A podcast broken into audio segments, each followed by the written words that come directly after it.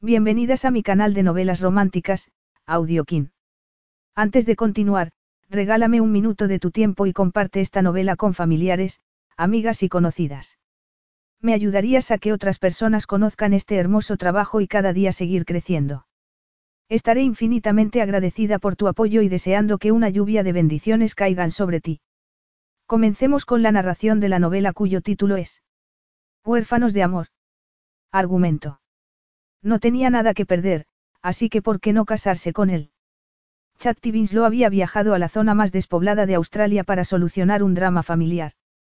Lo que no esperaba era conocer al duro y guapo Stevie Kinane y convertirse en empleada temporal de su explotación ganadera. Chatti y Stevie tuvieron que hacer un tremendo esfuerzo para no dejarse llevar por el deseo que sentían el uno por el otro. Pero cuando descubrió la verdadera razón por la que Chatti estaba allí, se le ocurrió proponerle algo, un matrimonio de conveniencia. En poco tiempo, Chatti se dio cuenta de que no podría vivir sin el rancho, ni sin Stevie. Capítulo 1. Stevie Kinane salió de la autopista, juró entre dientes y se detuvo en la polvorienta cuneta de aquella carretera desierta junto a la chica que hacía autostop. En Australia era un deber no dejar jamás abandonada a una persona en apuros, pero aquel había sido un día muy largo, y tenía la sensación de que el asunto lo obligaría a desviarse de su camino. Entonces se dio cuenta de que ella llevaba guardaespaldas, un perro gris con manchas negras en el lomo que la seguía de cerca. Era un perro de tamaño medio, pero estaba en forma y era de una raza de legendaria lealtad, así que no era enteramente una damisela en apuros. Stevie abrió la puerta y el perro ladró, pero bastó una orden de su ama para que se sentara obedientemente. Hola, ¿a dónde vas? Preguntó él saliendo del coche y acercándose. Era una chica elegante, joven y rubia. Debía de tener poco más de 20 años. Llevaba el pelo largo, rizado y recogido bajo un sombrero azul de verano. Tenía los ojos grises muy abiertos, la mirada era directa, y la silueta, con vaqueros ajustados y una camiseta, era femenina y esbelta. Buenas tardes, respondió ella. Gracias por parar. Voy al rancho de Montelena, creo que queda a unos 15 kilómetros de aquí. Te esperan. Preguntó él frunciendo el ceño. ¿Es que acaso lo conoces? Preguntó ella a su vez educadamente, observando la suciedad de sus vaqueros, botas y manos. Sí, trabajo allí, contestó Stevie mintiendo en parte. Inmediatamente él se preguntó por qué no le decía toda la verdad. Era evidente que se había dejado llevar por el instinto. Ella, sin embargo, pareció relajarse. Sí, pues te agradecería que me llevaras. No parece que sea esta una carretera muy transitada, comentó ella mirando a su alrededor. A propósito, me llamó Charlotte Winslow, añadió alargando la mano. Stevie se la estrechó. Ella tenía el brazo moreno y la piel de seda. El perro ladró como un buen guardián. Basta, Rich, murmuró ella retirando la mano. Lo siento, pero no me suena tu nombre, comentó él. Llámame Chatti, todos me llaman así. Bueno, puede que no tuvieran tiempo de comentarte nada acerca de mi llegada. Sí, puede, respondió él mirándola de arriba abajo. Chatti respiró hondo mientras soportaba aquella escrutadora mirada que la desnudaba. ¿Buscas a Mark Kinane por casualidad? ¿Qué te hace pensar eso? Preguntó ella a su vez. Chatti vaciló un momento y finalmente decidió que lo mejor era admitir la verdad. Pensara él lo que pensara. Así que añadió. Sí. ¿Y eso? Bueno, él y yo, Mark me habló del rancho y me invitó, así que aquí estoy. ¿Y cómo has llegado hasta aquí? Siguió preguntando Stevie Kinane incrédulo. Un amigo me trajo desde Brisbane. Me habría llevado hasta el rancho, pero su coche no es un todoterreno y no quería arriesgarse a romper la suspensión por esta carretera. ¿Y qué habrías hecho si no hubiera pasado nadie por aquí? Ella se encogió de hombros y contestó. Habría esperado un rato y habría vuelto a la autopista. No creo que me costara mucho encontrar a alguien que me llevara al pueblo más cercano, y mañana ya vería. Está bien, el perro y el equipaje en el asiento de atrás, accedió él al fin cargando con la bolsa de viaje. Cinco minutos más tarde emprendían camino. El perro iba en el asiento de atrás, en guardia, respirando sofocado casi encima de la nuca de Stevie. Chatti quedó impresionada al ver cómo él manejaba el vehículo por aquella difícil carretera llena de baches. El empleado de Montelena, de fuertes brazos, resultaba viril y atractivo. Incluso se ruborizó recordando la forma en que él la había mirado. Pero debía estar loca al ocurrírsele pensar cosas así, se dijo desviando la vista al paisaje rocoso y arbolado. ¿Cuánto tiempo hace que conoces a Mark, Chatti Winslow? Unos meses. Él la miró de reojo. Ella se había quitado el sombrero, su perfil era delicioso. Tenía la nariz pequeña y recta, los labios encantadoramente perfilados, la mandíbula delicadamente esculpida y el cuello largo y perfecto. Hasta la oreja era bonita, sujetando unos mechones de cabello rubio. De pronto Stevie pensó que jamás se había fijado en las orejas de las mujeres. Sí, mejor era dejar que Mark se ocupara de ella. Mark sabía tratar a las mujeres, aunque tenía la sensación de que aquella era demasiado para él. ¿Cómo conociste a Mark? En una fiesta, respondió Chatti sin faltar a la verdad pero consciente, por otra parte, de que su forma de hablar podía inducirlo a error. Explicar las cosas de un modo tan simple podía hacerle creer que era la novia de Mark, y eso no serviría más que para complicarlo todo. Por eso añadió. Porque tengo la sensación de que me estás interrogando. Él sonrió torciendo la boca de un modo encantador y contestó. Pura curiosidad. Por aquí solo hay vacas. A veces tanta vaca y tanto aislamiento te vuelven loco. Sí, lo comprendo, contestó Chatti echándose a reír. Creo que a Mark le pasa lo mismo. Su risa era musical. Ella se cayó y se mordió el labio, pensativa. No quería hablar de Mark Kinane con nadie hasta que no lo encontrara, y menos aún con un empleado del rancho. Porque, sin embargo, no dejaba de hacerlo. ¿Sabes? Soy profesora. El vehículo se desvió bruscamente al saltar un bache, pero Stevie sujetó el volante. ¿Por qué te sorprende tanto? preguntó ella. No lo pareces, respondió él mirándola de reojo. En esa ocasión, sin embargo, sus miradas se encontraron. Ambos la sostuvieron por un momento, resultando de lo más significativo.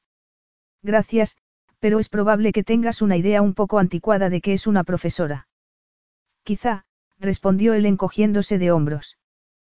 ¿Qué enseñas?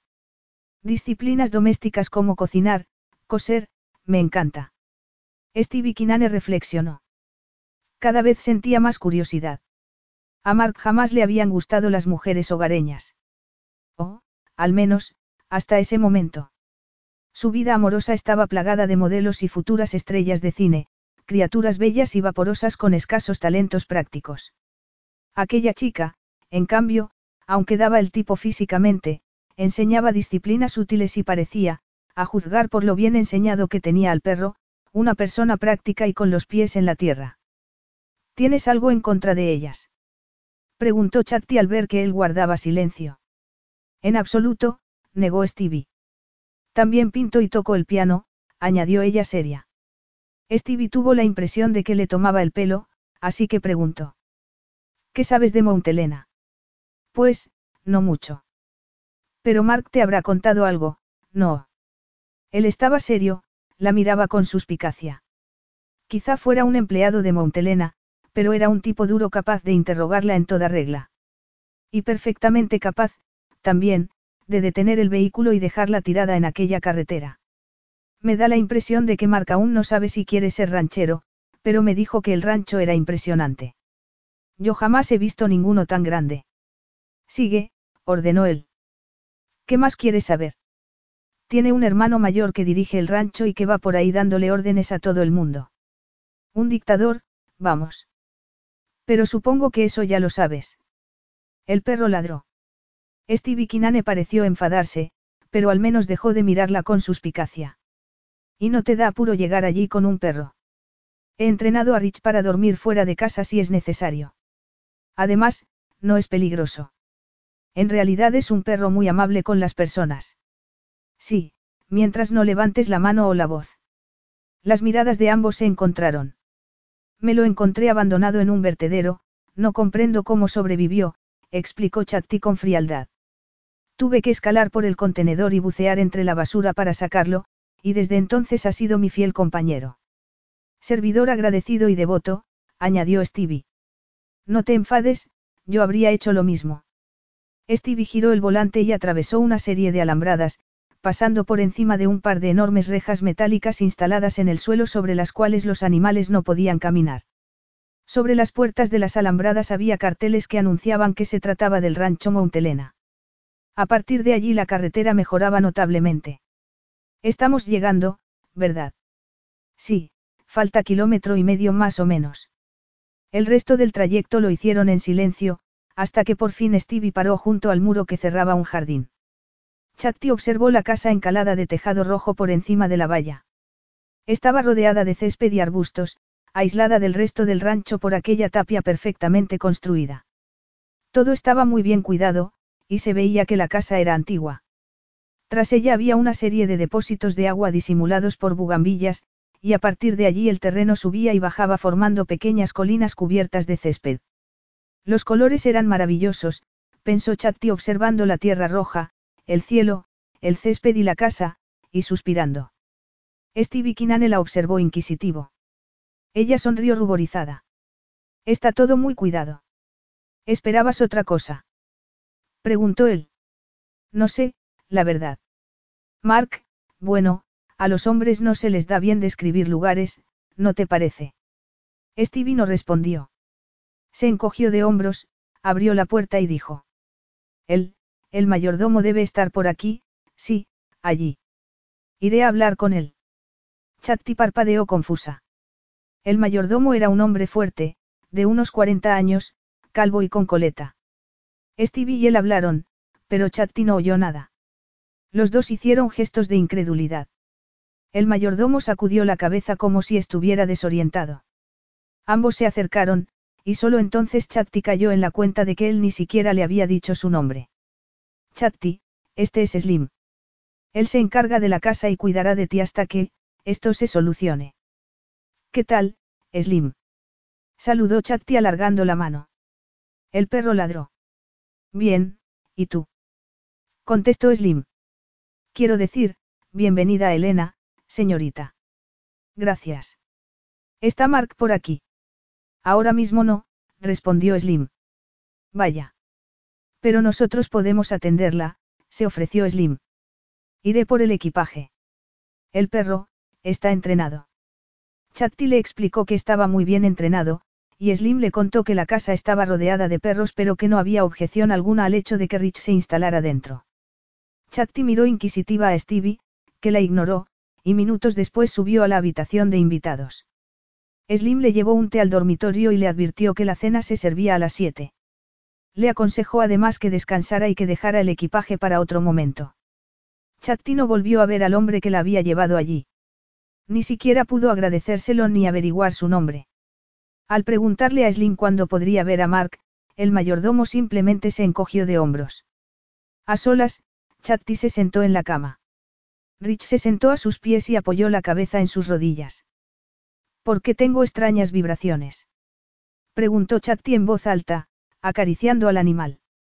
Y no me digas, después de llegar hasta aquí, que la persecución ha sido inútil y que Mark no está. Chatti miró a su alrededor. Aunque anticuado, el dormitorio era grande y cómodo. Tenía baño propio y terraza. De hecho todo en la habitación era grandioso, la cama, el armario de caoba con un espejo en el panel central, la cómoda, las cortinas de cretona de flores y la colcha roja de seda. El baño había sido modernizado recientemente, y había muebles de jardín en la terraza perfectamente barnizados. Chatti se sirvió té y comenzó a bebérselo a sorbos mientras pensaba en el lío en el que se había metido. Era evidente que la creían la novia de Mark. Su forma de llegar allí tenía tintes trágicos, solo que en realidad la tragedia afectaba a su hermana Briette. Chatti suspiró. Nada más que dar huérfanas al cuidado de una tía para la cual no eran más que una carga, Briette había comenzado a meterse en líos. Incluso con 19 años, y a punto de convertirse en modelo, su hermana seguía siendo una persona encantadora pero vulnerable. ¿Acaso su destino era seguir siéndolo de por vida? Sería para siempre afectuosa, generosa, insensata, despistada y a veces incluso sorprendentemente tonta mientras no tuviera alguien que la guiara. Y estaría ella destinada a ser responsable de su hermana de por vida, a sentirse como una anciana de 100 años a pesar de tener solo 21. Chatti volvió a suspirar y dejó la taza sobre la bandeja. Nada más conocer ambas a Mark en una fiesta, Chatti había comprendido que su hermana estaba hechizada por él. Había tratado por todos los medios de ponerle los pies en la tierra. Y lo mismo había seguido haciendo después, cuando ambos rompieron y ella tuvo que recoger los pedazos del corazón de Briette. Solo había perdido el control en una ocasión, cuando Briette le enseñó el resultado de la prueba del embarazo y le aseguró que el bebé era de Mark y que jamás volvería a amar a ningún otro hombre. ¿Lo sabe él? Había preguntado entonces Chatti a gritos. ¿Cómo ha ocurrido? Mark no sabía nada, por supuesto. Por aquel entonces ni siquiera Briet lo sabía. Y a la pregunta de cómo había ocurrido, su hermana había respondido a su estilo, mezclando fechas, olvidando tomar algún día la píldora, quizá incluso ambos se hubieran dejado llevar por la pasión en una ocasión o dos, perdiendo la cabeza. Chatti se había enfadado seriamente con su hermana por primera vez en la vida, arrancándole la historia completa de la ruptura y sin conformarse con la versión abreviada. Mark Kinane, que tenía 21 años igual que ella, era un joven desorientado, según parecía. Se había comprometido para casarse una vez, pero había roto con su novia y, por otro lado, no sabía qué hacer con su vida. Su hermano mayor, eternamente dedicado a dirigirle reproches, le había ordenado volver a casa, un enorme rancho. Briet aseguraba que el hermano mayor, el dictador, era el responsable de todas las desgracias de Mark, de su inseguridad, de sus dificultades, según ella, el mayor había sido siempre el favorito del padre. Obligaba a Mark a ser algo que no quería, minaba incansablemente su confianza en sí mismo. Pero con Brieta a su lado, y con la responsabilidad que suponía tener una familia, todo cambiaría. Pero Chatti no estaba tan segura de ello. Mark era encantador, cierto. Irresistible, tenía que admitirlo, pero, no era también insustancial e inmaduro, y cómo se tomaría la noticia. Una cosa era cierta, Mark tenía derecho a saberlo, y el bebé tenía derecho a exigirle un sustento. Nada más afirmar Briet que ella misma le daría la noticia a Mark en persona, Chatti había resuelto hacer las cosas a su modo. Briet era demasiado frágil, no permitiría que lo persiguiera por todo el país en lo que podría convertirse en una aventura peligrosa. Ella lo buscaría. La gratitud que entonces le había demostrado Briet había resultado conmovedora, pero no obstante Chatti había tomado sus precauciones. Había llamado por teléfono al rancho, pero él no estaba. Y le había pedido a una amiga que pasara unos días con Briet mientras ella estaba fuera. Bueno, Mark no andará lejos, comentó Chatti en voz baja sin dejar de acariciar a Rich. El perro abrió un ojo. No sé qué hacer, se han creído que soy su novia, añadió Chatti sonriendo. El perro se rascó la oreja. Sí, lo sé, es el viejo problema de siempre. Bueno, ya improvisaré. A juzgar por el hombre que nos recogió en la carretera, aquí nadie suelta prenda. Chatti comenzó entonces a pensar en él. Eran imaginaciones suyas, o había algo en el que. Era incapaz de definirlo con palabras, pero parecía algo más que un simple y oscuro trabajador de un rancho. Aunque, desde luego, le iba bien eso de vivir en medio del remoto oeste de Queensland. Chatti rememoró su imagen tratando de precisar aquella esquiva cualidad, pero no llegó a ninguna conclusión. Por sucio y polvoriento que fuera, resultaba muy atractivo con aquel cabello negro y espeso, aquellos ojos oscuros y aquel cuerpo esbelto. Resultaba difícil apartarlo de la imaginación. De hecho era difícil pensar en él sin imaginar sus manos, su estatura y su fortaleza y sin recordar, además, el hecho de que él la había desnudado con la mirada. La experiencia le había resultado molesta, pero no la había dejado fría. Mejor dejarlo, se dijo bostezando. Aquel había sido un día duro. No tenía intención de seguir el consejo de Slim de ocuparse del equipaje en otro momento, pero por un segundo el deseo de tumbarse y cerrar los ojos resultó irresistible. Dos horas más tarde Chatti despertó en medio de la oscuridad. Por un momento se sintió desorientada, pero enseguida recordó. Alargó la mano hasta la mesilla y encendió la luz. Eran las seis y media. Aguzó el oído, pero no oyó nada. Bien, chico, ya basta de dormir, comentó levantándose. Rich se desperezó y juntos bajaron al jardín para estirar las piernas. No es un gran ejercicio, pero tendrás que conformarte, murmuró Chatti volviendo al dormitorio a tomar una ducha. Había terminado de vestirse cuando alguien llamó a la puerta. Era Slim. La cena está lista, señorita. El señor Kinane quiere que se reúna con él para tomar una copa. ¿Quién, Mark? Slim sacudió la cabeza en una negativa y añadió. A propósito, le he preparado la comida al perro. ¿Crees que querrá venir conmigo? Chatti se lo agradeció. Estaba a punto de tenderle la correa del perro cuando se le ocurrió preguntar. ¿Cuántos señores Kinane hay en la casa? Que yo sepa, el padre de Mark murió, y solo tiene un hermano. Sí, ese, asintió Slim. Te guiaré. Gracias, contestó Chatti tragando. Stevie Kinane se llevaba la copa de whisky escocés a los labios cuando oyó a Slim anunciar. Aquí es, señorita. Se giró en dirección al vestíbulo y vio un par de ojos grises atónitos. Charlotte Winslow se había cambiado para cenar. Él también, pero solo para ponerse unos vaqueros limpios y una camisa de explorador recién planchada. Ella, en cambio, estaba sensacional. Llevaba el pelo suelto, una melenita corta y rizada justo por encima de los hombros. A la luz de la lámpara, su rubio era casi platino. Iba vestida con sencillez, pero con elegancia, pantalones y blusa de seda de color caramelo, todo bien ajustado. Aquella mujer resultaba atractiva incluso con la boca abierta. Entra, Chatti. ¿Qué quieres tomar? Ella cerró la boca y preguntó. ¿Eres quien yo creo? Soy Stevie Kinane, el hermano mayor de Mark, el dictador, nada menos. Capítulo 2. ¿Por qué no me lo dijiste? Para ser sinceros, señorita Winslow, me preguntaba si me ocultabas algo.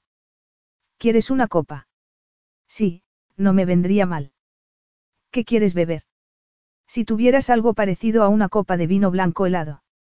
Hecho, contestó él dejando el vaso y abriendo la puerta de un armario que resultó ser una nevera. Chatti lo observó abrir la botella. Stevie Kinane se parecía muy poco a su hermano. Debía tener poco más de 30 años, pero mientras Mark era rubio y de ojos azules, aquel hombre, moreno y de ojos negros, le recordaba a un viejo y sólido árbol.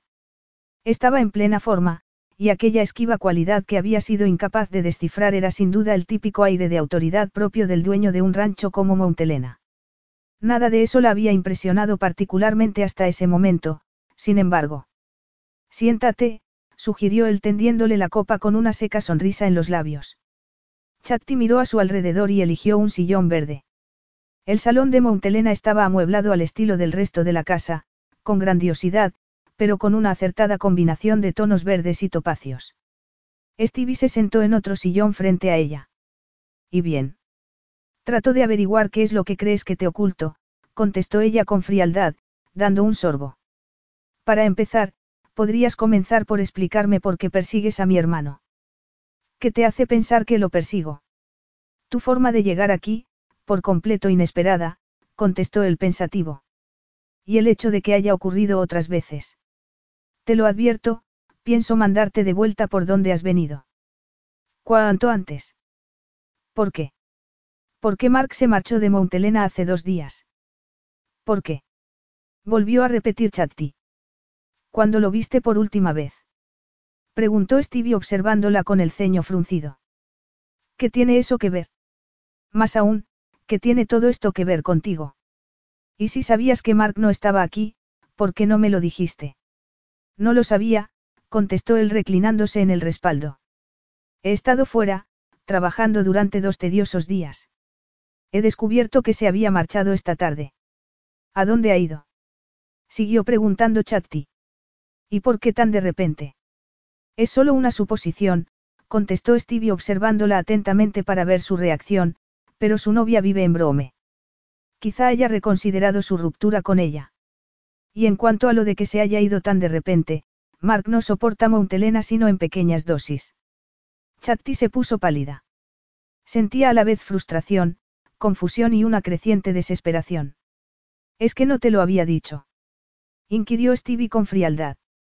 Supongo que rompió con su novia justo después de conocerte. Eh, eso es, es decir. Chatti se terminó el vino temblorosa. No eres la primera que se enamora de mi hermano y descubre que es un ídolo con pies de barro, continuó Stevie Kinane con sequedad. Ni la primera en perseguirlo por todo el país. La cena está lista, anunció Slim desde el dintel de la puerta. Gracias, pero no tengo hambre, contestó Chatti automáticamente. ¿Qué no tienes hambre? repitió Slim con los brazos en jarras. Me he pasado la tarde pegado al horno. La señorita Winslow acaba de llevarse una desagradable sorpresa, la disculpó Stevie. Estupendo, pero eso nos pasa a todos. Es típico de Mark, pero la vida sigue, contestó Slim. Ven a cenar, sé una buena chica. No aceptaré un no por respuesta.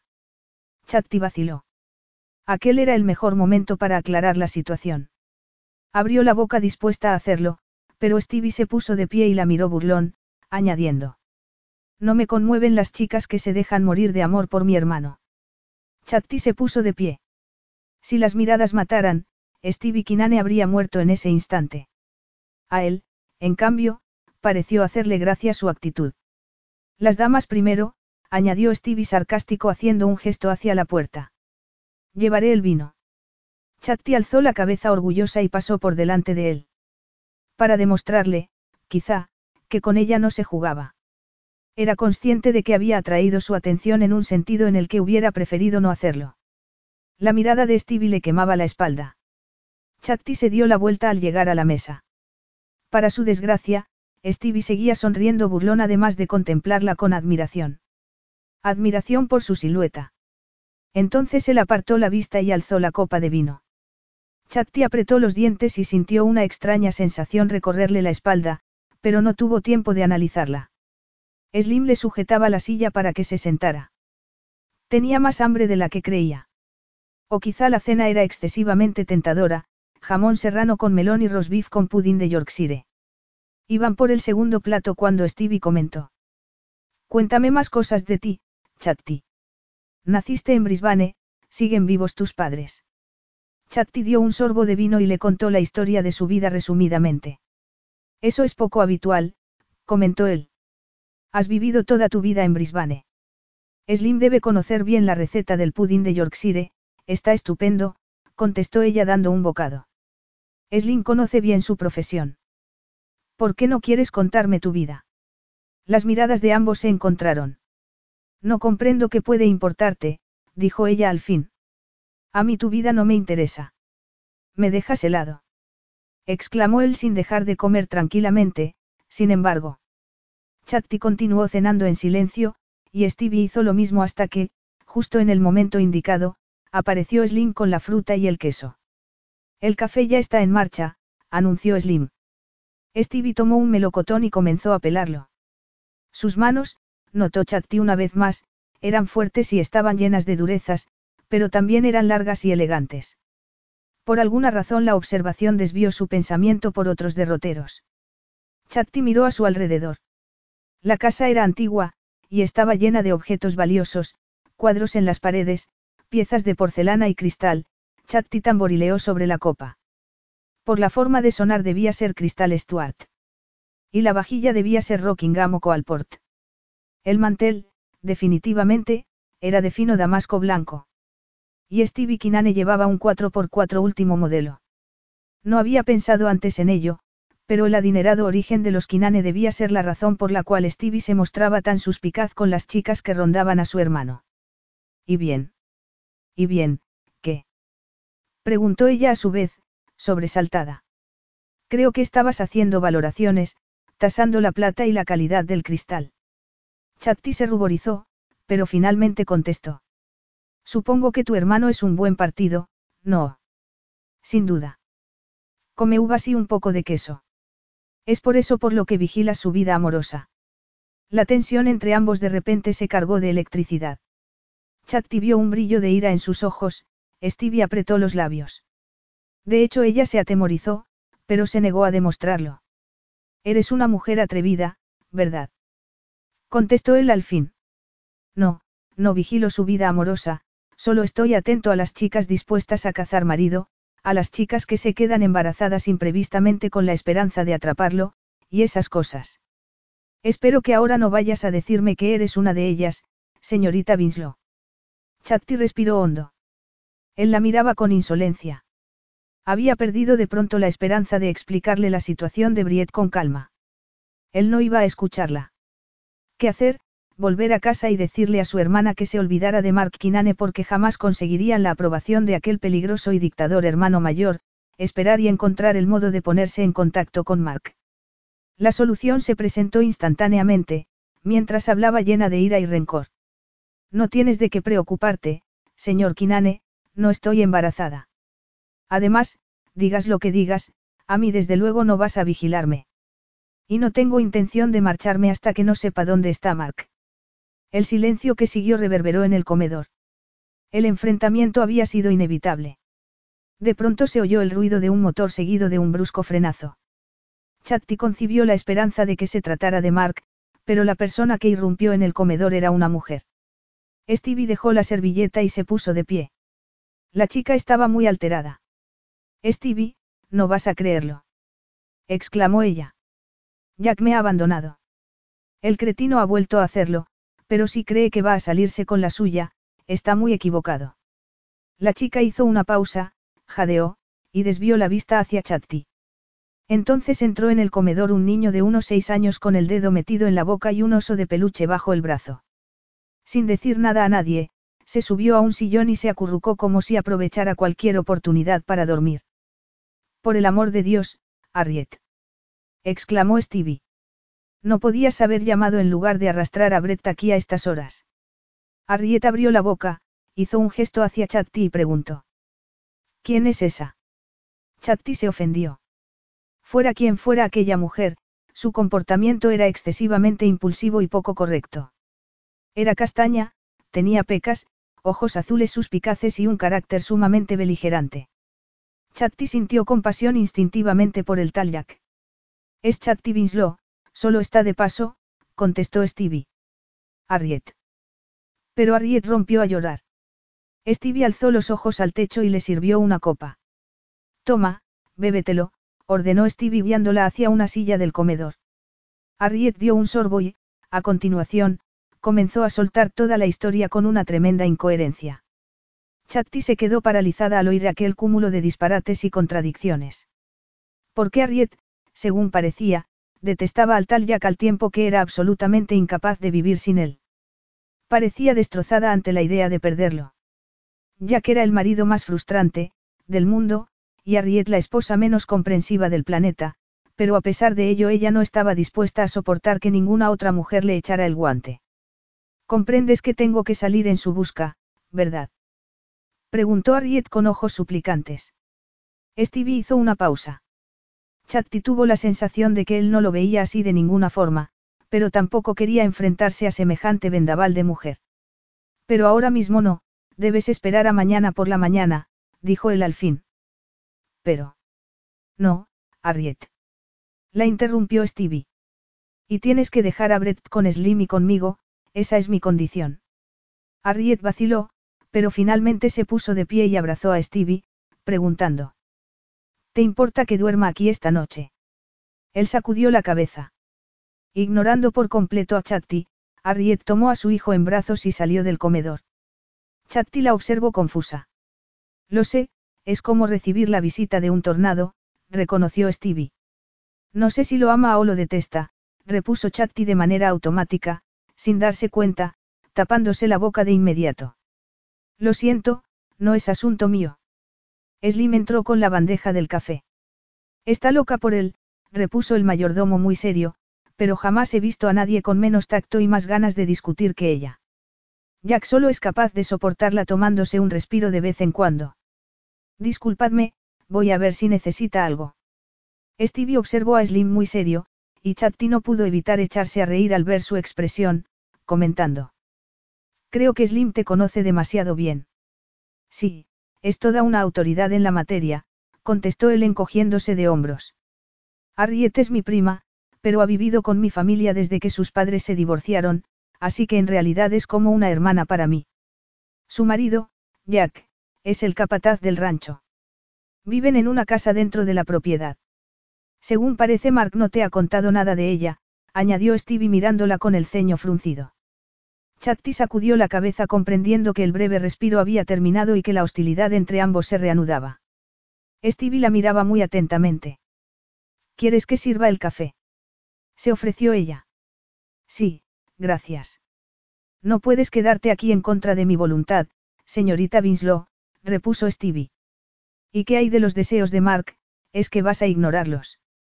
Tengo perfecto derecho a hacerlo teniendo en cuenta que Mark no me ha dicho nada.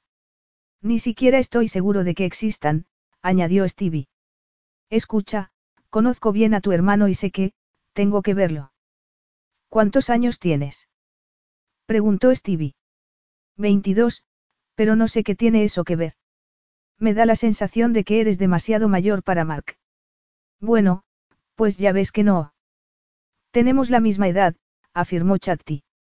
¿Y cómo es que andas recorriendo todo el país cuando deberías estar enseñando a cocinar y coser a las niñas pequeñas? A menos que estés mintiendo y no seas profesora, claro. No enseño solo a niñas pequeñas, también es una escuela de adultos, pero ahora estamos de vacaciones.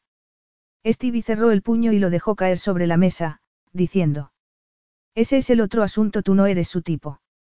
Tú eres sensata, educada, no eres el tipo de mujer que le suele gustar a Mark. Si pretendes decir con eso que no soy lo suficientemente buena para tu hermano. Yo no he dicho eso, la interrumpió él. Chatti enlazó las manos nerviosamente, reprochándose en silencio que estuviera perdiendo los nervios. Quería aclarar la situación antes de que se le fuera de las manos, pero él continuó hablando. No, en todo caso eres demasiado buena para ser verdad, porque Mark siempre se fija en modelos, futuras actrices o mujercitas frágiles y frívolas que, sin duda, se sentirían perdidas en un rancho como este sin tiendas, restaurantes, peluquerías y esas cosas. Chatti se mordió el labio a punto de desfallecer. A pesar del lujo, del cristal Stuart y de la porcelana de Rockingham, la vida en aquel rancho era sin duda muy solitaria y carecía de todas esas cosas que Stevie había enumerado y de las que su hermana Briette no podía prescindir. Aunque, por otro lado, si Mark y Briette decidían compartir el futuro, era necesario que vivieran en Montelena. Stevie mismo había reconocido que Mark solo soportaba el rancho en pequeñas dosis. Ahí te he pillado, eh, señorita Winslow. Chatti salió de su ensimismamiento y observó su sonrisa letal, contestando. Parece que te empeñas en no comprender que Mark es solo un amigo al que trato de encontrar. Tonterías, contestó él.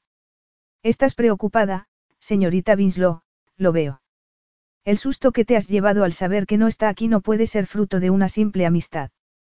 Chatti se reprochó en silencio el hecho de ser una persona tan transparente, tan incapaz de ocultar sus emociones, pero al mismo tiempo tomó una decisión, no le diría la verdad, no le aclararía la situación.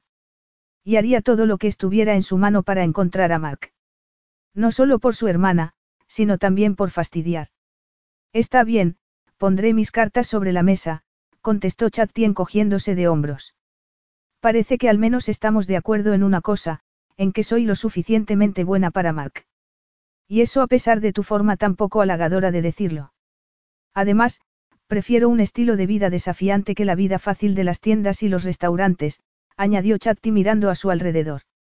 Por un segundo la expresión de Stevie fue indescriptible. Ahí te he pillado, eh. Continuó Chatti. Stevie no pudo responder, porque de pronto Slim entró en el salón seguido de Rich. El perro apenas miró a Stevie, se acercó a Chatti y se sentó a sus pies apoyando en ellos la cabeza. Menudo perro, señorita Winslow exclamó Slim. Tiene una educación exquisita. Sí, solo que sería capaz de comerse vivo a cualquiera, repuso Stevie. Te equivocas, rió Slim. A propósito, la señorita Barlow y el joven señorito Barlow están durmiendo. Gracias, Slim, contestó Stevie. Yo también me voy a la cama. Después de dos noches en un campamento y una velada con la señorita Winslow, estoy que no me tengo. Eres libre de hacer lo que quieras, Chatti, añadió Stevie poniéndose de pie, pero no nos robes la plata. Y, por favor, te quiero lista para marcharte mañana por la mañana. Buenas noches. Slim lo observó con los brazos en jarras, y nada más desaparecer Stevie comentó. No te lo tomes en serio, está agobiado con tantas preocupaciones. No pienso tomármelo en serio, negó Chatti, que estaba helada. Es solo que jamás había conocido a nadie tan. Bueno, la forma de marcharse de Mark no ha contribuido precisamente a ponerlo de buen humor, repuso Slim. Vamos a tener invitados, están al caer. Hay muchos asuntos pendientes. Y no solo se ha ido Mark, Jack Barlow también se ha marchado, añadió Slim sacudiendo la cabeza. Pero Stevie está bien. Pues a mí no me lo parece, pero gracias de todos modos, Slim. ¿Quieres que te ayude? No, vete a la cama. Y gracias de todos modos. Capítulo 3. Chatti se despertó a las 2 de la madrugada del día siguiente. Rich dormía sobre la alfombra junto a la cama. La casa estaba en silencio excepto por los crujidos del tejado en medio de la noche. Estaba nerviosa. Su mente insistía en recordar con imágenes uno a uno los sucesos del día anterior. Tenía el estómago agarrotado por el hecho de que Stevie Kinanel había echado de Montelena. Pero antes de marcharse tenía que averiguar cómo fuera el paradero de Marca aunque, si ni su hermano sabía dónde estaba, cómo iba a adivinarlo ella. A pesar de acabar con sus nervios y su digestión, estaba bien eso de oponerse tan rotundamente a Stevie en medio del calor de la discusión. Chatti sabía que estaba jugando con fuego, y de no haber sido por Briet sin duda se habría marchado. Pero de una cosa estaba segura, la curiosa atracción eléctrica que había experimentado en un par de ocasiones bajo la mirada viril de Stevie había sido barrida enteramente por los comentarios que él había hecho. Sobre todo por el último acerca de la plata. Chatti se estremeció recordando su sonrisa burlona al decirlo. La ira recorrió sus venas. La ira y cierta insensatez típica en ella. Sería cierto que Stevie no tenía ni idea de dónde estaba Mark, o mentía. De pronto se le ocurrió pensar que Slim podía ser su aliado. Al menos esa sensación le daba. Por razones que ella no conocía, Slim no reprobaba su comportamiento tan rotundamente como Stevie, y quizá estuviera dispuesto a proporcionarle información acerca de Mark. O quizá ella pudiera tratar de escuchar a hurtadillas alguna conversación, aunque no tuviera costumbre de hacerlo. Al fin y al cabo Stevie la había tachado de buscona, estaba convencido de que se había quedado embarazada a propósito solo con la intención de cazar a Mark. Tenía tan mal concepto de ella, que se había atrevido incluso a advertirle que no robara la plata, así que, a cuento de que mostrarse educada con él. Además, no se le ocurría ninguna otra idea. No quedaba ni rastro de Harriet ni de Stevie para cuando por fin Chatti se despertó a la mañana siguiente y bajó a desayunar. El desayuno se servía en la cocina. Era una enorme estancia bien aireada que daba a los tanques de agua traseros adornados con bugambillas, y habría hecho las delicias de cualquier buen cocinero con su suelo de cerámica, su perchero de hierro para las cacerolas colgado del techo y su camarera de ruedas con tabla de cortar. Había tarritos de especias sobre el alféizar de la ventana, y a continuación había un comedor de diario decorado con porcelana de colores y una enorme mesa redonda. Solo Brett la acompañaría a desayunar. El chico observaba su plato de gachas aburrido, balanceando las piernas. Buenos días, señorita, ¿has dormido bien? Preguntó Slim. A medias. Me he despertado varias veces, pero luego me he quedado profundamente dormida. Por eso bajo tan tarde, contestó Chatti. No importa, siéntate. ¿Qué prefieres para desayunar? A propósito, sírvete zumo. Al ver que Slim preparaba huevos, bacon y salchichas, Chatti se decidió por un huevo y una salchicha, y se sirvió zumo de naranja. ¿Tú quién eres? preguntó Brett. ¿Y por qué no comes gachas? Porque yo ya he crecido, contestó Chatti. Las gachas son buenas para crecer. Sí, eso dicen siempre de todas las cosas que no me gustan, contestó Brett girando los ojos en sus órbitas. ¿Eres la novia de Stevie? No, rotundamente no, contestó Chatti justo cuando Stevie entraba en la cocina. Stevie se quitó las botas, colgó el sombrero en un perchero de la pared y se dirigió descalzo a la mesa. Su presencia resultaba imponente. La anchura de sus hombros le cortaba el aliento, igual que su estatura y sus cabellos morenos cayendo sobre la frente. Eso sería peor que estar muerto, afirmó Stevie en dirección a Brett. Buenos días, Chatti. Las miradas de ambos se encontraron. La de él era burlona, pero al mismo tiempo la desnudaba con los ojos. ¿Y eso qué quiere decir? preguntó Brett. Chatti había desviado la vista, pero al oír la pregunta volvió de nuevo a mirar a Stevie con cierta malicia. Quiere decir, comenzó a contestar Stevie. Quiere decir que estos dos no se llevan del todo bien, lo interrumpió Slim dejando un plato delante de él, y eso es todo, pero cómo no te termines eso, hijo. Slim se cayó, se llevó una mano al pecho y cayó de pronto redondo al suelo. En medio de la confusión, Stevie se levantó para ver qué le ocurría y tiró el zumo y el plato de Chatti. ¿Pero qué? ¿Qué le ocurre? Preguntó Chatti arrodillándose junto a Slim, cuya tez comenzaba a ponerse azul. Tiene el corazón débil. Trae el teléfono. Ordenó Stevie. Chatti miró a su alrededor desesperadamente hasta que por fin vio un teléfono inalámbrico sobre la encimera de la cocina. Aquí tienes, dijo tendiéndoselo a Stevie. Escucha, yo sé hacer cuidados de emergencia. Bien, pues adelante. Llamaré al médico para que venga volando. Una hora y media más tarde Stevie, Chatti y Brett observaban al médico despegar de la pequeña pista de aterrizaje de Montelena con Slim a bordo. ¿Se va a morir? Preguntó Brett con lágrimas en los ojos. No pienses eso, ahora está en buenas manos, aconsejó Stevie cargándose al niño a hombros para volver a casa. No me gusta nada lo que ha pasado, me da miedo, lloró Brett. Todos se pararon al oír a Rich ladrar. Chatti se tapó la boca con la mano y exclamó. Rich, lo había olvidado. Lleva toda la mañana encerrado en la terraza. ¿Tienes perro? Preguntó Brett. Sí, ¿quieres verlo? Stevie se dirigió entonces hacia la terraza de la habitación de invitados y dejó al niño en el suelo. Inmediatamente Brett echó a correr hacia la terraza. Rich adora a los niños, dijo Chatti. Brett podría distraerse mucho con él. El tiempo se encargó de demostrar que era cierto. Rich bajó las escaleras de la terraza al jardín, y Brett le abrió la puerta. El perro se lanzó sobre Brett, saludó un momento a su ama y, sin hacer el menor caso de Stevie, volvió contento con el niño. Ya veo a qué te refieres, comentó Stevie. Sí, me hierve la sangre pensar que alguien lo dejó en un vertedero. Stevie la miró con el ceño ligeramente fruncido, como si algo en ella lo confundiera, pero finalmente se limitó a decir. Sí, es difícil de creer. ¿No crees que nos merecemos una taza de café?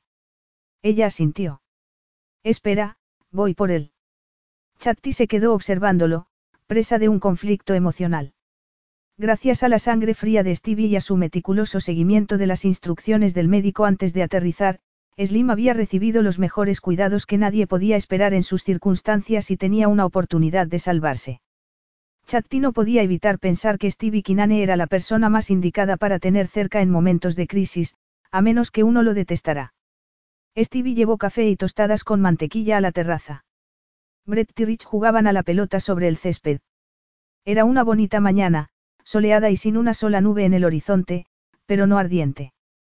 El verano debía ser tórrido en Montelena, pero en ese momento, a finales de abril y casi principios de mayo, la primavera resultaba agradable. Las colinas verdes y doradas más allá de la casa eran tan bonitas, que Chatti sintió deseos de pintarlas. Ese es uno de los problemas, comentó Stevie sirviendo el café. ¿Cuál, Brett? Porque supongo que Harriet se ha ido, no. Sí, al amanecer. ¿Y qué vas a hacer? Stevie la escrutó. Tras el susto inicial, Chatti se había mostrado práctica y muy útil tanto con Slim como cuidando de Brett. Pero era esa razón para pensar lo que estaba pensando. No tenía sentido pedirle que se quedara en el rancho una temporada. ¿O sí? En cierto sentido sí, porque aquella misteriosa chica lo intrigaba. Mi vida se ha complicado de pronto, observó Stevie tras una larga pausa. No tengo mayordomo, Brett está sin sus padres, y yo estoy sin capataz y sin hermano. Y todo ha ocurrido en el plazo de 24 horas. Chatti dio un mordisco a la tostada y frunció el ceño sin decir nada. ¿Cuánto tiempo tienes de vacaciones? Chatti comenzó a caer en la cuenta de a dónde quería él llegar. Eh, unas tres semanas. Dijiste que tenías muchos talentos domésticos. No quiero exagerar, pero tú podrías ayudarme a salir del atolladero, Chatti Winslow. Y no creas que se trata de un favor, se apresuró a añadir al ver que ella abría la boca. Estaría encantado de pagarte. ¿Qué me estás ofreciendo exactamente? Preguntó ella suspicaz. Un puesto temporal como sustituta de Slim. Chatti se mordió el labio. Viniste para ver de cerca un rancho, ¿no es así? Sí, pero... La voz de Chatti se desvaneció por la sencilla razón de que estaba ocupada pensando. ¿Acaso se le estaba presentando la oportunidad de permanecer allí, sin más, hasta descubrir dónde estaba Mark. De todos modos pensabas quedarte, ¿qué ha cambiado? Que Mark debería estar aquí y no está, contestó ella al fin. Todo ha cambiado, yo a ti no te conozco. Ah, vamos, no soy ningún asesino, contestó él con cierta impaciencia. Has cenado conmigo, conoces a la loca de mi prima, conoces a mi hermano, según dices, y acabas de ayudarme a salvarle la vida a Slim. Chatti vaciló y se preguntó cómo jugar sus cartas. Mostrarse excesivamente ansiosa por quedarse podía levantar aún más las sospechas de Stevie, así que al final optó por decir. Ni tú me gustas a mí, ni yo te gusto a ti. No será mucho tiempo, y no te estoy sugiriendo que nos vayamos a la cama. Solo quiero que trabajes para mí como ama de llaves. ¿Y no te da miedo que te robe la plata? No. Anoche sí te daba miedo. Eso fue, solo un comentario ofensivo, no lo pensaba en realidad. Además, quién sabe. Puede que aparezca Mark. El silencio se alargó mientras Chatti sopesaba los pros y los contras de vivir y trabajar para ese hombre y asegurar de algún modo el futuro de su hermana. Te pagaré bien, añadió él. ¿Y qué te hace pensar que eso a mí me importa? Solo lo menciono para poner de relieve que se trata de un asunto de negocios, contestó Stevie encogiéndose de hombros. ¿Cuánto? Stevie dijo una cifra astronómica, teniendo en cuenta que el alojamiento y la comida estaban incluidos. ¿Es eso lo que le pagas a Slim? Preguntó ella incrédula. No, a él le pago más, pero él lleva cinco años aquí, desde que tuvo el primer ataque al corazón y no pudo seguir dedicándose al rancho. Él tiene experiencia, y no es fácil conseguir buenos empleados dispuestos a vivir aquí. Por eso comprendería que no te interesara, el puesto es más complicado de lo que parece a simple vista. ¿En qué sentido? Vamos a ver, pronto tendré invitados. Vendrán cinco personas a pasar dos noches, y eso da bastante trabajo. Además, una de las cenas deberá ser de etiqueta. ¿Y crees que no estoy capacitada para eso? Preguntó Chatti desafiante. Dímelo tú, contestó él encogiéndose de hombros. Podría hacerlo con los ojos cerrados. Pero solo con una condición. Suéltala. Si en algún momento, mientras yo esté aquí, descubres dónde está tu hermano, Tienes que decírmelo. Los ojos grises de Chatti sostuvieron fijamente la mirada de los ojos marrones de Stevie, creando entre ellos tanta tensión como si se tratara de un duelo. Entonces Stevie Kinane respondió con sencillez. ¿De verdad estás locamente enamorada de mi hermano? Chatti escogió las palabras con sumo cuidado. Eso no es asunto tuyo. Hacemos el trato. Algo pasajero brilló unos instantes en los ojos oscuros de Stevie. Si va de camino a Brome. Se ha ido en coche, hasta Brisbane. Lo interrumpió Chatti. Eso está casi al otro lado del continente. Sí, afirmó Stevie poniéndose de pie, pero la gente del campo estamos acostumbrados a viajar largas distancias. Solo es una suposición, pero si resulta que es cierto será imposible contactar con él por medio del móvil durante mucho tiempo. No hay cobertura. Bueno, no importa, pero, no debería, llevar encima algo más sofisticado que un simple móvil para recorrer una distancia así. ¿A qué te refieres? A un teléfono con GPS, indicó Chatti. ¿Tienes idea de lo que cuesta eso? No, pero tú pareces tener de todo. ¿Y tú cómo lo sabes? Preguntó Stevie sonriendo irónico. Bueno, ese teléfono que usaste para comunicarte con el médico. Era un teléfono con GPS, admitió Stevie, pero solo lo uso en caso de emergencia, no para solucionar los problemas amorosos de Mark. Chatti se puso de pie bruscamente recordando el firme convencimiento de su hermana de que todas las desgracias de Mark eran culpa de ese hombre insufrible. ¿Se te ha ocurrido pensar alguna vez que a Mark le habría convenido más tener un hermano mayor menos, magnífico, señor Kinane? Ambos se miraron. Te tiene rendida a sus pies, ¿verdad? Preguntó él al fin. Sí, me tiene rendida, convino Chatti cruzando los dedos a la espalda y repitiéndose en silencio que en aquella guerra todas las armas estaban permitidas. Así que es inútil que trate de convencerte de que he intentado enderezar a Mark desde que dejó los estudios, no. Así es, respondió Chatti escueta. Stevie ladeó la cabeza y frunció ligeramente el ceño, preguntando. Aparte de la razón más obvia, ¿por qué? ¿Cuál crees que es la razón más obvia? inquirió Chatti a su vez.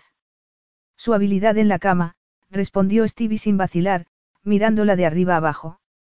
Algo de lo que, sin duda, no carece. ¿Cómo te atreves? exclamó Chatti pálida. No puedo creer que hayas tenido tiempo de valorar el resto de sus virtudes durante el escaso espacio de tiempo que has estado con él. De pronto a Chatti se le ocurrió preguntarse cómo funcionaría Stevie en la cama. Era una locura, no le cabía ninguna duda de que él era todo un hombre, de que era un tipo duro, fuerte, capaz de conservar la cabeza fría en momentos de crisis y de mostrarse autoritario cuando era necesario, pero, había alguna otra faceta oculta en él. Por su forma de mirarla en ese preciso instante, Chatti estuvo segura de pronto de que así era. Sus ojos oscuros la contemplaban demostrando que conocía bien a las mujeres, demostrando que sabía lo suficiente de ellas como para formarse un juicio acerca de la forma en que Chatti se comportaba en la cama. Solo de pensar en ello se excitaba y se estremecía, la idea la aterraba. ¿Por qué tenía que pensar acerca de ese tipo de cosas con un hombre al que apenas conocía, porque tenía que fantasear con la imagen de sus viriles manos sobre su cuerpo desnudo. Hay una cosa de la que sí estoy segura, y es que él no es un ranchero vocacional como tú. Obligarlo a pasar toda su vida aquí cuando lo detesta es diabólico. Stevie Kinane se cruzó de brazos y, para sorpresa de Chatti, soltó una carcajada. ¿Es eso lo que te ha dicho? Sí, afirmó ella apretando los dientes. Pues deja que te corrija, señorita Winslow. Mark es libre de hacer lo que quiera, pero si espera vivir a costa de Montelena como ha hecho hasta ahora, tendrá que arrimar el hombro cuando lo necesite. ¿Tan mal te parece eso? Chatti se retorció las manos y respiró hondo antes de afirmar apasionadamente. Por mucho que Mark sea demasiado joven y esté desorientado, la familia sigue siendo la familia aún en los peores momentos. La sorpresa que le causó a Stevie esa respuesta lo hizo abrir inmensamente los ojos para después fruncir el ceño. Por otro lado, aunque yo aún no lo haya experimentado, continuó Chatti, estoy convencida de que los adultos olvidan con demasiada facilidad que es ser joven y estar confuso. ¿Cuántos años crees que tengo? Preguntó a su vez Stevie incrédulo y boquiabierto. Supongo que tienes 32, porque Mark tiene 22 y tú le llevas 10 años. ¿Y eso te parece ser viejo? Siguió inquiriendo Stevie incrédulo. Numéricamente no, pero se trata de un problema de mentalidad, contestó ella sacudiendo la cabeza. Quizá por suerte Brett eligió ese preciso instante para acercarse a la terraza y anunciar. Rich y yo tenemos hambre. Pues me alegro de que sobraran tostadas, contestó Chatti tendiéndole una. Aunque no creo que a Rich le gusten, vaya, si le gustan. Añadió echándose a reír. Stevie Kinane esbozó una sonrisa, pero era una pura máscara. Chatti lo había dado en el clavo. Y no solo eso, cuando más la miraba, más le gustaba. Inclinada sobre la barandilla en dirección al perro y al niño, estaba preciosa. Daba igual que fuera bien vestida o que llevara cualquier cosa, con vaqueros ajustados a las caderas su silueta era deliciosa. Y eso podía ser un problema para él, Chatti tenía un cuerpo adorable, pero también tenía la mente de una filósofa aficionada y, además, estaba enamorada de su hermano. Podía ser el asunto más desastroso. Chatti se enderezó y vio de pronto algo inquietante en la mirada de Stevie. Porque su forma de mirarla resultaba irresistible. Ella sabía que él era un dictador insensible, por mucho que también fuera sexy.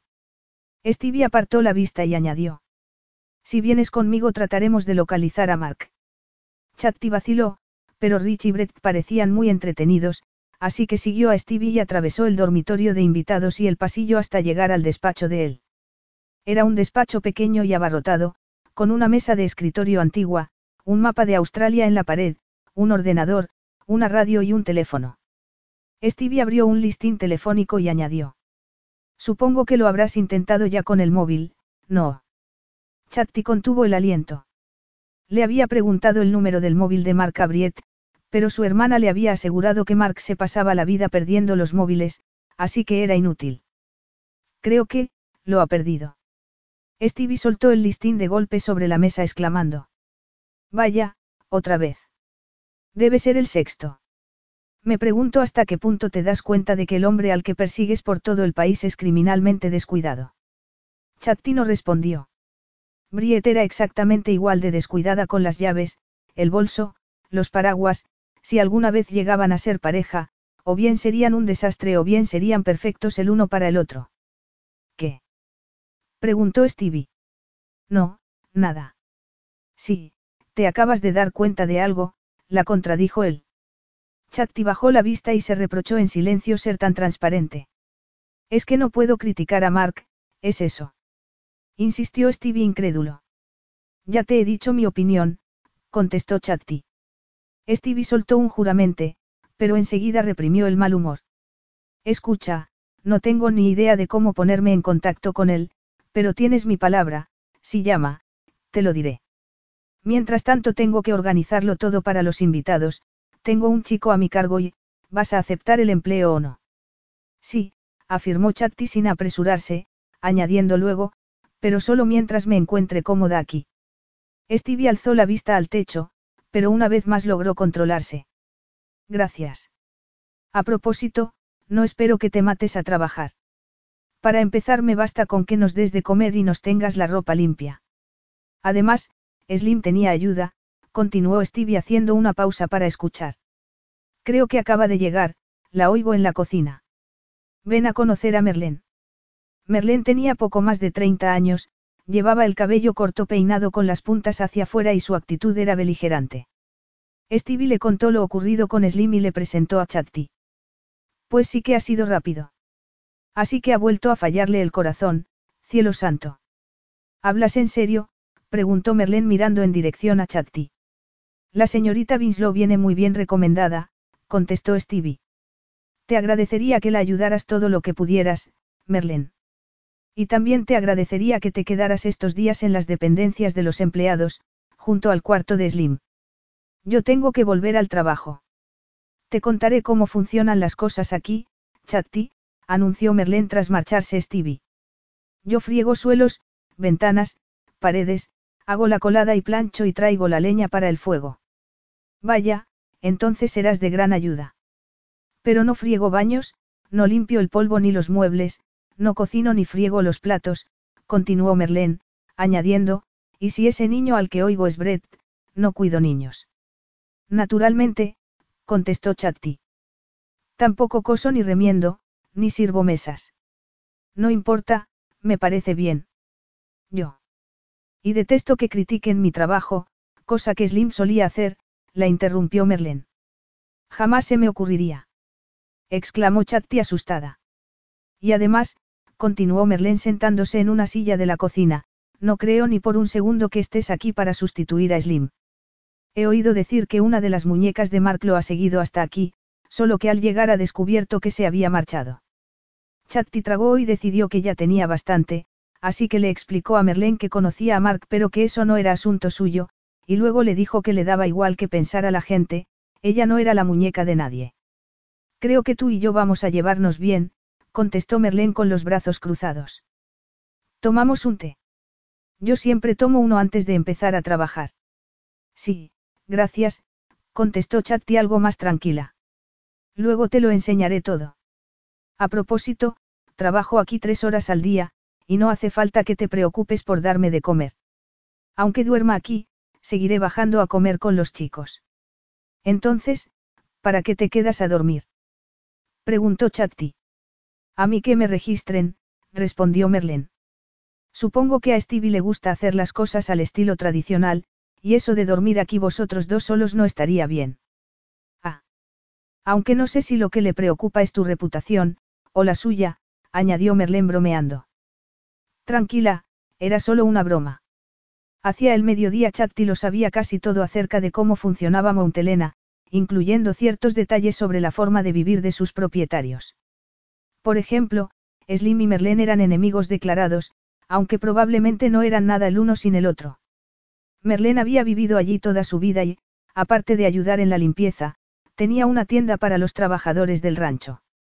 Había cinco fijos, y solo dos mujeres vivían dentro de la propiedad, Harriet Barlow, a la que Merlén despreciaba, y ella. Merlén le habló además de la extensión del rancho y de las cabezas de ganado que contenía. Chatti comentó que la casa estaba llena de detalles encantadores, y entonces Merlén le contó que la madre de Stevie había sido una gran dama con muy buen gusto. Por mucho que Chatti le preguntara discretamente por Mark, Merlén apenas lo mencionó. Chatti tuvo la clara sensación de que en Montelena la vida giraba alrededor de Stevie Kinane. Hacia la una del mediodía Stevie volvió a comer. En Montelena no había nevera, sino una gran cámara de refrigeración bien abastecida. Mañana prepararé algo más elaborado, se disculpó Chatti sirviéndole la comida. Hoy Merlén me ha estado informando acerca de cómo funcionan las cosas aquí. Tranquila, esta comida es perfecta, murmuró él. No ha habido llamadas. No. Entonces Merlén y tú os lleváis bien. Siguió preguntando Stevie. Sí, aunque no gracias a ti. Por mucho que te hubiera advertido de su carácter, te habría dado igual, murmuró él. No estoy tan segura, contestó Chatti sentándose y sonriendo. Tengo la sensación de que aquí eres el niño bonito. ¿Y tú no estás de acuerdo? Bingo. Chatti, no soy ningún ogro, rió Stevie. ¿Qué es un ogro? Preguntó Brett. Una persona que asusta, contestó Chatti. Mamá dice que a veces lo eres, comentó Brett. Dice que la única persona a la que no quiere pillar de mal humor es a Stevie. Papá se asombró mucho cuando la oyó. Chatti le lanzó a Stevie una mirada burlona, como diciendo, te lo dije. Brett continuó. Pero a mí no me pareces tan malo. En realidad eres más simpático que otros. Gracias, Brett. ¿Crees que podría separarte de Rich un rato y venir esta tarde conmigo? Preguntó Stevie. Sí, sería genial. Exclamó Brett saltando de la silla. Así Chatti podrá descansar un poco y recuperar el buen humor, añadió Stevie.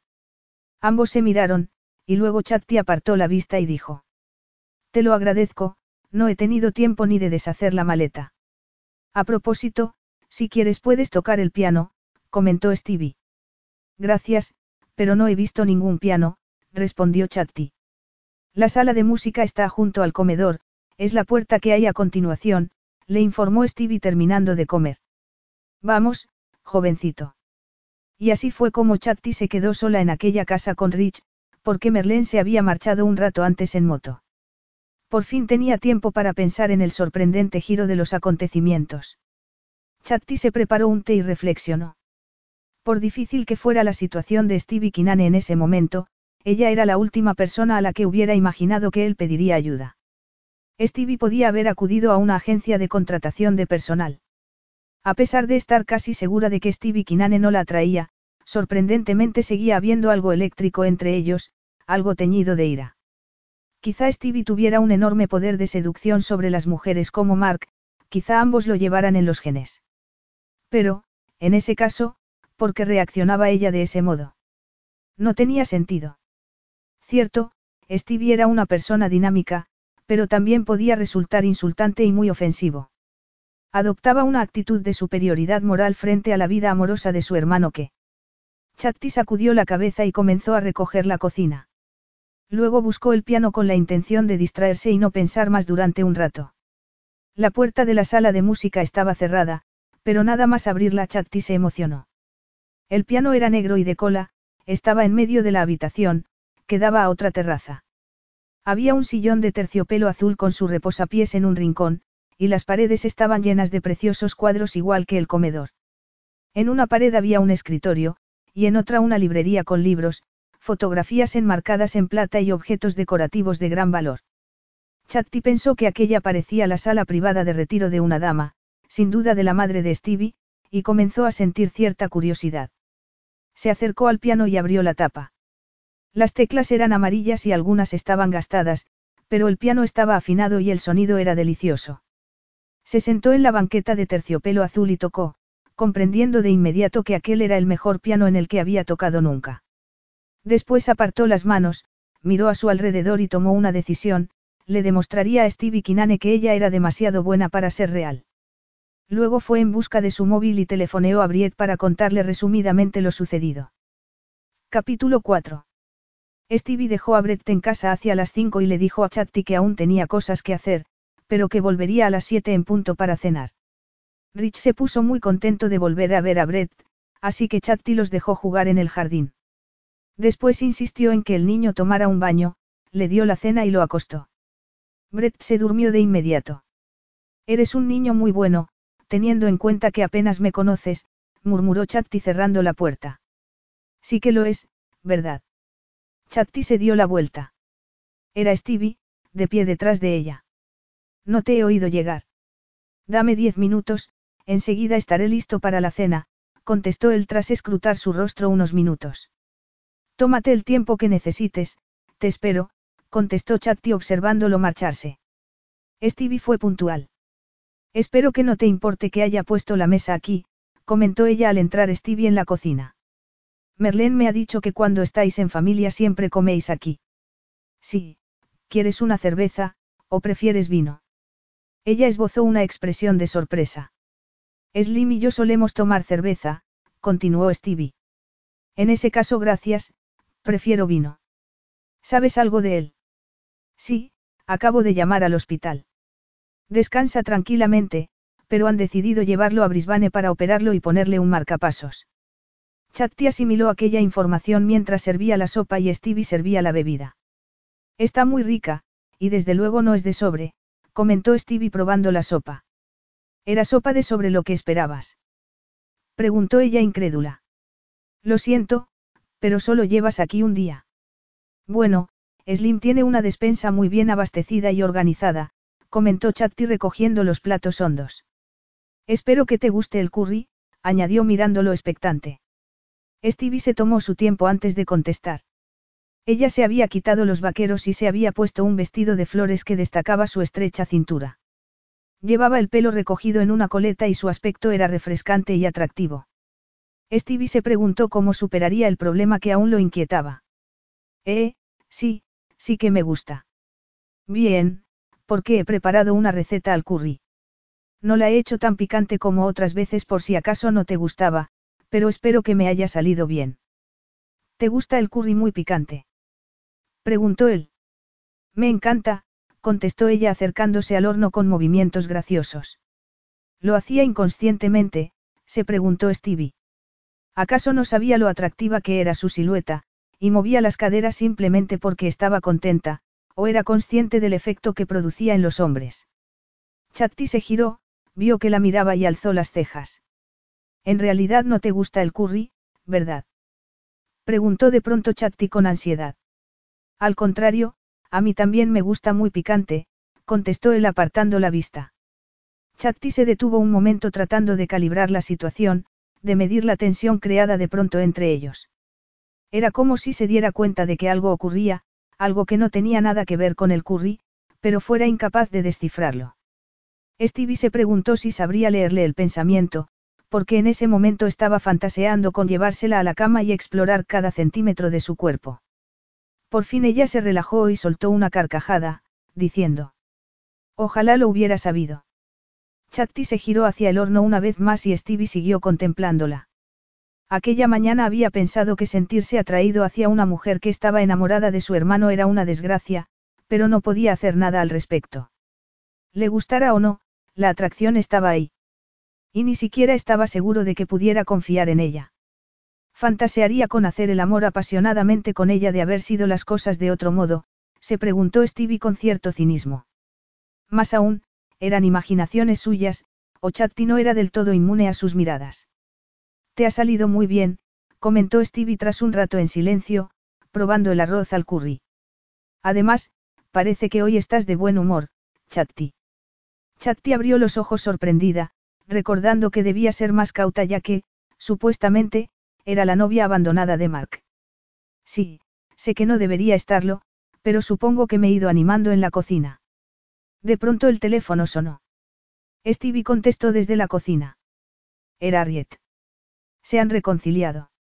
Preguntó Chatti nada más volver Stevie a la mesa. Bueno, de momento están hablando, contestó él encogiéndose de hombros. No le has contado nada de Slim, señaló ella. No, no he querido. No quiero que se sienta en la obligación de volver antes de resolver las cosas con su marido. Brett no es ningún problema, no. No, en absoluto. De hecho me gusta tener niños a mi alrededor. Y él parece quererte mucho, comentó Chatti apartando el plato y apoyando la cabeza en las manos. Supongo que a ti también te gustan los niños, no. Me gusta Brett. ¿Puedo preguntarte una cosa? Él asintió. Chatti se quedó pensativa un momento. No deseaba sacar a relucir de nuevo aquel tema de conversación tan espinoso, pero estaba preocupada. Hay demasiada distancia entre Kenslan y Brome como para tener la novia allí, ¿no crees? Mark y ella se conocieron en la Universidad de Darwin. Él se fue a estudiar allí porque no consiguió plaza en Queensland, y en el caso de Bryon y sencillamente le quedaba más cerca que Perth. Comprendo, asintió Chatti. Chatti, continuó Stevie haciendo una pausa y observándola atentamente, hay algo que no me hayas contado. ¿Cómo qué? Stevie terminó la cerveza y comenzó a darle vueltas al vaso en la mano antes de contestar. Anoche negaste que estuvieras embarazada, pero, de verdad es cierto. Chatti tragó, preguntándose si no sería esa una buena oportunidad para contarle la verdad y recibir de él una respuesta sensata y menos acalorada que la anterior. Sin embargo, aún estaba demasiado fresco en su memoria el recuerdo de todo lo sucedido la noche anterior, así que no quiso arriesgarse. No, es decir, sí, es cierto que no estoy embarazada. ¿Estás segura? Por supuesto, contestó ella ruborizándose. A veces ocurren accidentes, sugirió el irónico. Sin duda, afirmó ella. Si estuviera embarazada de Mark, ¿qué harías? Chatti, contestó él con dureza, te aseguro que mentir no va a arreglar las cosas. No estoy mintiendo, dijo ella en voz baja, consciente de que de algún modo sí estaba haciéndolo. ¿Por qué te preocupa tanto eso? Simplemente me pregunto si es esa la razón por la que necesitas hablar con Mark tan desesperadamente. Chatti se quedó mirándolo seria, y él continuó. Porque si yo tuviera que darle esa noticia, no creo que tuviera ninguna prisa por hablar con él. Quiero decir que, según parece, Mark tuvo una aventura contigo, te invitó a venir aquí, y luego se olvidó de todo y se marchó. Comprendo, respondió ella doblando la servilleta. Bueno, no es que esté embarazada, pero, suponiendo que algo así hubiera ocurrido, ¿cómo reaccionarías tú?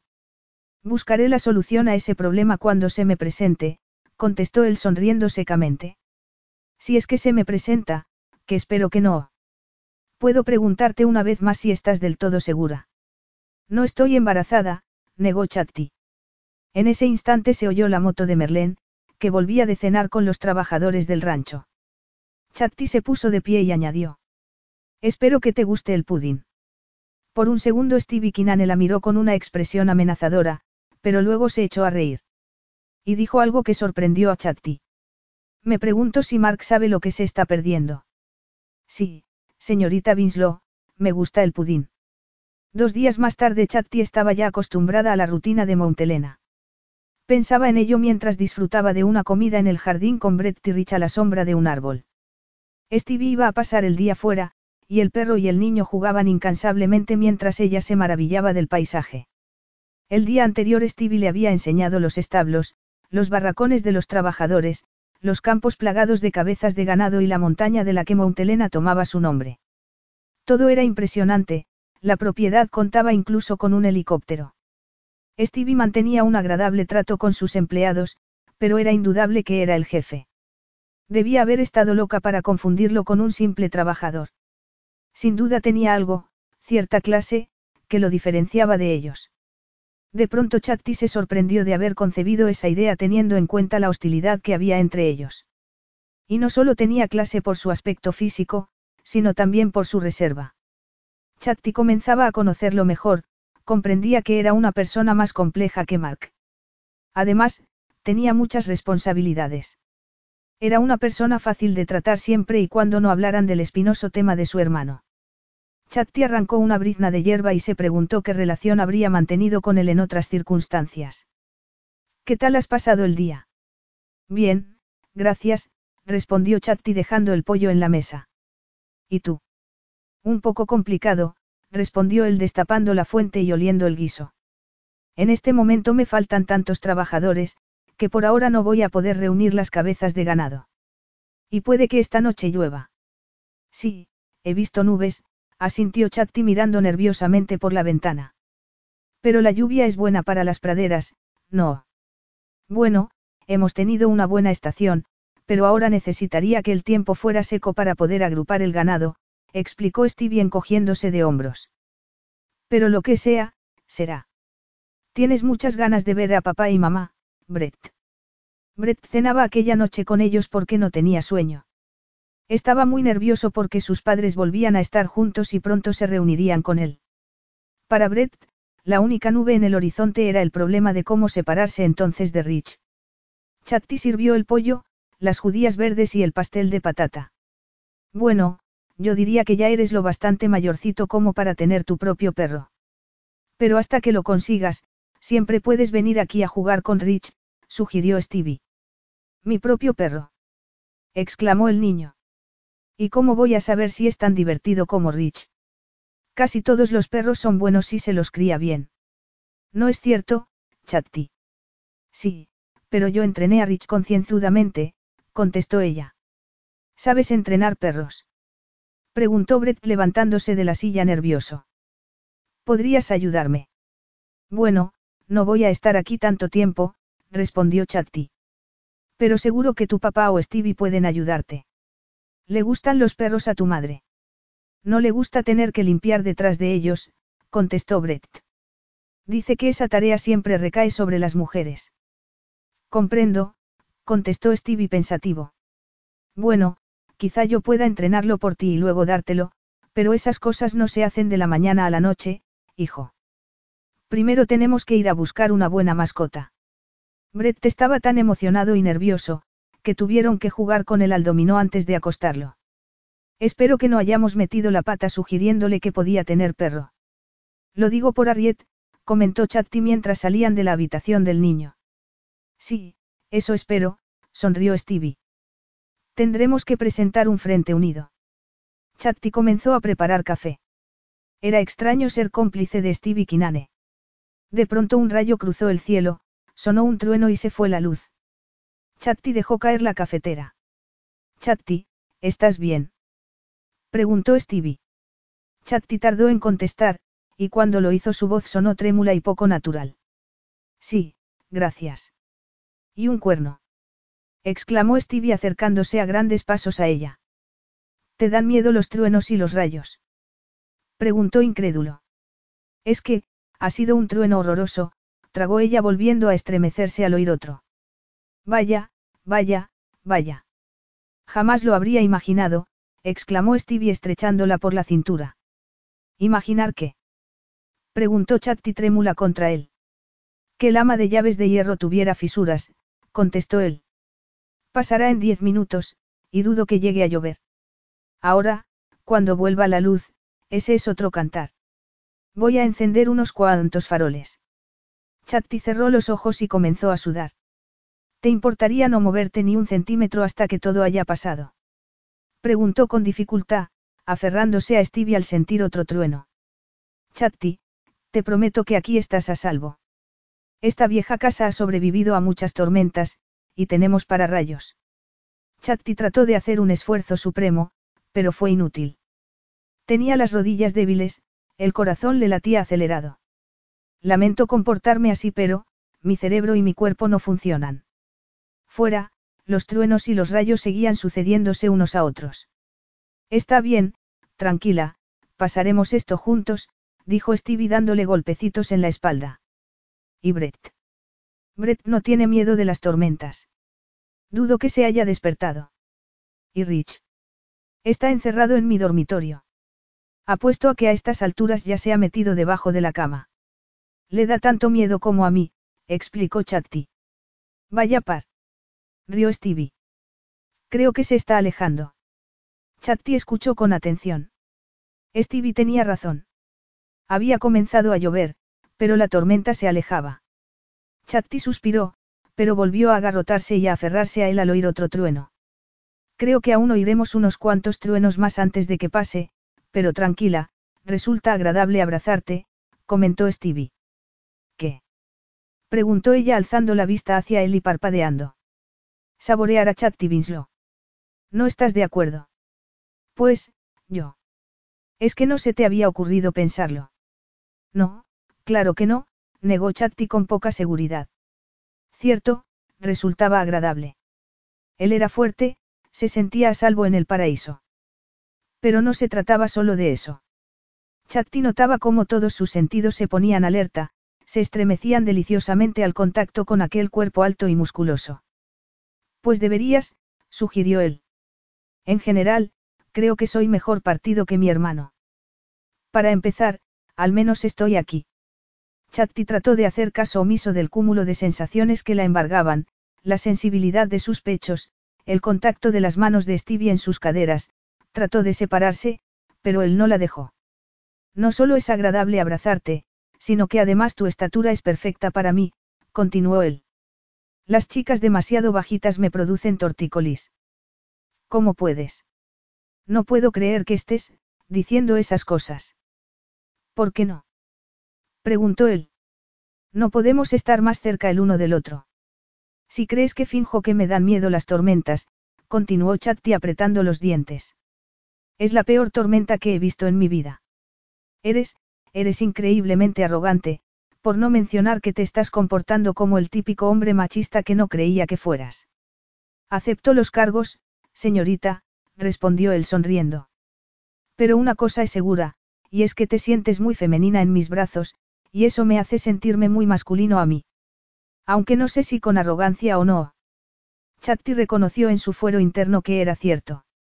Puede que la idea no la hiciera sentirse cómoda, pero desde luego su cuerpo estaba disfrutando. Te estás aprovechando de mí, Stevie Kinane, lo acusó Chatti. Um, convino él. De pronto volvió la luz, y Chatti comprobó por su expresión que Stevie no se arrepentía. ¿Qué ha sido de nuestro trato? No iba a ser puramente de negocios. Inquirió ella. Voló. Se me ocurre pensar que, ya que Rich está debajo de la cama, yo podría preparar un lecho de paja al sol. Ya sé que, dadas las circunstancias, la metáfora resulta increíble, pero tú ya me entiendes. Te entiendo perfectamente, eso es lo peor. Bueno, continuó Stevie, pero lo más interesante de todo es que te has sentido a salvo en mis brazos, Chatti. Dudo que un hombre que te repugne pueda hacerte sentir así. Chatti se ruborizó y lo miró con ojos desafiantes. No podía evitar lo que sentía. Puede que me haya sentido a salvo, pero aún no he olvidado el odioso comentario que hiciste sobre la plata. Y yo sigo sin estar seguro de tus verdaderas intenciones, señorita Winslow, pero eso no significa que no estemos muy a gusto el uno con el otro. Si me soltaras, continuó Chatti haciendo esfuerzos por no estremecerse, comprenderías que estás perfectamente a salvo de, mis intenciones. El problema es que no quiero estar a salvo de ti. Al menos en un sentido muy concreto.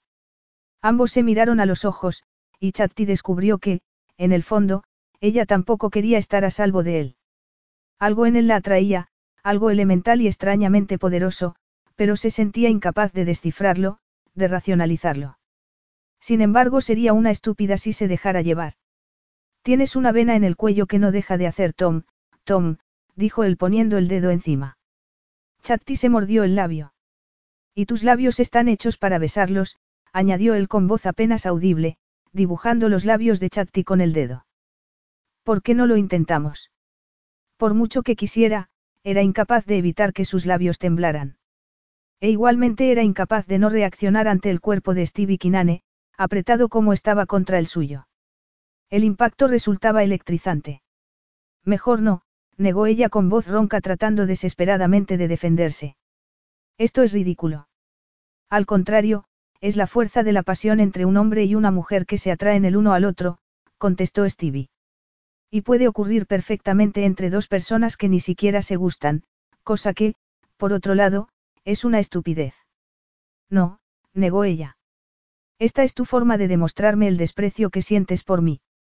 Por ejemplo, apuesto a que si me besaras, después harías algún comentario impertinente acerca de tu hermano y yo. Algo brilló en los ojos de Stevie, pero fue tan pasajero que Chatti no pudo descifrarlo. Está bien, contestó él encogiéndose de hombros, tú serás el juez. Tendrás que decirme si te acuerdas de mi hermano después de besarte yo. Stevie, no. exclamó ella. Sí, Chatti. Si quieres, puedes echarle luego la culpa a la tormenta. Yo lo haré seguramente. O puedes seguir con la vieja canción del hombre machista. Lo que prefieras, añadió Stevie con un brillo de malicia en los ojos. De cualquier modo, yo voy a dejar que las cosas sigan su curso. Es inevitable. Chatti juró. Tenía que dejar que ocurriera, pensó. Lo malo fue que él le leyó el pensamiento. Stevie abrazó sus caderas y su trasero. La falda y las braguitas apenas suponían una protección, de modo que Chatti comenzó a jadear. Él alzó una ceja y luego subió las manos hasta su cintura. Casi puedo abrazarte entera, dijo él. Deja que adivine, 60 centímetros, 61. Eso no es asunto tuyo. Bueno, podría serlo, continuó él abrazándola a la altura del pecho, 90, 60, 90. Tienes demasiada experiencia con las mujeres. Sí, un poco. Pues entonces deja que te diga que desprecio a los hombres que miden mentalmente la silueta de las mujeres. Tienes razón, sonrió él, es una costumbre de adolescente. Yo no suelo ocuparme de eso, pero eres tan perfecta que no he podido remediarlo, añadió encogiéndose de hombros. Y más cuando balanceas las caderas de ese modo. No lo hago a propósito, negó ella. Solo camino. Entonces es algo natural. Me alegro, murmuró Stevie. Pero me pones a prueba. Y luego está tu piel, otra prueba. Es como la seda, añadió acariciándole los brazos. Eres tan perfecta, que me cuesta creer que una belleza tan delicada pueda estar dominada por una mente de hierro. Pues más te vale creerlo, advirtió ella. Cada vez le resultaba más difícil seguir siendo agresiva con él, porque también ella había caído en una trampa de seda. Era ella quien había tendido la trampa. Siempre le habían dado miedo los truenos, ese era el único asunto en el que Briet era más fuerte que ella. ¿Cómo había podido ser tan estúpida como para revelarle a ese hombre su debilidad? Debía eximirle en parte de la culpa por esa razón. ¿Y hasta qué punto no era ella tan vulnerable como él al hecho de estar abrazados? Señorita Winslow. La llamó él. Chatti tragó. Abrazada a él podía oler su fragancia masculina, contemplar su mentón de barba incipiente y su mirada inquisitiva. Chatti suspiró frustrada y tomó su rostro entre las manos. Luego se puso de puntillas y lo besó suavemente en la boca. Y dijo, contra sus labios. Puede que sea culpa mí, pero sigue siendo una locura y no cambia nada las cosas. Y ahora, por favor, me sueltas. Enseguida. No me gusta dejar las cosas a medias, contestó él. Stevie la estrechó con fuerza, rozó sus labios y la obligó a abrirlos comenzando a besarla con pasión. Al terminar ella temblaba de deseo por Stevie Kinane, su enemigo. Y bien, ¿qué tiene eso de locura? Preguntó él soltándola. Chatti lo miró fijamente a los ojos y reaccionó del único modo que podía, girando sobre sus talones y marchándose a su dormitorio. Rich salió de debajo de la cama a recibirla y ella lo acarició. Luego se apoyó contra la puerta y trató de serenarse y respirar con normalidad. La escena había sido de lo más extraña. Enamorarse de un hombre que sin duda acabaría detestándola cuando se enterara de la verdad era, buscarse problemas. Además, no haría con ella lo mismo que con Briette. Su cometido era buscar a Marco, al menos, conseguir que él admitiera su responsabilidad para con el bebé. Pero Stevie había dejado muy clara su opinión respecto. Debo contarle la verdad, Rich. Preguntó Chatti en voz alta, sentándose en la cama. Debo decírsela antes de que se compliquen más las cosas. Me parece que voy a tener que hacerlo, no sé por qué no lo hice nada más llegar. Chatti cerró los ojos e imaginó a Briette en casa, cada vez más alterada mientras los días pasaban. Y quién sabía cuánto más tardaría en encontrar a Mark. Y el problema no era solo ese, mientras tanto, ella tendría que soportar la compañía de un hombre diabólicamente atractivo, de un hombre que no confiaba en ella y que acabaría por detestarla. No, es una locura, añadió Chatti poniéndose de pie. Voy a decírselo ahora mismo. Estaba a punto de salir del dormitorio cuando oyó el motor de un coche. Cielo santo. ¿A dónde va a estas horas? Fuera donde fuera, dos horas más tarde aún no había vuelto. Chatti se dio por vencida y se fue a la cama, decidida a poner las cosas en claro a la mañana siguiente. Pero, como con muchas otras buenas intenciones, las cosas no ocurrieron de ese modo. Capítulo 5. A la mañana siguiente Stevie le pidió a Merlén que desayunara con ellos antes incluso de que Chatti bajara a la cocina. Brett seguía sentado ante su tazón de gachas. Él le dirigió una mirada helada a Chatti. Parece que se prepara una guerra, comentó Merlén. Y que lo digas. Contestó Stevie. Tendremos invitados dentro de muy pocos días. Cinco personas, dos parejas y una soltera. Gracias, añadió en dirección a Chatti al dejar ella un plato ante él. Pasarán aquí dos noches, la del martes y la del miércoles. Llegarán el martes por la noche y se marcharán el jueves por la mañana. Y el miércoles por la noche daré una cena de etiqueta para diez personas. Los cuatro restantes son Arriet Jack, y el gobernador del condado y su mujer. Vaya, eso sí que es una guerra.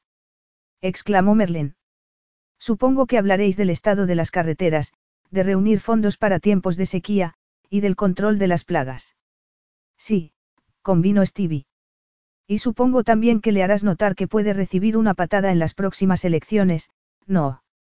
De un modo diplomático, pero sí, asintió Stevie. Te han tocado malos tiempos, continuó Merlin. Tu padre hizo un excelente trabajo. Ya veremos, contestó Stevie brevemente. Chatti va a necesitar más ayuda, Merlin. Chatti abrió la boca dispuesta a asegurarle que no seguiría en esa casa para entonces, pero Merlin se le adelantó. Es inútil que me pidas que sirva la mesa o haga la comida, no sé. Pero supongo que podré hacer unas horas extra y ayudar en la cocina y la limpieza. Gracias, Chatti te lo agradecerá, contestó Stevie. Eh, sí, pero. Chatti, ¿podré venir a ver a Rich cuando papá y mamá vuelvan a casa? Preguntó entonces Brett. Sí, pero. Es la segunda vez que vacilas, la interrumpió en esa ocasión Stevie. Ven a mi despacho un momento, por favor. Chatti respiró hondo y lo siguió. Él se sentó detrás de la mesa pero no le ofreció asiento. Estás a punto de hacer las maletas y largarte sin avisar, ¿verdad? inquirió él. Difícilmente podría hacerlo sin avisar. No tengo ningún motivo para estar aquí, tal y como tú has señalado varias veces. Pues yo diría que ahora sí tienes una buena razón para quedarte, contestó él mirándola de arriba abajo con cierto desprecio e insolencia. Es que vas a fingir que no ha ocurrido nada, Chatti. Lo que ocurrió se debió a, Chatti se ruborizó y continuó, a un descuido involuntario por mi parte y... Y una porra. La interrumpió él. Escucha, si crees que tienes que romper de alguna manera con Mark para poder estar conmigo, te equivocas. Es evidente que él ha terminado contigo, señorita Winslow. ¿Crees que recorrería medio continente si no fuera así? Escucha tú, las cosas no son exactamente como parecen. ¿Crees que no lo sé? La interrumpió él de nuevo airado. Muy bien, pues dime a qué viniste y por qué estás a punto de marcharte. Es que Mark sabe algo acerca de ti que podría desagradarme, algo que pudiera hacerte sentirte violenta si se descubriera. Me refiero a haber llevado una vida de promiscuidad o algo así. Chatti se puso pálida y tomó inmediatamente una decisión, exactamente la contraria de la que había tomado la noche anterior. Me has malinterpretado, señor Kinane, afirmó ácidamente. Solo hablaba teóricamente cuando decía que difícilmente podría marcharme sin avisar. De hecho no tengo ninguna intención de dejarte en la estacada. Al menos de momento, así que relájate. ¿Y qué hay de esas cosas que, no son lo que parecen? Preguntó él con el ceño fruncido. Otro error por tu parte, contestó ella encogiéndose de hombros. Anoche no te pedí que me besaras. Y no pienso permitir que vuelva a suceder. Y te advierto que más vale que no lo intentes, porque si lo haces vas a tener más problemas de personal de los que ya tienes. Y entonces, ¿por qué vacilabas tanto en la cocina? Porque primero necesito saber ciertas cosas acerca de tus invitados, argumentó Chatti rápidamente. Está muy bien eso de las cifras, pero necesito saber más cosas. ¿Cómo qué? preguntó el suspicaz. Cuéntame cosas de esos invitados, por favor, dijo Chatti tomando asiento seria. Es de gran ayuda conocer a la gente a la que hay que prepararle la comida. En mi opinión, y por lo que he visto, Chatti, cocinas como un ángel. Sigue así, y todo irá bien. Pero son jóvenes, mayores, de mediana edad, ¿o qué? Continuó ella. ¿Qué importa eso? Sí importa, declaró Chatti. Sé por experiencia que, a menos que sean italianos, la pasta y la pizza son para jóvenes y gente de mediana edad. Y lo mismo el thai, la cocina india o la china. A los mayores no les gusta. Con la ensalada, por ejemplo, también es importante la cuestión generacional. Los más mayores prefieren otras verduras. Comprendo. Es evidente que te lo tomas muy en serio, comentó Stevie casi divertido. Así es, afirmó ella. Así que, aunque puedo preparar una comida tradicional, no estaría de más saber si tengo que limitarme a servir rosbif y verduras. Pues me temo que hay de todo, contestó Stevie. Una de las parejas es la del veterinario y su mujer, que tienen poco más de 30 años y son muy modernos. La segunda anda por los 50, son rancheros de por aquí. Y lo mismo te digo de Arrietillac. El gobernador del condado y su mujer, sin embargo, creo que encajan en la categoría de, solo rosbif y verduras. Bien, así que, a excepción de la cena de etiqueta, puedo aventurarme un poco, no. Y la soltera, ¿y tú? Yo soy fácil de contentar, y en cuanto a la soltera. Tiene poco más de 20 años, y es muy moderna. Es periodista, va a hacer un reportaje sobre el rancho. Ya, contestó Chatti irguiéndose en el asiento. ¿Quieres que prepare un menú y te lo enseñe? No, gracias, rió Stevie. Puedes considerarte la autoridad en esos menesteres, ya que aquí no hay señora de la casa. Pero no te mates a trabajar, Chatti, advirtió Stevie. No pretendo que esto sea un hotel de cinco estrellas. Solo quiero estar segura de que tus invitados están cómodos y comen bien. Ah, y otra cosa, añadió poniéndose de pie. Creo que estoy ocupando la mejor habitación de invitados de la casa, ¿quieres que me traslade? No, negó él. Tenemos habitaciones de sobra, te quedas donde estás. Gracias. Bueno, entonces vuelvo al trabajo. Ambos se miraron. Entonces ella añadió firmemente. ¿Habló en serio? Sí, señorita, respondió él. ¿Te temen tus alumnos? No, pero harías bien en tomarte mi advertencia en serio, Stevie Kinane. Lo hago, Chatti, lo hago. Me portaré bien hasta que la casa vuelva a la normalidad, contestó el medio irritado, medio riendo. Gracias, dijo Chatti seria, marchándose.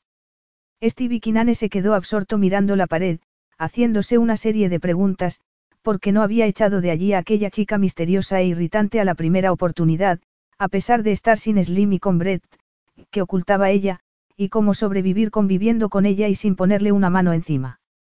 Briet, ya te he explicado que el problema es que nadie sabe dónde está Mark, repitió Chatti por teléfono aquel mismo día, más tarde. Ha desaparecido, pero todo el mundo piensa que antes o después llamará al rancho, así que solo cabe esperar. ¿Qué tal estás? Me siento enferma, declaró Briet. Briet le obligó a Chatti a jurar que no le había contado la verdad a Stevie Kinane. No, Briet, no le he contado nada, aseguró Chatti, pero puede que tenga que hacerlo si Mark no aparece. Bueno, te consultaré antes, de acuerdo. Escucha, no vas a creerlo, pero tengo un empleo en el rancho, añadió tratando de animar a su hermana, y me alegro, porque de otro modo a estas alturas ya habría acabado con mis ahorros. Los días siguientes fueron agobiantes, pero la tregua entre Stevie y Chatti pareció funcionar. Ella trataba de mostrarse natural. Era el único modo de convivir después de haber cometido la locura de quedarse allí. Y, por supuesto, dedicarse a tareas que le gustaban contribuyó. Resultaba gratificante ocuparse de una casa tan magnífica como aquella. El hecho de que todo pareciera ir bien también ayudó a que Chatti recuperara el buen humor. Stevie tuvo un verdadero detalle con ella que, finalmente, puso a prueba esa tregua. Stevie llevó a Chatti y a Brett en helicóptero a ver la propiedad. Era él quien pilotaba el aparato, y Chatti se emocionó casi tanto como Brett, que a partir de entonces decidió que de mayor sería piloto. Era domingo, y Arriet y Jack debían volver al día siguiente. Stevie le había pedido a Chatti que preparara comida para la excursión y los trajes de baño. Llevaban auriculares para poder hablar a pesar del ruido del motor. Es tan grande. exclamó Chatti maravillada. Conoces la finca palmo a palmo, ¿es eso posible? Bueno, palmo a palmo no, pero llevo sobrevolándola desde los 18 años, contestó Stevie. ¿Reúnes al ganado con el helicóptero? A veces, cuando el terreno es verdaderamente abrupto, pero también usamos motos y caballos. Me encantaría verlo, añadió ella. Lo verás, Si te quedas el tiempo suficiente. ¿Ves ese parche verde? Señaló Stevie por el parabrisas. Es un humedal, y tiene que haber una sequía muy fuerte para que se seque. Comeremos allí. Stevie aterrizó y estuvieron un par de horas explorando el humedal, disfrutando de la sombra de los árboles que lo rodeaban y jugando con el agua. Esta experiencia es única, declaró Chatti sacando la comida y colocándola sobre el mantel. Vamos a ver, sándwiches de lechuga y huevo, de jamón con tomate, vegemite, que le gusta mucho al señorito Barlow, pero tú no tienes por qué probarlo, añadió sonriendo en dirección a Stevie. Ah, y un poco de pollo frío. Servios vosotros solos. Hay té y refrescos. Chatti se había puesto una camiseta sobre el traje de baño, pero Brett y Stevie llevaban solo el bañador.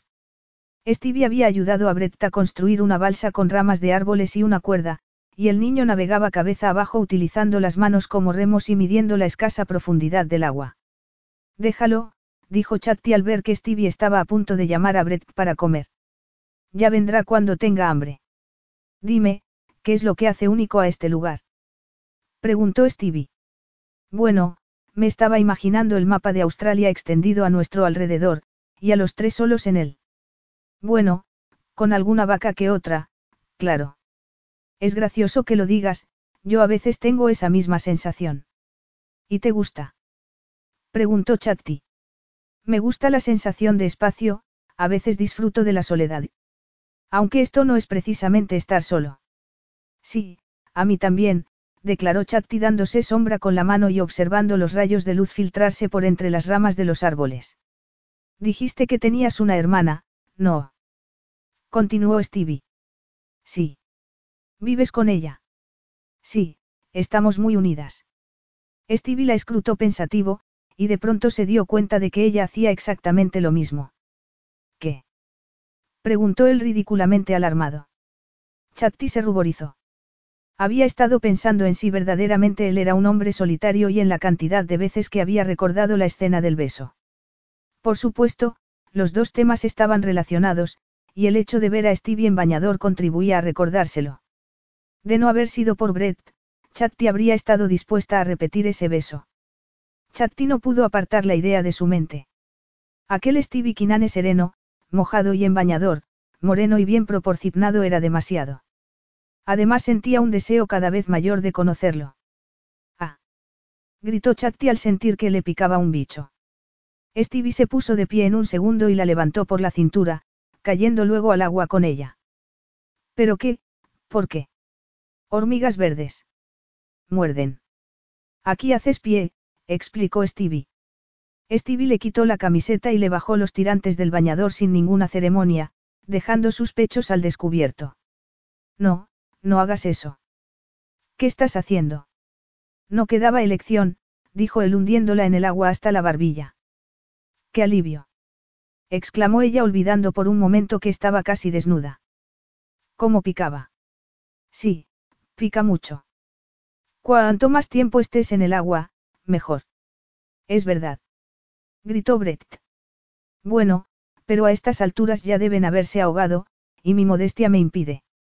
Puede que se hayan ahogado, pero el agua fría te aliviará. Y en cuanto a la modestia, bueno, conmigo estás a salvo, si es eso lo que te preocupa. Eso espero. Y no es que tanta perfección femenina no me afecte, añadió Stevie con un brillo de malicia en la mirada, pero he prometido portarme bien. Chatti se recogió el cabello mojado de la frente, y entonces Stevie añadió.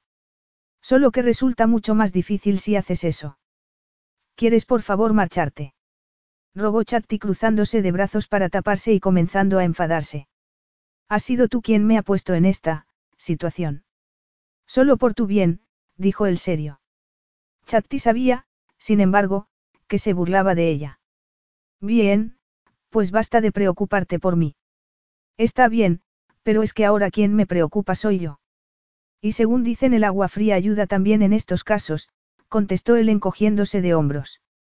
Sus miradas se encontraron, y Chatti respiró hondo. Era imposible no imaginarlos solos en aquel humedal, piel contra piel. Chatti cerró los ojos un momento. Al volver a abrirlos él había dejado de sonreír. Ella se puso tensa. Pero él primero apartó la vista, y luego salió del agua llamando a Brett, y todo volvió a la normalidad. Es decir, casi a la normalidad, pensó Chatti aquella noche. Ninguno de los dos dijo nada, pero hubo otra ocasión en que ambos compartieron su mundo particular. Fue cuando Stevie le tendió la mano para bajar del helicóptero, reteniéndola unos instantes. Chatti lo miró a los ojos con el corazón acelerado, pero entonces Brett los interrumpió saltando a su lado, y Stevie la soltó sin decir nada.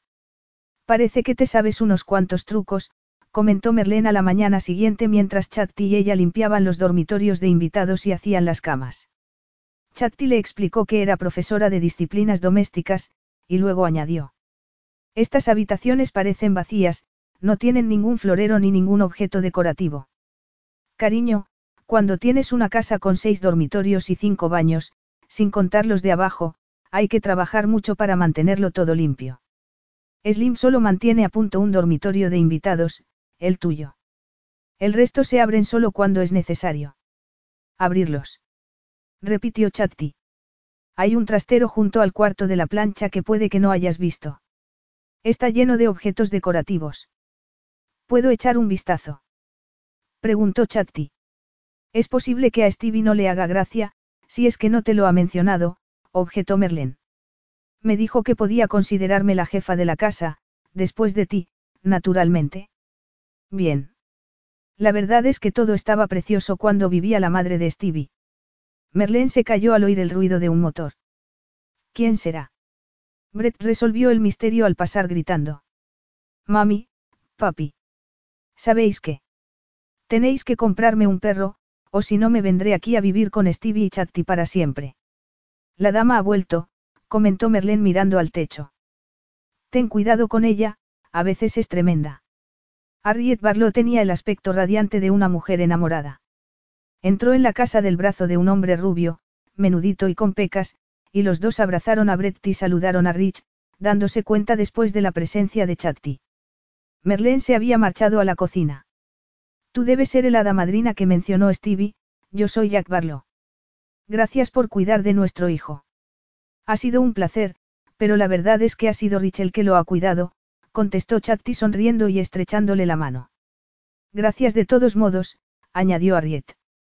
El otro día creí oír que estabas aquí solo de paso, pero puede que me equivocara. Estaba de paso hasta que Slim tuvo el ataque, explicó Chatti. En realidad vine a ver a Mark, pero según parece todo ha salido al revés. Harriet frunció el ceño confusa, pero Chatti no le explicó nada más. Los Barlow recogieron las pertenencias de su hijo y los tres se marcharon. Tatachan. Hasta la próxima. exclamó Merlin. Bueno, llévame a la cueva de Aladino, rió Chatti. El trastero resultó ser exactamente igual que la cueva de Aladino. Chatti se lo pasó de maravilla sacando de él objetos perfectamente embalados, cojines, toallas, floreros, objetos decorativos, etc. Así está todo mucho mejor, se dijo a sí misma observando una a una cada habitación la tarde en que debían llegar los invitados. Chatti le había pedido flores al jardinero y las había colocado en los dormitorios, el salón y el comedor. Todo estaba bajo control, había tomado la iniciativa. En una esquina del comedor había colocado un carrito con una cafetera, una tetera, un azucarero, tazas y platos y pastas caseras. Estaba admirando el resultado y tratando de abrocharse una gargantilla de oro cuando Stevie entró en el comedor sin hacer ruido. Muy bien pensado, afirmó él. De ese modo nos serviremos nosotros solos. Chatti se sobresaltó. Lo siento, no pretendía asustarte, señorita Winslow, añadió el sonriente. Das el pego perfectamente. ¿Puedo ayudarte? El pego. Tu aspecto, pareces la señora de la casa, explicó Stevie. Solo quería, parecer el ama de llaves, no quería llamar la atención. ¿Voy demasiado vestida? Preguntó Chatti ruborizada. Stevie sacudió la cabeza negando, tomó la gargantilla y se dio la vuelta para ponérsela. Siempre vas bien vestida. Stevie mantuvo las manos sobre su nuca un instante, causándole estremecimientos, y luego desapareció. Una hora más tarde llegaban los primeros invitados, los propietarios de la finca vecina, seguidos de cerca por el veterinario, su mujer y la periodista, que llegaron en avioneta. Empieza la fiesta, bromeó Merlin. Esa mujer, la periodista, ha estado ya por aquí recogiendo información para un artículo, pero no me sorprendería que se hubiera fijado en Stevie y que fuera todo una cortina de humo. ¿En serio? Preguntó Chatti alzando la vista de los canapés que pensaba servir en la terraza de aperitivo. La periodista era una mujer morena, delgada y elegante a pesar de vestir ropa kaki y botas. Se llamaba Sasa Kelly, y pareció sorprenderse por el hecho de que Stevie le presentara al ama de llaves. Todos fueron muy amables con ella, Ray y Lucy Cook, el veterinario y su mujer, John y Joan Jackson, y Sasa. Chatti les mostró a todos sus habitaciones y se retiró a la cocina. Resulta sorprendente que aún no se haya casado, ¿no? Preguntó Chatti. Ah, Stevie, comenzó a contestar Merlén, pero se cayó al entrar Stevie en la cocina. Chatti abrió los ojos inmensamente. Aquel día él la había sorprendido ya dos veces. La primera en el comedor mientras colocaba el carrito, y la segunda en la cocina. Pero lo más sorprendente de aquella vez era la expresión de los ojos de Stevie.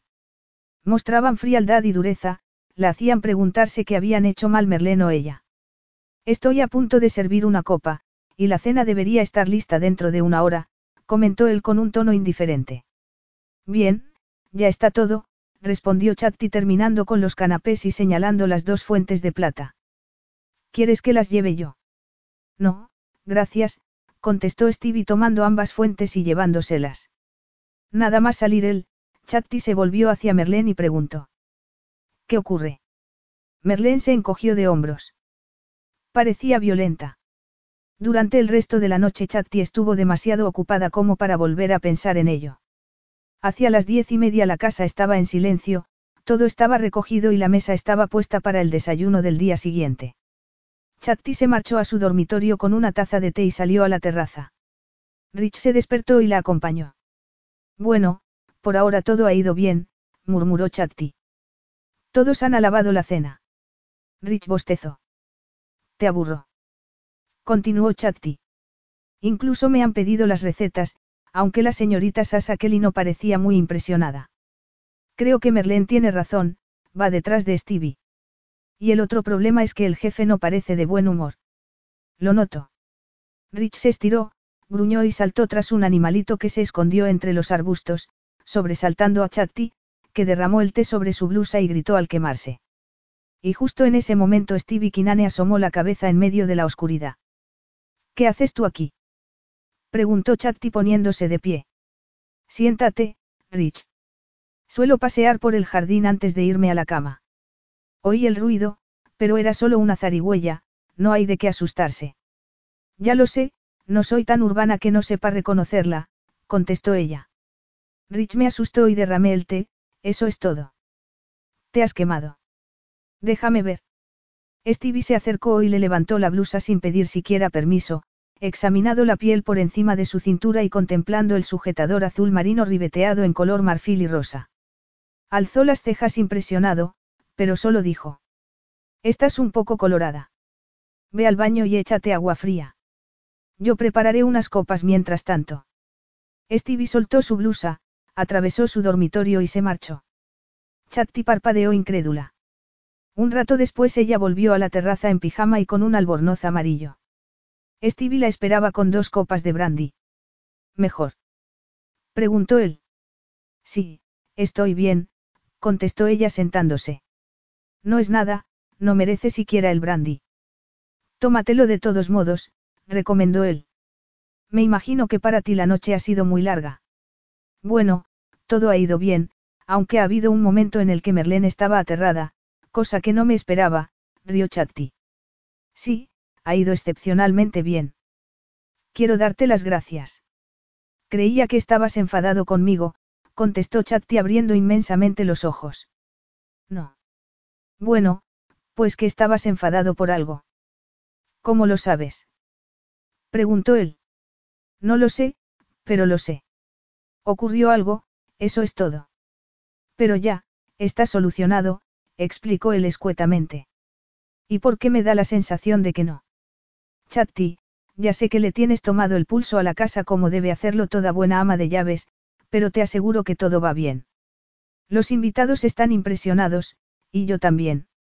Gracias, contestó Chatti. Así que mañana os vais todos, no. Sí, no te molestaremos más que a la hora del desayuno, la comida y la cena. ¿Y qué vais a hacer? Preguntó ella con curiosidad.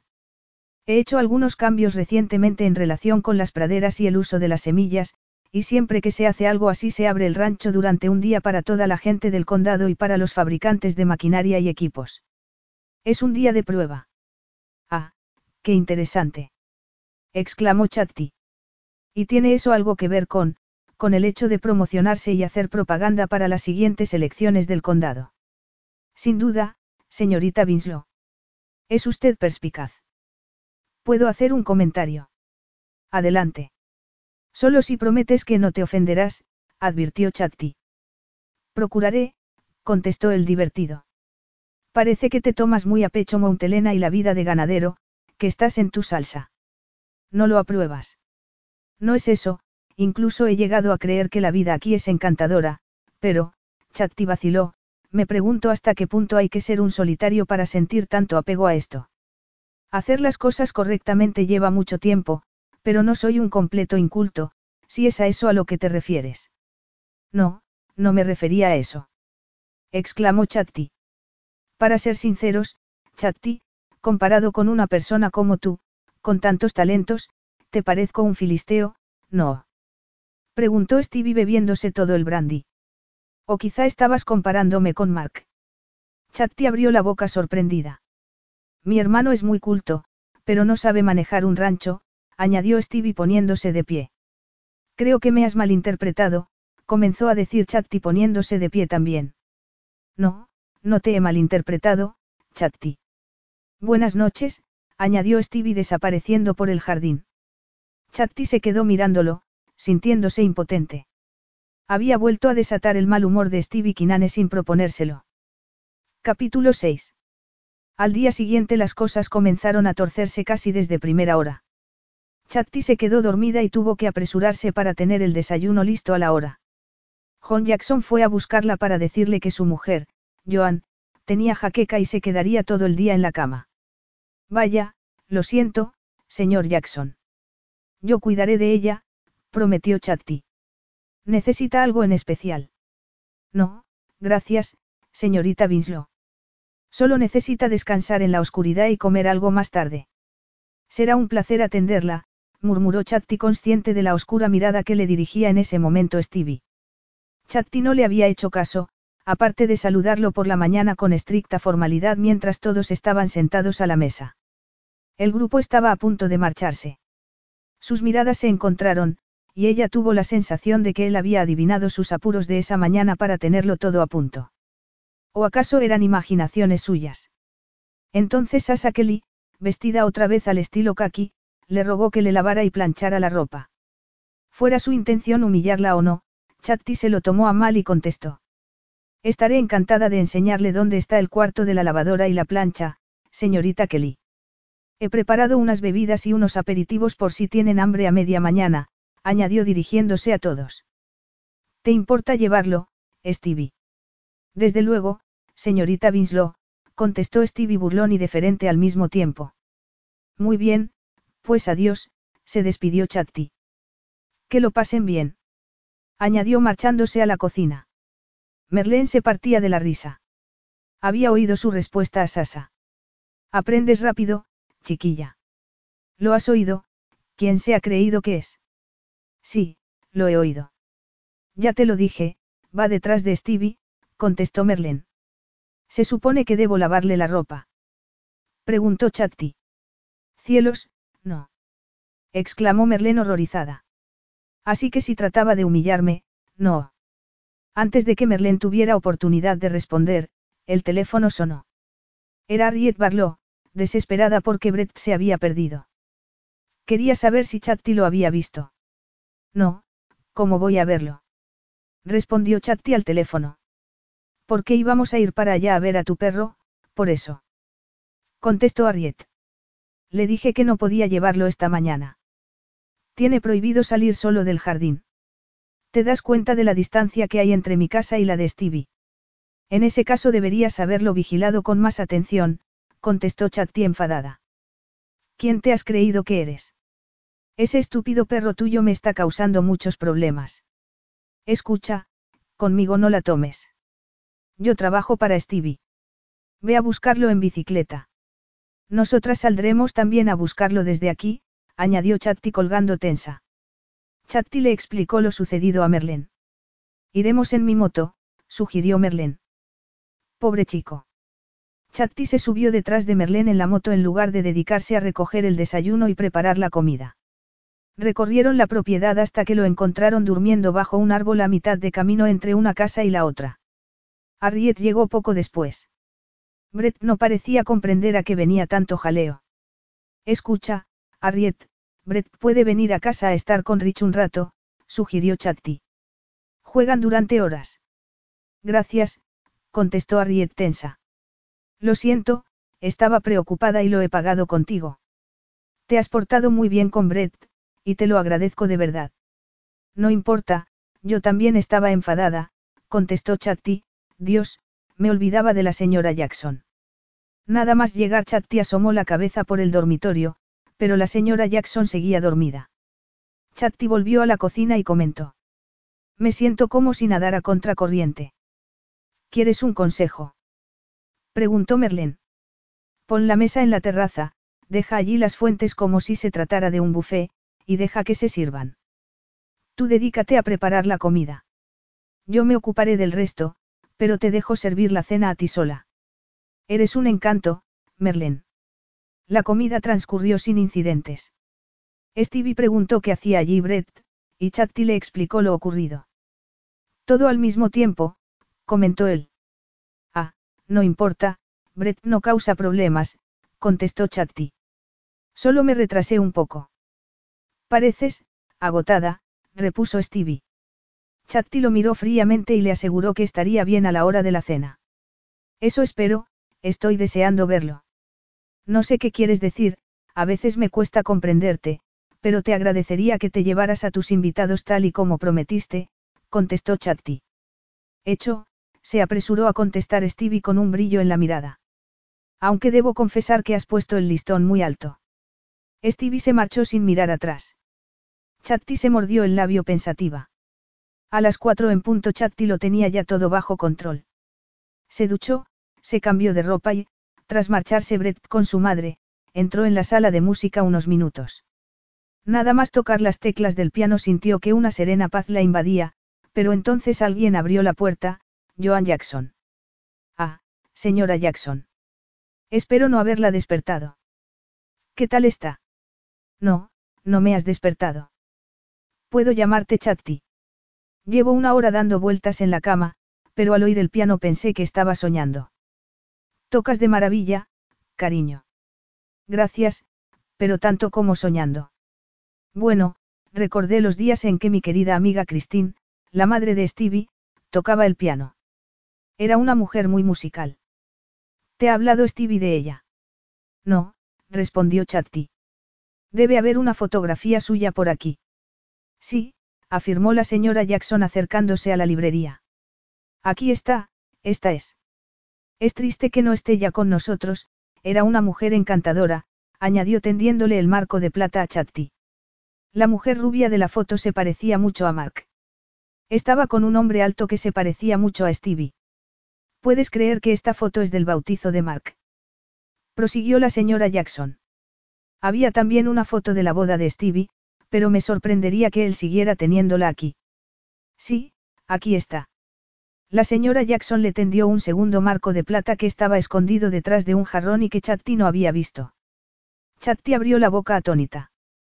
Stevie, se casó. Sí, pero no salió bien. Están divorciados. Ella era muy guapa, pero era una chica de ciudad y fue incapaz de soportar la vida aquí. Decía que Stevie solo tenía una cosa en la cabeza, vacas, vacas y vacas.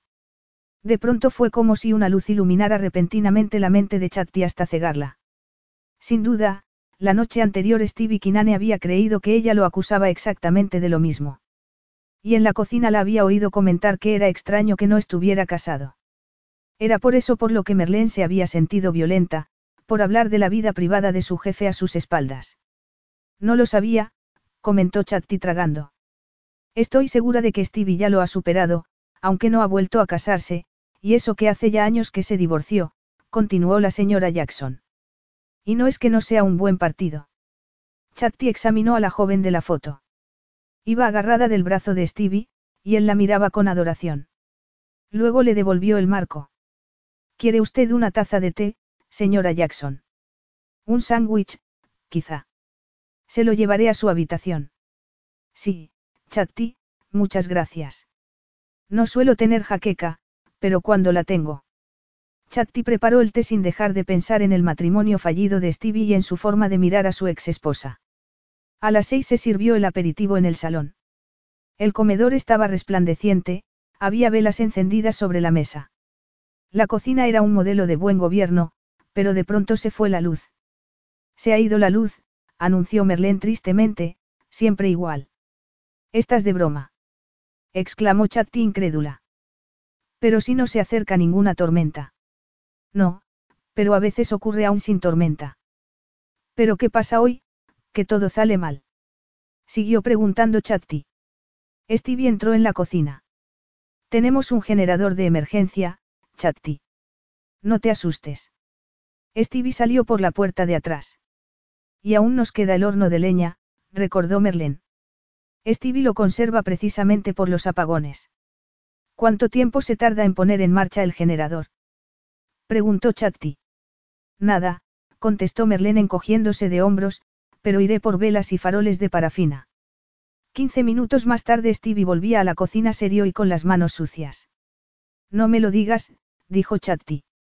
Lo siento, pero el trasto tiene un fusible fundido. La reparación llevará horas. Escucha, sirve lo que tengas. Lo comprenderán. Le diré a Riet que venga a ayudarte. Merlén hizo una mueca de mal humor, y Chatti respiró hondo varias veces. Bien, Arriet me ayudará a servir la mesa. No pienso dejarme vencer. Exclamó Chatti resuelta. Diles que la cena se retrasará media hora. Chatti. Stevie Kinane hizo una pausa y suspiró observando a su ama de llaves. Ella iba elegantemente vestida, con el pelo recogido y un delantal de plástico. Parecía decidida, resultaba encantadora. Espera un momento, añadió Stevie saliendo apresuradamente de la cocina. Stevie volvió segundos más tarde con dos copas de champán, una para Chatti y otra para Merlin. Tomad, brindad. Vaya, gracias. exclamó Chatti. Es lo mejor que me ha ocurrido en todo el día. Añadió alzando la copa. Vete ya, todo saldrá bien. La cena se sirvió sin incidentes. Harriet ayudó con las idas y venidas. Para cuando sacaron el postre, la cocina parecía un campo de batalla. Merlén juraba porque no encontraba el molinillo de café manual. ¿Cómo voy a moler el café? Sé que había uno por alguna parte. Merlén, te diré un secreto, contestó Chatti derrumbándose en una silla, un poco de tía María, y el café instantáneo parece otro. Vaya, ha vuelto la luz. La luz volvió repentinamente, pero igual de súbito volvió a irse. Chatti se echó a reír. Vuelta a las velas. exclamó Chatti. Stevie entró en la cocina en ese momento y miró a su alrededor. Sí, gracias a Dios ha sido una falsa alarma, estoy de acuerdo contigo, comentó Stevie. Los invitados requieren tu presencia en el comedor, señorita Winslow. Chatti se llevó las manos a las mejillas coloradas, se tocó el pelo comprobando que lo llevaba enredado, se miró las uñas sucias, y afirmó resuelta. No, de ningún modo. Entonces los traeré aquí, murmuró Stevie. ¿A quién? Al gobernador del condado y a su mujer. Están ansiosos por saludarte, contestó Stevie. No te atrevas exclamó Merlén, añadiendo, lávate las manos, arréglate el pelo y sal. No dejes que vean la cocina. Y quítate el delantal. Chatti obedeció de mala gana. Esto es chantaje. Comentó en dirección a Stevie. Cambiarás de opinión en cuanto oigas lo que te tienen que decir. Pero una cosa, no aceptes ningún empleo. No me gustaría que me dejaras en la estacada. Bien, señorita, comenzó diciendo el gobernador del condado, tengo que decirte que vas a ser una esposa formidable, y que tu marido será un hombre de suerte. Estoy deseando presentarte a mi hijo, ¿no te parece, Beryl? Preguntó en dirección a su esposa. Beryl asintió con entusiasmo. Ray Koch, Jack Barlow y John Jackson alzaron sus copas por ella, y Harriet Barlow se quedó pensativa. Sasa Kelly, en cambio, parecía sumamente aburrida. El resto de las mujeres apoyaron la iniciativa de los hombres y le rogaron a Chatti que se sentara con ellos unos instantes. Dos horas más tarde, tras marcharse aquellos que debían hacerlo en coche y acostarse los que se irían en avioneta al día siguiente, Stevie se encontró a su ama de llaves dormida sobre la mesa del comedor. Había estado preparando la mesa para el desayuno, y parecía agotada. Stevie la observó unos segundos y trató de despertarla. Pero fue inútil. Bueno, no pienso dejarte aquí toda la noche, murmuró Stevie tomándola en brazos. Chatti no se despertó ni siquiera al entrar en el dormitorio. Al ir a dejarla en la cama, Chatti murmuró algo y se aferró a él agarrándolo por la nuca, así que Stevie la sentó en su regazo y tomó asiento al borde de la cama. Chatti. Um. Chatti seguía medio dormida. Restregó la mejilla contra el hombro de Stevie y suspiró contenta, cerrando los ojos otra vez. Stevie la contempló y se puso tenso. Ella era suave y delicada en sus brazos, estaba blandita, relajada. Su cabello olía a limón, tema manchas en la camisa y los pantalones, y había perdido los zapatos por el camino. A pesar de su tenacidad, o quizá incluso precisamente por ella, porque le daba carácter, Chatti resultaba adorable. Su silueta era bellamente curvada, su piel suave. De pronto, sin venir a cuento, Stevie recordó al hijo de Ryan, el gobernador del condado. Ryan Winters era un joven guapo y arrogante. Era considerado el soltero de oro del lugar, pero era un bruto y resultaba inconcebible imaginar a Chatti en sus brazos. En realidad a Stevie le costaba imaginarla en los brazos de cualquier hombre que no fuera él, pero eso para él no era sino un gran contratiempo. Y no solo porque ella tuviera relaciones con su hermano, sino porque además Stevie se consideraba inmune a todo posible lazo emocional, así que, ¿cómo era posible que se hubiera enamorado de una mujer que albergaba los mismos sentimientos negativos hacia él que su ex esposa? Chatti se movió en sus brazos y murmuró medio dormida. Qué agradable, después de un día de trabajo. De pronto ella abrió los ojos. Por un momento pareció confusa, pero luego se dio cuenta de su situación, se asustó y se sintió terriblemente violenta. Perdóname, se disculpó poniéndose colorada y tratando de sentarse.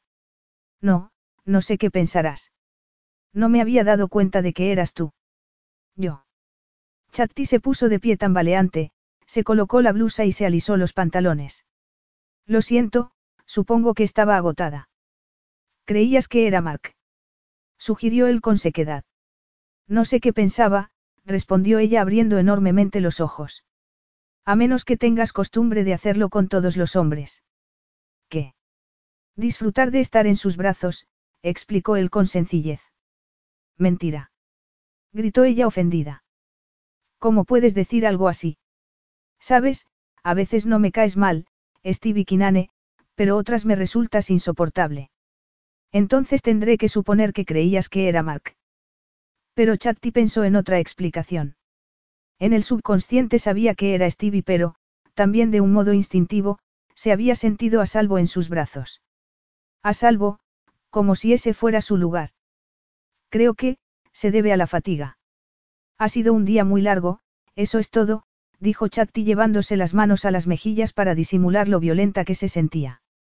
La próxima vez me pedirás una paga extra por peligrosidad, sonrió breve e inesperadamente Stevie. Yo no he dicho que fuera demasiado trabajo. exclamó ella irritada. Solo trataba de explicar, pero ¿qué importa? Añadió dándole la espalda. Me voy a la cama, ya que, según parece, tú y yo jamás nos entenderemos. Stevie no dijo nada. Los segundos pasaron, y Chatti sintió el impulso de volverse hacia él.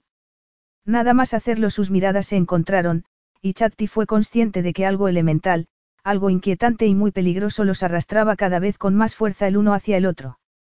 Era como una tormenta física y emocional a punto de desatarse entre los dos, lo quisieran o no, supieran racionalizarla o no.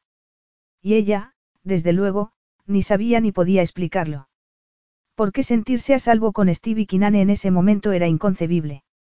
No había ninguna garantía de que esas peligrosas e inquietantes sensaciones que recorrían su cuerpo al ver cómo él la admiraba no fueran a arrojarla directamente a sus brazos, a pesar de no saber siquiera si lo amaba o lo odiaba, aunque sí supiera que lo encontraba irresistible. Chatti entreabrió la boca, abrió los ojos atónita. Jamás en su vida ningún hombre la había hecho reaccionar así, y no saber siquiera si lo odiaba o lo amaba resultaba increíble. Stevie se puso de pie y desvió la mirada. Puede que lo mejor sea que los dos nos vayamos a la cama, pero, por favor, no pienses que no aprecio el esfuerzo que has hecho hoy. Hasta Slim estaría orgulloso de ti. A propósito, le han puesto el marcapasos y descansa tranquilamente. Esa es una buena noticia, dijo Chatti tras una pausa, incapaz de articular palabra. Sí, buenas noches. Chatti se quedó absorta mirando la puerta tras marcharse Stevie, preguntándose si se había vuelto loca. Tantos sentimientos contradictorios resultaban insoportables, primero se sentía atraída físicamente hacia él, luego le gustaba e incluso lo respetaba, y después se sentía a salvo con él para, finalmente, despreciarlo intensamente. Chatti se echó a temblar y se metió en la cama. Jamás lograría sacarse a Stevie de la cabeza. Porque no se trataba solo de él, sino también del rancho. Aquel estilo de vida le resultaba altamente satisfactorio, pero, ¿cómo alcanzarlo? Quizá no hubiera tenido tiempo de analizar el impacto que él le producía, pero jamás olvidaría la foto de la boda de Stevie. E con acento y con acento estaba profundamente enamorado de su ex esposa. Capítulo 7. A la mañana siguiente Chatti estaba preparando una tortilla para desayunar cuando alguien entró en la cocina por la puerta de atrás. Ella se sobresaltó creyendo que era Stevie, y dejó caer el cuenco. Pero era Merlén, que la miró, vio el desastre, y preguntó. ¿Te encuentras bien? Estoy nerviosa. Presiento que va a ocurrir algo terrible, y es culpa mía. Tonterías. Replicó Merlén. No me hagas caso, ya se me pasará. Me pasas un trapo. ¿Qué se te pasará? En esa ocasión sí era Stevie. Entró por la puerta contraria e hizo exactamente lo mismo que había hecho Merlén. Chatti presiente que el mundo se va a acabar y que es culpa suya, explicó Merlén. Un brillo burlón cruzó el rostro de Stevie, que contestó en dirección a Merlin. ¿Quieres, por favor, felicitar de mi parte a la señorita Winslow? Y dile también que esperaba verla antes de que empezara con el desayuno. He organizado una barbacoa para los invitados en el jardín. Bien hecho, jefe. exclamó Merlin. Creo que nuestra hada madrina se ha esforzado excesivamente estos dos días. Le dije que no, comenzó a decir Stevie, desesperado. Bueno, que sea lo que Dios quiera, que te ha respondido. Chatti estaba nerviosa porque no sabía qué ocurría entre ella, una mujer soltera, y Stevie Kinane, un hombre divorciado. Sin embargo, no dijo nada. Merlén respondió por ella. Está realmente nerviosa, pero yo acepto la felicitación en su nombre. ¿Por qué no la sacas a oler las flores mientras limpio todo esto? Creo que no le vendría nada mal. Gracias, pero no será necesario, respondió en esa ocasión Chatti volviendo a la vida. Solo estaba bromeando. Stevie iba a contestar cuando sonó el teléfono. Merlén contestó y se lo pasó, diciendo. Es Jack, parece que tiene un problema. Stevie escuchó por el auricular unos segundos y luego dijo. Estaré allí en cinco minutos. Quedas encargada de llevarlo todo a la barbacoa, añadió en dirección a Merlén, pasándole el auricular. Tú ven conmigo, continuó en dirección a Chatti. ¿Por qué? ¿Qué ha ocurrido? ¿Por qué me necesitas? Preguntó Chatti. Te necesito, y eso es todo. Vamos, ordenó Stevie empujándola. Sigo sin comprender, dijo Chatti en el Range Rover de Stevie mientras él se sentaba al volante. No le ocurrirá nada a Brett, ¿verdad? No, el niño está bien, pero mi caballo favorito está encajonado dentro del box. Encajonado, ¿qué quieres decir? Se giró mientras estaba durmiendo y se acercó demasiado a la pared, y ahora no tiene espacio para levantarse, explicó Stevie. ¿Y por qué no vuelve a darse la vuelta? A veces los caballos no razonan con lógica, contestó Stevie. Se asustan tanto, que no piensan. Y muchas veces acaban haciéndose daño. No esperarás que te ayude, ¿verdad? Yo no sé nada de caballos. No, no espero que me ayudes. Simplemente se me ocurrió que te vendría bien salir y dar una vuelta. No puedo permitir que mi ama de llaves esté tan preocupada por el fin del mundo. Así que ahí se acababa todo, se dijo Chatti observándose las manos en el regazo. Tenía en ellas una manzana que había recogido del frutero antes de salir. Stevie prefería olvidar lo ocurrido, a menos que ella se lo hubiera imaginado todo la noche anterior. De pronto se le ocurrió pensar que era irónico. Stevie hacía exactamente lo mismo que había intentado hacer ella después de que él la besara durante la tormenta. ¿No dices nada? Preguntó él. No, pero gracias por organizar la barbacoa. ¿De qué más estábamos hablando? No tengo ni idea. Ah, otro de esos silencios, dijo él torciendo la boca. ¿Qué silencios? Uno de esos silencios domésticos después de una disputa, explicó él aparcando frente a los establos. Bueno, vamos a ver qué podemos hacer. Chatti se quedó donde estaba. Su sorpresa e indignación eran crecientes. Ya lo tengo, has estado pensando en cómo somos los hombres. A eso precisamente me refería, yo estaba pensando en cómo sois las mujeres. ¿Sabes lo que pienso? Que eres una de esas personas brillantes y madrugadoras que se dedican a atormentar a los demás. Exclamó Chatti saliendo del vehículo y cerrando la puerta con un portazo. Stevie Kinane cerró los ojos un instante y se marchó. La escena en el establo era aterradora. Al menos para Chatti. El caballo favorito de Stevie era castaño con pezuñas blancas, y estaba nervioso y aterrado, sudando. Estaba tumbado contra la pared posterior del establo. Intenta levantarse cada vez que nos acercamos, pero me temo que va a acabar haciéndose daño. ¿Lo ves? Señaló Jack Barlow mientras el caballo se convulsionaba tratando de ponerse de pie. Vea por un par de cuerdas, ordenó Stevie entrando en el establo y arrodillándose junto a la cabeza del animal. Daisy, cariño, ¿cómo te has metido en este lío? añadió acariciándolo. Chatti observó maravillada cómo el caballo se relajaba mientras Stevie le hablaba y acariciaba.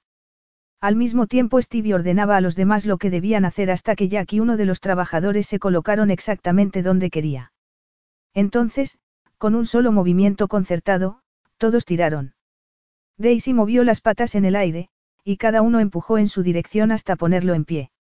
Daisy, ansiosa quizá por verse libre, dio una coza a la pared con las dos patas traseras. Jack juró, pero se apartó a tiempo. Stevie le puso las riendas al caballo y lo regañó con dulzura. No te toleraría ese comportamiento si no fueras un buen caballo de carrera si no hubieras pasado por una experiencia tan desagradable, señorita Daisy. Daisy lo acarició con el hocico. Stevie se dejó acariciar y luego le tendió las riendas del animal a Bill, el trabajador del rancho. No parece que se haya hecho daño, pero llévatela a dar un par de vueltas, ordenó Stevie. No, no se ha hecho daño, añadió Jack. Todos se echaron a reír cuando Daisy pasó junto a Chatti y trató de quitarle la manzana. En lugar de asustarse, Chatti quedó encantada y preguntó si podía darle la manzana. Póntela en la palma de la mano, y cuidado con los mordiscos, advirtió Stevie. Chatti obedeció y sintió las caricias de terciopelo del hocico del caballo. Incluso lo acarició cuando Daisy se terminó la manzana. Luego se volvió hacia Stevie y comentó. No sé por qué nunca he tenido ninguna relación con los caballos, pero me encantaría aprender a montar. Bueno, también dan coces y muerden de vez en cuando, señaló Stevie mirándola pensativo un buen rato. Bien, Bill, llévatela. Cuéntame más cosas de ese caballo, pidió Chatti nada más volver al Range Rover. Su nombre como caballo de carreras es señorita Daisy. Tiene tres años, y de momento ha ganado medio millón de dólares. Vaya. Pero, ¿lo entrenas tú personalmente? No, pero ha nacido y se ha criado aquí, y siempre vuelve para entrenarse entre carrera y carrera, contestó Stevie. Así que lo conoces desde que nació. Eso lo explica todo, murmuró Chatti. Él frunció el ceño. Explica el hecho de que confíe en ti, quiero decir. Seguramente, contestó él encogiéndose de hombros. Además, conozco un secreto para persuadir a las féminas jóvenes, inteligentes y de carácter. Hay que bromear con ellas, conseguir que confíen en ti y hacerlas entender que tú mandas, y eso es todo. Solo para persuadir a las féminas. Repitió Chatti seria, echándose luego a reír. Los machos suelen necesitar más mano dura y menos bromas, contestó Stevie. Me alegro de que me hayas explicado una afirmación tan sexista, de otro modo me habría llevado muy mala impresión de ti, comentó Chatti con ojos brillantes. Otra mala impresión, además de las muchas que tienes de mí. Estaba bromeando. Chatti suspiró y se puso seria. Stevie se apoyó en el coche y se cruzó de brazos. A pesar de lo que acababa de pensar de los hombres en general y de Stevie Kinane en particular, Chatti volvía a albergar sentimientos contradictorios hacia él. No sabía qué pensar. Sentía respeto y admiración por Stevie, y disfrutaba de su compañía. Pero también había aún muchas cosas de él que no conocía, por no mencionar la placentera y peligrosa atracción que despertaba en ella. Chatti. Ella alzó la vista y se encontró con su mirada de ojos negros, que la contemplaron una vez más de arriba abajo haciéndola experimentar de nuevo uno de esos peligrosos instantes de atracción. Dime un par de cosas. ¿Qué vas a hacer cuando vuelvas a Brisbane? Continuó él. Volver a dar clases, por supuesto, respondió ella sorprendida. ¿Y crees que va a resultarte fácil? ¿Crees que disfrutarás? Chatti miró a su alrededor dándose sombra en los ojos con la mano. Una vez más volvía a comprender que Montelena le resultaba más fascinante cada día. Había aprendido a amar los grandes espacios. Cada mañana salía a la terraza sintiéndose liberada, mirando a su alrededor. Sentía la aventura renacer en ella mientras contemplaba el paisaje con su ojo de pintora y se maravillaba de los colores y del espacio ante ella, dispuestos ahí para ser pintados. Y también sentía que había madurado. No físicamente, sino en su interior. Con su trabajo, con los desafíos a los que se había enfrentado. No era que quisiera dedicarse al oficio de ama de llaves, pero la vida que llevaba allí era mil veces más satisfactoria que dar clases en una ciudad. Sin embargo, cuando todos supieran el estado en el que se encontraba su hermana, no podría quedarse allí. Chatti. Soy una mujer trabajadora, contestó Chatti aclarándose la garganta. Te quedarás mientras estés de vacaciones. Te quedan dos semanas, no. Pues, no, negó Chatti ruborizándose. ¿Por qué no? Pues porque, ahora ya no estás en ningún apuro, explicó Chatti. Podrías buscar un sustituto para Slim en cualquier agencia. No sé cuánto tardará Slim en recuperarse, pero si tarda más de dos semanas de todos modos tendrás que buscar a alguien. ¿Y qué me dices de Mark? ¿Qué pasa con él? Preguntó Chatti ausente, sin caer en la cuenta del problema que realmente la había llevado allí. No fue por él por quien viniste aquí. ¿O es que ya te has olvidado de él? No, negó Chatti cerrando los ojos. No sabes mentir. Anoche. No, por favor, rogó Chatti. Otro descuido involuntario. Sugirió él. Chatti abrió los ojos. Él la miraba fijamente. Eso me lleva a preguntarme si es esa la razón por la que quieres marcharte, porque no puedes resistirte a mí, continuó Stevie. El caso es que a mí me ocurre exactamente lo mismo, así que estamos, empatados. Stevie, yo. No, Chatti, ya basta, dijo él tomándola en sus brazos. No sé a qué estás jugando, pero ya no me importa. Entre tú y yo ha surgido la atracción casi desde el momento de conocernos, y no pienso descansar hasta que no lo admitas. Stevie inclinó la cabeza y la besó. Me prometiste que no lo harías, protestó ella. La fiesta ha terminado. Tú misma has dicho que ya no estoy en ningún apuro, se defendió él sin despegar los labios de los de ella. Pero pueden vernos. Deja que nos vean, contestó él con desprecio. Me he pasado la noche entera pensando en ti y en cómo te gustaría que te hiciera el amor. Y fuiste tú quien se quedó dormida ayer sobre la mesa del comedor, y no querías que te soltara. Lágrimas de confusión y frustración nublaron los ojos de Chatti, que parpadeó y dijo con voz ronca. Lo siento, no sé, ya no sé qué decir. Bien, entonces no digas nada. A no ser que quieras explicarme cómo te gusta que te lo haga. Pero Stevie ni siquiera le dio esa oportunidad. Besó una de sus lágrimas y reclamó su boca voraz y posesivamente. Cuando por fin se apartó, Chatti se sintió como si le hubiera hecho el amor. Tenía los labios hinchados y el cuerpo más despierto que nunca, ardiente de deseo. Se sentía viva e intoxicada con el sabor de él. Sentía como si estuviera a punto de traspasar un umbral, como si, una vez más, su lugar fuera al lado de él. ¿Te parece que eso ha sido un descuido? Preguntó él. No, ha sido, maravilloso. Llevas un sujetador de varios colores. Siguió preguntando él mientras metía las manos por debajo del suéter. ¿Por qué? Preguntó ella a su vez, incapaz de recordar que llevaba ese día. El que llevabas el otro día era diferente a cualquier otro que haya visto nunca. Me coso yo misma mis sujetadores, murmuró Chatti estremeciéndose al sentir las caricias de Stevie en los pezones. ¿Hay algo que no sepas hacer? inquirió él sonriendo. No soporto las tormentas. ¿Vas a quedarte ahora? Haré todo lo que esté en mi mano para evitar las tormentas. Stevie le acariciaba los pezones con los dedos, haciéndola estremecerse de placer. Aquel no era sino un adelanto de lo que podía suceder. Chatti se sentía maravillada, respiraba con dificultad. Chatti. De pronto oyeron pisadas por el camino de grava hacia el establo. Chatti se puso rígida, y Stevie apartó las manos y le bajó el suéter. Siguió estrechándola en sus brazos, sin embargo, y giró la cabeza para ver quién era. Era Jack Barlow, que se detuvo súbitamente. Perdón, no me había dado cuenta, quiero decir. No importa, lo interrumpió Stevie. ¿Algún problema? Sí, se podría decir que sí, afirmó Jack pasándose la mano por los cabellos, incrédulo ante la escena que acababa de presenciar.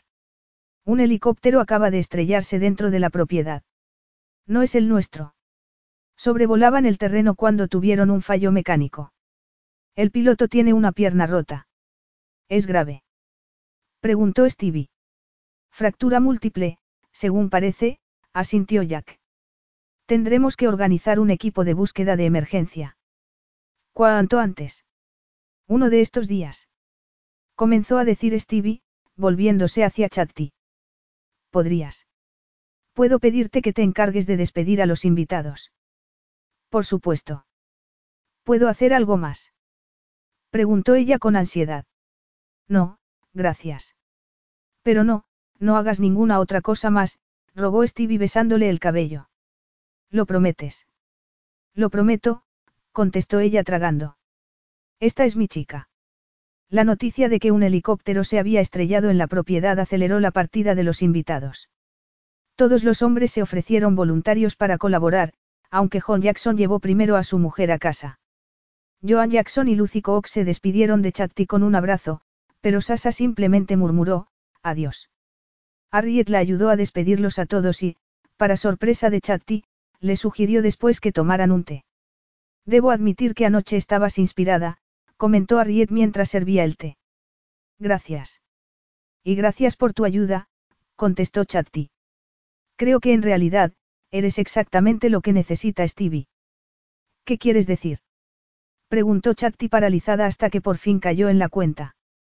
Así que Jack no ha perdido el tiempo, ¿eh? No, así es, admitió Harriet.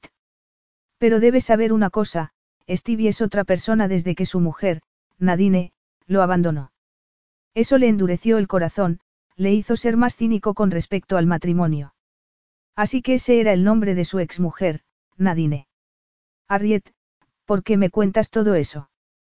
Por dos razones. Primero, porque te ayudará a comprender mejor cuando te des de bruces contra esa pared de cinismo, cosa que no tardará en ocurrir. Y segundo porque Stevie ha hecho muchas cosas por mí y no quiero que nadie vuelva a hacerle daño. Harriet, Stevie y yo nos conocemos desde hace tan poco tiempo, que es imposible saber qué va a ocurrir, aseguró Chatti mirándola a los ojos y viendo en ellos verdadera preocupación por Stevie. Según ya que esta mañana todo era posible. Exclamó Harriet. Y tengo la sensación de que el escaso interés que despertaba Sasa en Stevie, ha volado. Chatti parpadeó.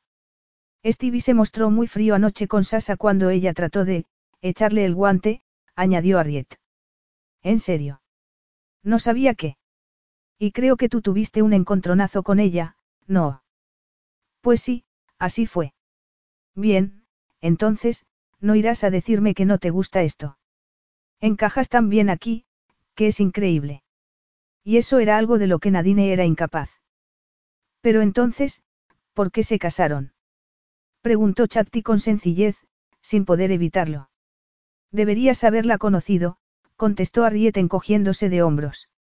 Eran la pareja perfecta, Pero la soledad acabó con Nadine.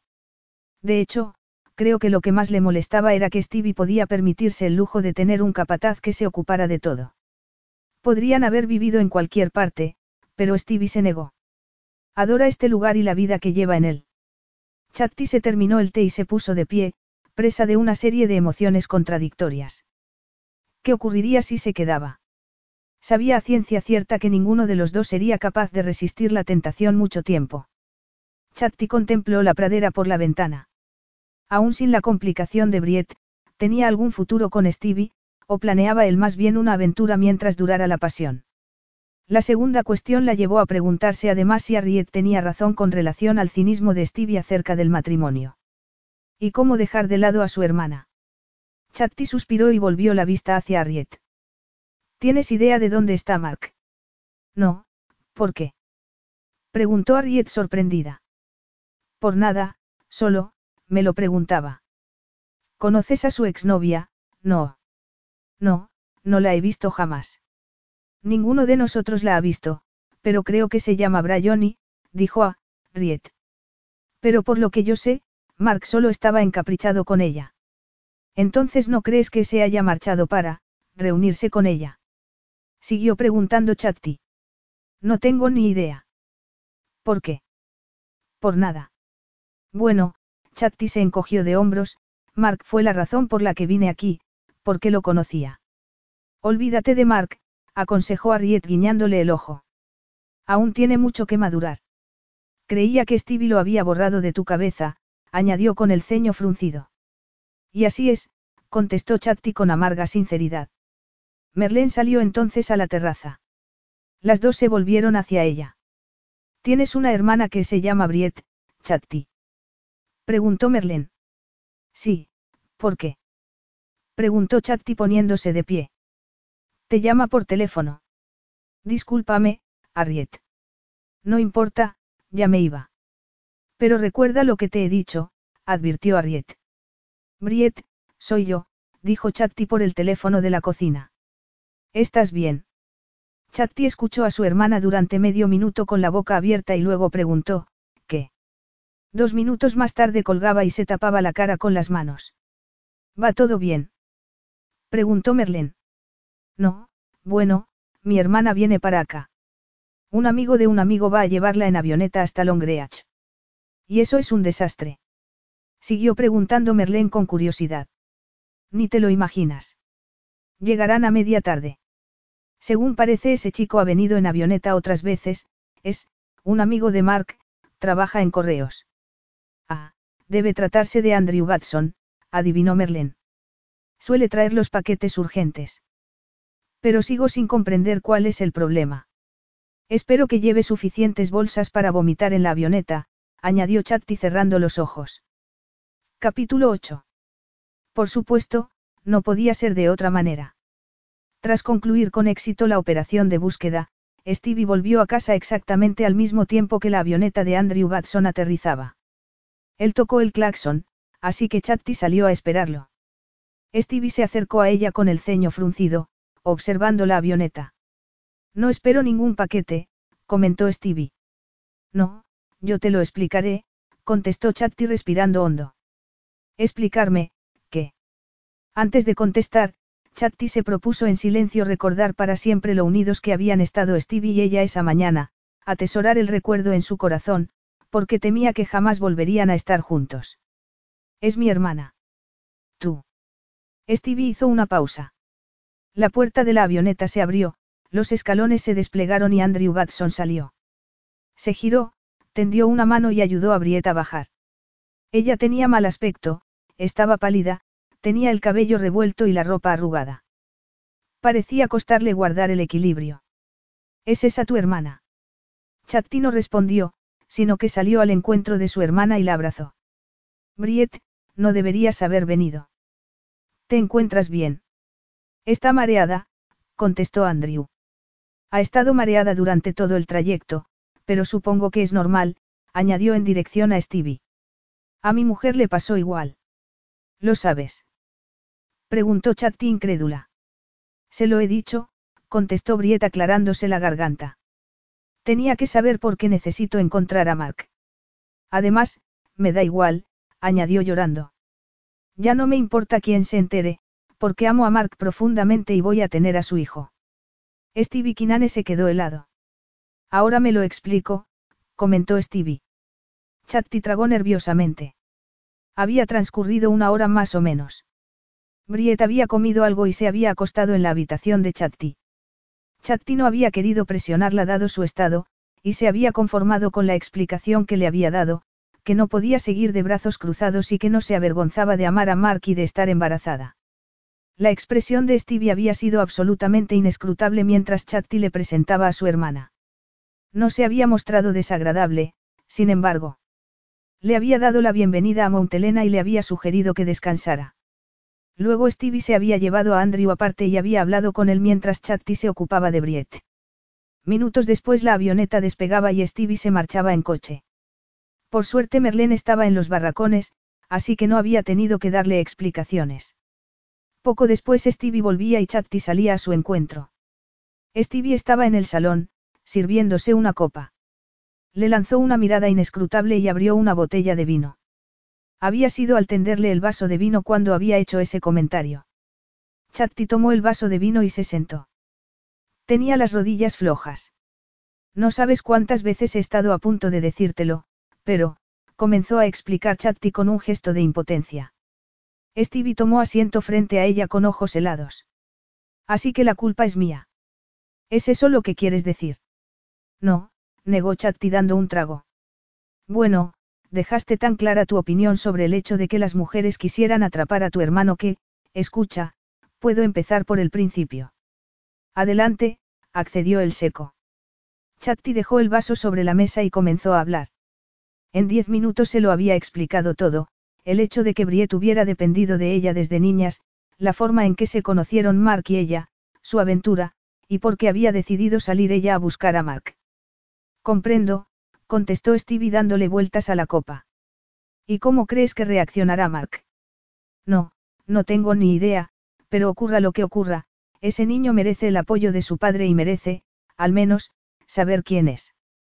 Podemos estar absolutamente seguros de que Mark es el padre. Siguió preguntando Stevie. Chatti lo miró directamente a los ojos y contestó. Yo no tengo absolutamente ninguna duda. No sirve de nada que te enfades conmigo, Chatti, advirtió él. Chatti se puso de pie y caminó de un lado a otro por la habitación. Pues no digas esas cosas. Tengo derecho a saber, Mark tiene derecho a saber a ciencia cierta si el niño es suyo. Y, a propósito, trataste de inculcarle algo de sentido común a tu hermana. Lo mejor que pude, suspiró Chatti, si conocieras a Briette sabrías que, bueno, ella no siempre hace las cosas inteligentemente, pero eso no quiere decir que no sea una persona cariñosa, leal y maravillosa. Pero a pesar de todo a Mark no le costó ningún esfuerzo abandonarla, según parece, objetó Stevie pensativo. Briette dice que la culpa es tuya. Escucha, yo no lo sé. No lo sabes. Repitió él enfadado, interrumpiéndola. Me lo he preguntado muchas veces, pero el hecho es que Briette está convencida de que Mark tiene un complejo de inferioridad. Por lo que le ha contado Mark, ella opina que él está hecho un lío y que tuvo que romper con ella porque tú le ordenaste volver a casa. Lo cual resulta extremadamente conveniente. ¿Quieres decir conveniente para Mark? Preguntó Chatti. Sí, para Mark. Siéntate, Chatti, ordenó Stevie, me está dando tortícolis de tanto mirar para arriba. Chatti respiró hondo. Estaba a punto de mandarle bien lejos, pero al final cambió de opinión y se sentó. Bien, continuó Stevie terminándose la copa, pues ya que soy el malo, déjame que te cuente una cosa. Después de nacer yo, mi madre trató durante años de quedarse embarazada. Tardó diez años, y tuvo varias pérdidas y dos partos entre tanto. Perdió a esos dos bebés, y estaba a punto de perder la esperanza también cuando llegó Mark. Lo quería tanto, que se dedicó a malcriarlo. Era excesivamente protectora con él. Además, mi madre tenía talento artístico, y Mark parecía haberlo heredado. Stevie hizo una pequeña pausa y continuó. Mi padre lamentaba la forma en que mi madre lo malcriaba, así que Mark creció en un ambiente incómodo del que luego surgió su resentimiento. A pesar de todo yo jamás he intentado que Mark sea ranchero, añadió Stevie con énfasis. Por supuesto que le he pedido que me echara una mano cuando lo necesitaba, pero no creo que le viniera mal recordar de dónde procedía el pan que comía. El día en que Mark encuentre su lugar en este mundo, yo seré feliz. Sea cual sea ese lugar. Chatti lo observaba preocupada. Es posible que los dos estemos en el mismo barco con nuestros respectivos hermanos, añadió Stevie tras una pausa. Chatti estuvo de acuerdo. Y, a pesar de lo que pienses, me importa la felicidad de mi hermano, añadió Stevie mirándola a los ojos. Lo que no comprendo, bueno, está bien, puede que yo haya contribuido al principio, pero, ¿cómo has podido engañarme durante tanto tiempo, Chatti? Chatti lo miró a los ojos y se estremeció. Sin duda él estaba muy enfadado con ella. Mi principal preocupación era mi hermana, alegó ella. Yo no sabía qué clase de influencia podías ejercer sobre Marco hasta dónde estabas dispuesto a llegar para protegerlo. ¿Crees que está preparado para casarse y tener hijos? Preguntó Stevie. No lo sé.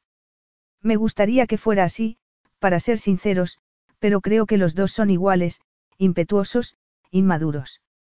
¿Crees que Mark está tan enamorado de tu hermana como ella lo está de él? Eso parecía, aunque, Chatti se cayó. Continúa. Tú no has visto a Briette en su mejor momento. Ella es, preciosa. Stevie se reclinó en el respaldo del asiento y preguntó. ¿A qué se dedica? Quiere ser modelo, contestó Chatti tragando. Debería habérmelo imaginado. Tú eres la práctica, la realista. Solo tiene 19 años, explicó Chatti a la defensiva. Escucha, las cosas han ocurrido así. ¿No sería mejor reflexionar sobre lo que debemos hacer en lugar de recriminarnos mutuamente? Créeme, yo no tengo más culpa que tú. ¿Y qué esperas? Que arrastre a Mark al altar. No. Gritó Chatti, no quiero de ningún modo que se sienta presionado, pero sí espero tu ayuda, tu apoyo para el hijo de Mark, cierto reconocimiento. En forma de dólares. No puedo creer lo que acabas de decir gritó Chatti dejando el vaso de vino de un golpe sobre la mesa. No. Es extraño, porque en cambio sí crees muchas otras cosas terribles de mí. Te gusta creer que soy un monstruo en el que no se puede confiar, un monstruo al que es mejor no tener que enfrentarse. No es de extrañar que tengas que librar una batalla en tu interior cuando se trata de compartir la intimidad conmigo. Chatti se puso pálida y luego se ruborizó bajo la atenta mirada de Stevie, que la contemplaba de arriba abajo para fijar los ojos por último sobre sus pechos. No podía negar que era cierto. Briet es la única familia que me queda, contestó Chatti.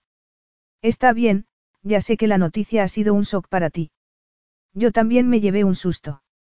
Pero si Mark y Briet no acaban juntos, será ella quien lleve la carga. Si no acaban juntos, el único apoyo que podremos darle será económico, señaló Stevie. ¿Qué? Susurró Chatti. Stevie la miraba fijamente, sin desviar la atención.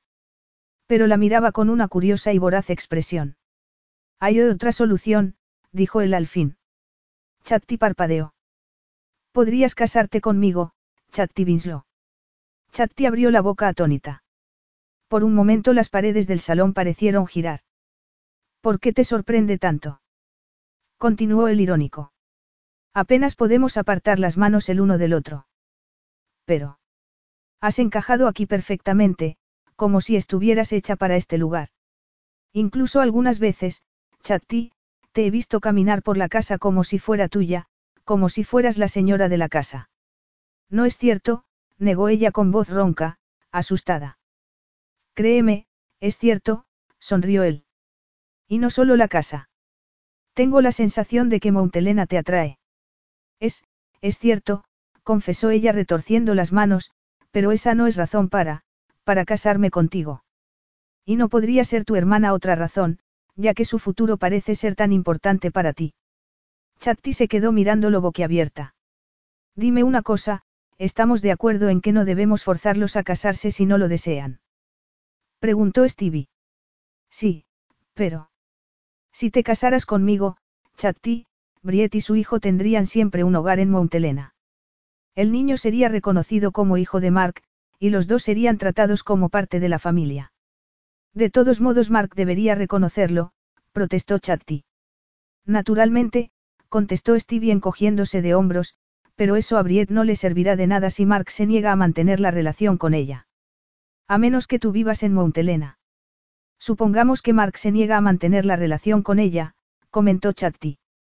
No sería extraña y desagradable en ese caso su situación aquí.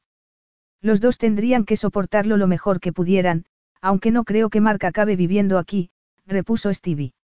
Y pienses lo que pienses de mí, yo jamás consentiría que un Kinane fuera abandonado, añadió mirándola con insolencia. Creo que, tendré que pensarlo, contestó Chatti estremeciéndose. ¿Qué hay que pensar? preguntó él. Esta mañana ha sido toda una revelación, creo yo. ¿Qué quieres decir? Tú sabes lo que quiero decir, Chatti, aseguró Stevie burlón. Has admitido que me deseas tanto como yo. ¿Es que acaso eso ha cambiado en unas horas? Esta mañana solo discutíamos de lo que sucedería en el plazo de dos semanas, señaló ella. Es tu hermana la que nos empuja a alargar ese plazo, comentó él encogiéndose de hombros. Stevie, ¿cómo puedes querer casarte conmigo cuando en realidad estás enfadado conmigo? Eso pasará, aseguró él mirándola a los ojos.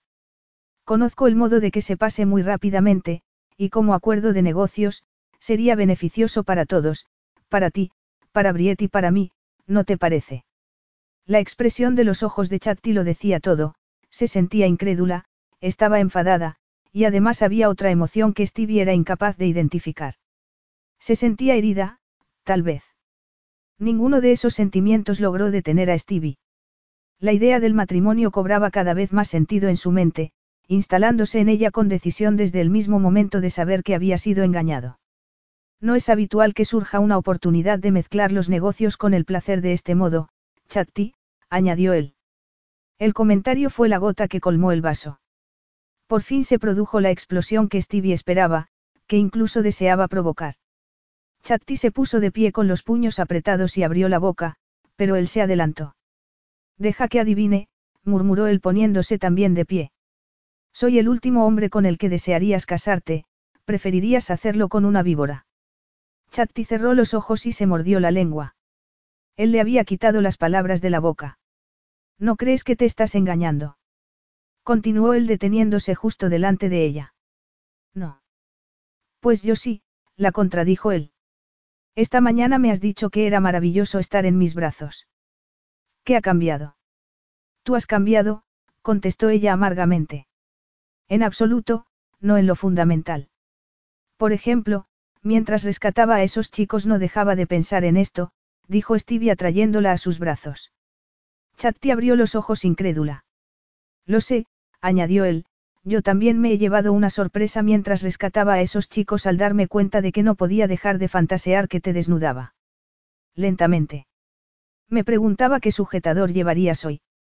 ¿En qué has estado pensando tú? Chatti cerró los ojos y contestó en silencio, en él, en ser su mujer, en sus intenciones de futuro y en el hecho de que Briet iba a echarlo todo a perder. Chatti. Chatti se sentía incapaz de articular palabra.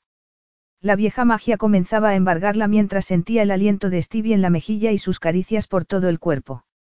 Chatti abrió los ojos y lo observó. Stevie la contemplaba pletórico de deseo y con los párpados entreabiertos. La deseaba a pesar de estar enfadado. Se sentía hipnotizada por aquella mirada oscura e íntima. Tanto, que no podía dejar de imaginar que él la desnudaba lentamente. Imaginaba el placer que eso le causaba. Era casi como si estuviera sucediendo. Sus pezones se pusieron tensos, el calor invadió el interior de su cuerpo. Chatti dejó caer la cabeza sobre el hombro de Stevie con un gemido ronco, una mezcla de anhelo y frustración. ¿Cómo había podido ocurrir? ¿Cómo era posible que él mantuviera ese poder sobre ella cuando estaban más en desacuerdo que nunca? La boca de Stevie buscó la de ella, y en ese instante el cómo y el por qué dejaron de tener sentido. Sencillamente ocurría. Fue un grito ahogado lo que los separó. Briet entró en el salón y se derrumbó sobre el sofá, diciendo.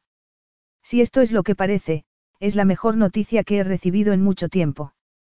Stevie no soltó a Chatti, pero preguntó. Entonces, ¿no te importa que le haga proposiciones a tu hermana?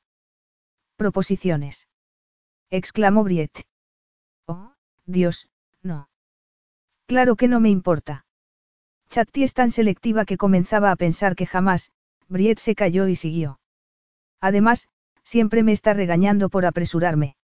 Si es lo que ella quiere, por supuesto que no me importa. ¿Y qué dices tú, señorita Winslow, la mayor? Siguió preguntando Stevie mirándola a los ojos. Una interrupción salvó a Chatti de contestar. Aunque en el fondo daba igual, el resultado sería el mismo. ¿Hay alguien en casa? Preguntó alguien a gritos desde el vestíbulo. Stevie la soltó resignado y gritó. En el salón, Ryan. Se oyó el ruido de unas botas caer al suelo y luego pasos descalzos. Buenos días, amigo. Saludó Ryan entrando en el salón. He venido a conocer al ama de llaves caída del cielo. Vaya, Stevie, viejo perro. Añadió deteniéndose al ver a Chatti. Creía que el viejo exageraba, pero por una vez tenía razón. Chatti, este es Ryan Winters, los presentó Stevie. ¿Conociste a sus padres anoche? Es un verdadero placer conocerla, señorita, saludó Ryan estrechándole la mano. Acto seguido Ryan se fijó en Briet, que se había cambiado de ropa y arreglado, y añadió. Cielo santo, Stevie, nadie me dijo que tuvieras un harén de amas de llaves caídas del cielo. No lo tengo, Briet es hermana de Chatti, respondió Stevie. ¿Qué puedo hacer por ti, Ryan? ¿Por qué no habrás venido hasta aquí solo para conocer a mi ama de llaves? No. Era un incentivo, no voy a negarlo, respondió Ryan, pero en realidad he venido a por el equipo que prometiste prestarle a mi padre. ¿Has usado alguna vez alguno parecido? Preguntó Stevie. No, por eso he venido. Si lo encontramos práctico y fácil de manejar, nos compraremos uno. Tienes un momento para enseñármelo.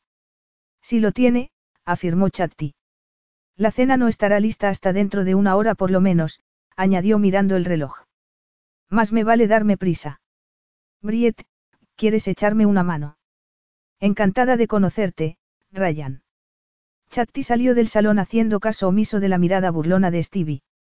Briet la siguió a la cocina. Estaba muy confusa. En realidad no hace falta que me ayudes, Solo quería hablar contigo, comentó Chatti, tomamos un té. Sí, gracias, pero no me importa ayudar. ¿Qué ocurre, Chatti?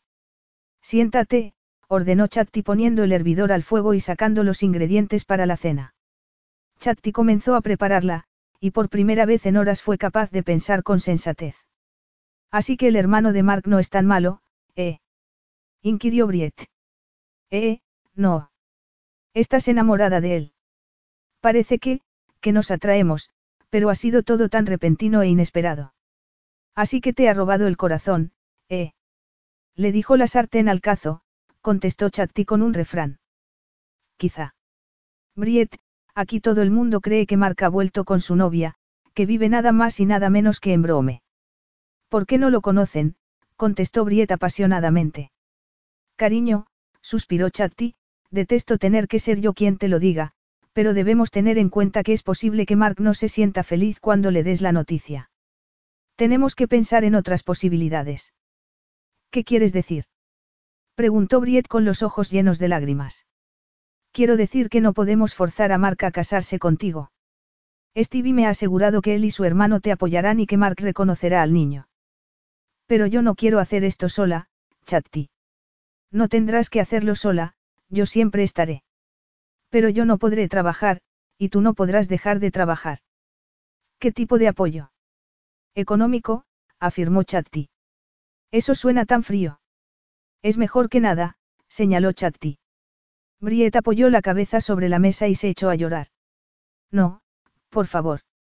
Rogó Chatti agarrándola de los hombros y mirando absorta durante un rato a su alrededor. Hay otra solución, añadió repitiendo las palabras de Stevie. ¿Cuál?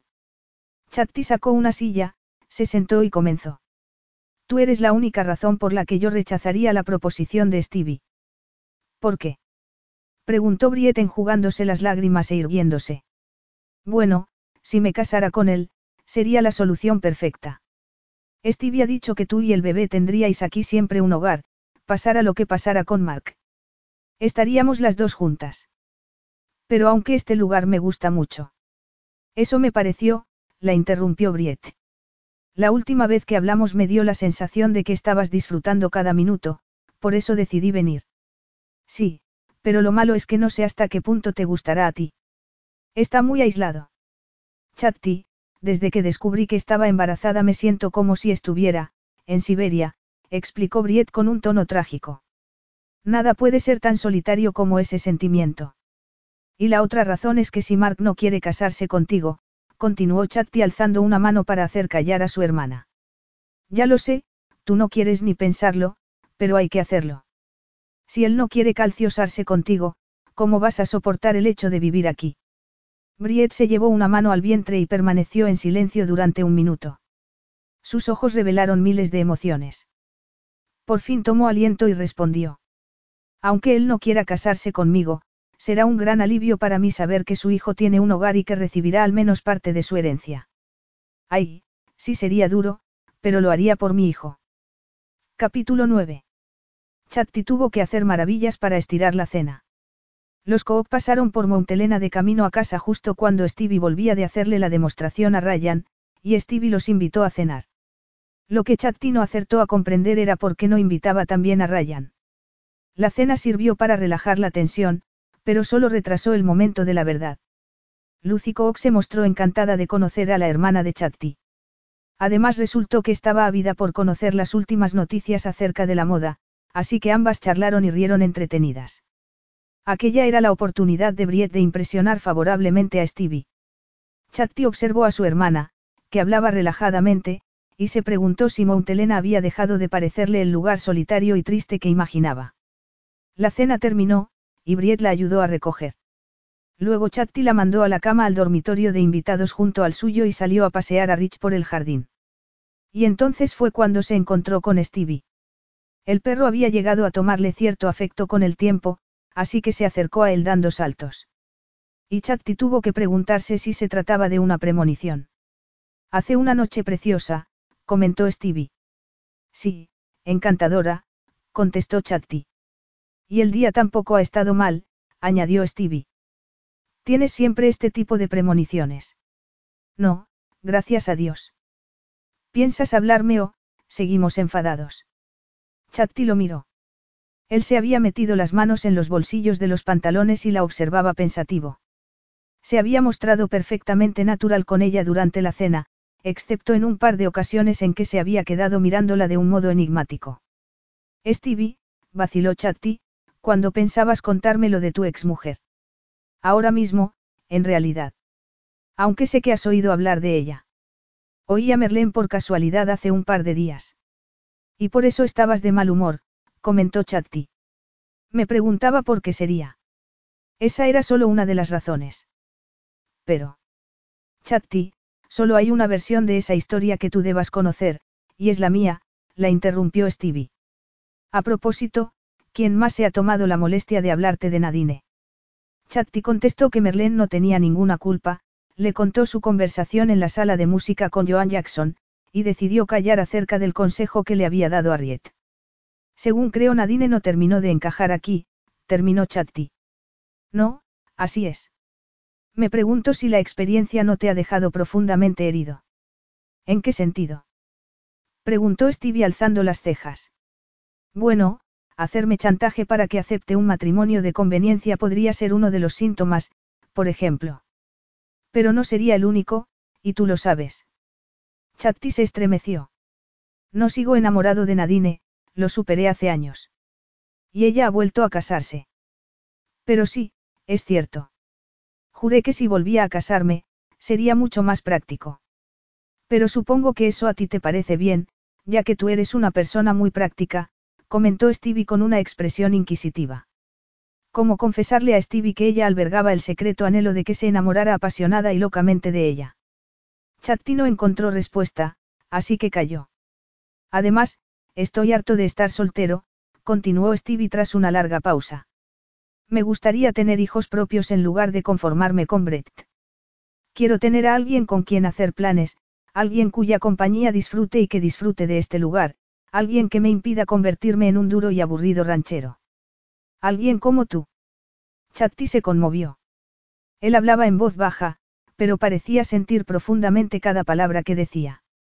Y eso es todo, aparte de la atracción física que hay entre tú y yo, terminó Stevie. ¿Tan inconcebible te parece? En absoluto, respondió Chatti sin pronunciar las palabras. Excepto porque sospechaba que Stevie seguía enfadado con ella, sabía que jamás confiaría en ella y, por otro lado, jamás diría dos sencillas palabras, te quiero. Pero si tan imprescindible le parecía oír aquellas dos palabras, no sería porque estaba enamorada. No podía seguir dudándolo. Stevie. Chatti guardó silencio, y Stevie la sorprendió, diciendo. Piénsalo. Creo que serías una esposa maravillosa, Chatti Winslow, añadió él tomando su rostro entre las manos. Stevie la retuvo un instante, buscó su mirada y por fin se marchó. A la mañana siguiente desayunaron solos. Buenos días, ¿qué tal está Briette? Preguntó Stevie sentándose. Muy cansada, así que la he dejado seguir durmiendo. Chatti se había estirado el pelo hacia atrás y se lo había sujetado con un moño de aire severo, tenía ojeras. Stevie esperó a que se sentara a su lado para preguntar. ¿Y bien? La respuesta es sí, contestó Chatti alcanzando la mantequilla. Sus miradas se encontraron, y por un segundo Chatti tuvo la certeza de que aquello era una prueba para ella. La idea se le había ocurrido esa misma noche, y no había podido quitársela de la cabeza. La proposición de Stevie era una prueba para ella, prueba en la que fallaría si accedía a casarse con él. Stevie pareció a punto de decir algo, pero finalmente cambió de opinión, se puso de pie, y dijo. Espera un momento. Stevie abandonó la cocina, pero volvió poco después con una antigua cajita de piel en las manos. La abrió y la dejó junto al plato de Chatti. Ella abrió los ojos inmensamente, era un anillo de compromiso. Evidentemente no era nuevo, pero era precioso. Se trataba de un rubí de forma oval rodeado de diamantes formando una flor. Pero, ¿de quién? ¿Qué? Era de mi madre. Pero tu primera mujer, quiero decir, ella no. No, mi madre seguía viva entonces, explicó Stevie tomándola de la mano y obligándola a ponerse de pie.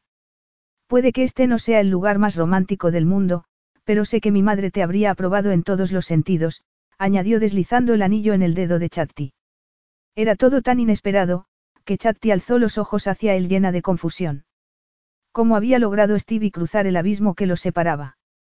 Un abismo causado por su engaño a propósito de Briet, un abismo que había precipitado los acontecimientos, terminando con una propuesta de matrimonio que no era sino un chantaje. ¿Por qué hacía Stevie de pronto las cosas de otro modo? ¿Acaso se le habían agotado las reservas de cinismo después del despliegue del día anterior al hacerle la proposición, o era ella quien se engañaba al sentir una falsa sensación de seguridad? En estas circunstancias lo normal es besar a la novia, añadió él en voz baja dibujando sus labios con el dedo. ¿Me lo permites? Ella tragó. ¿Te gusta el anillo? Es precioso, gracias. Ha sido un placer, contestó Stevie estrechándola en sus brazos. Um, hueles de maravilla. Debe ser el champú, porque no me he echado perfume.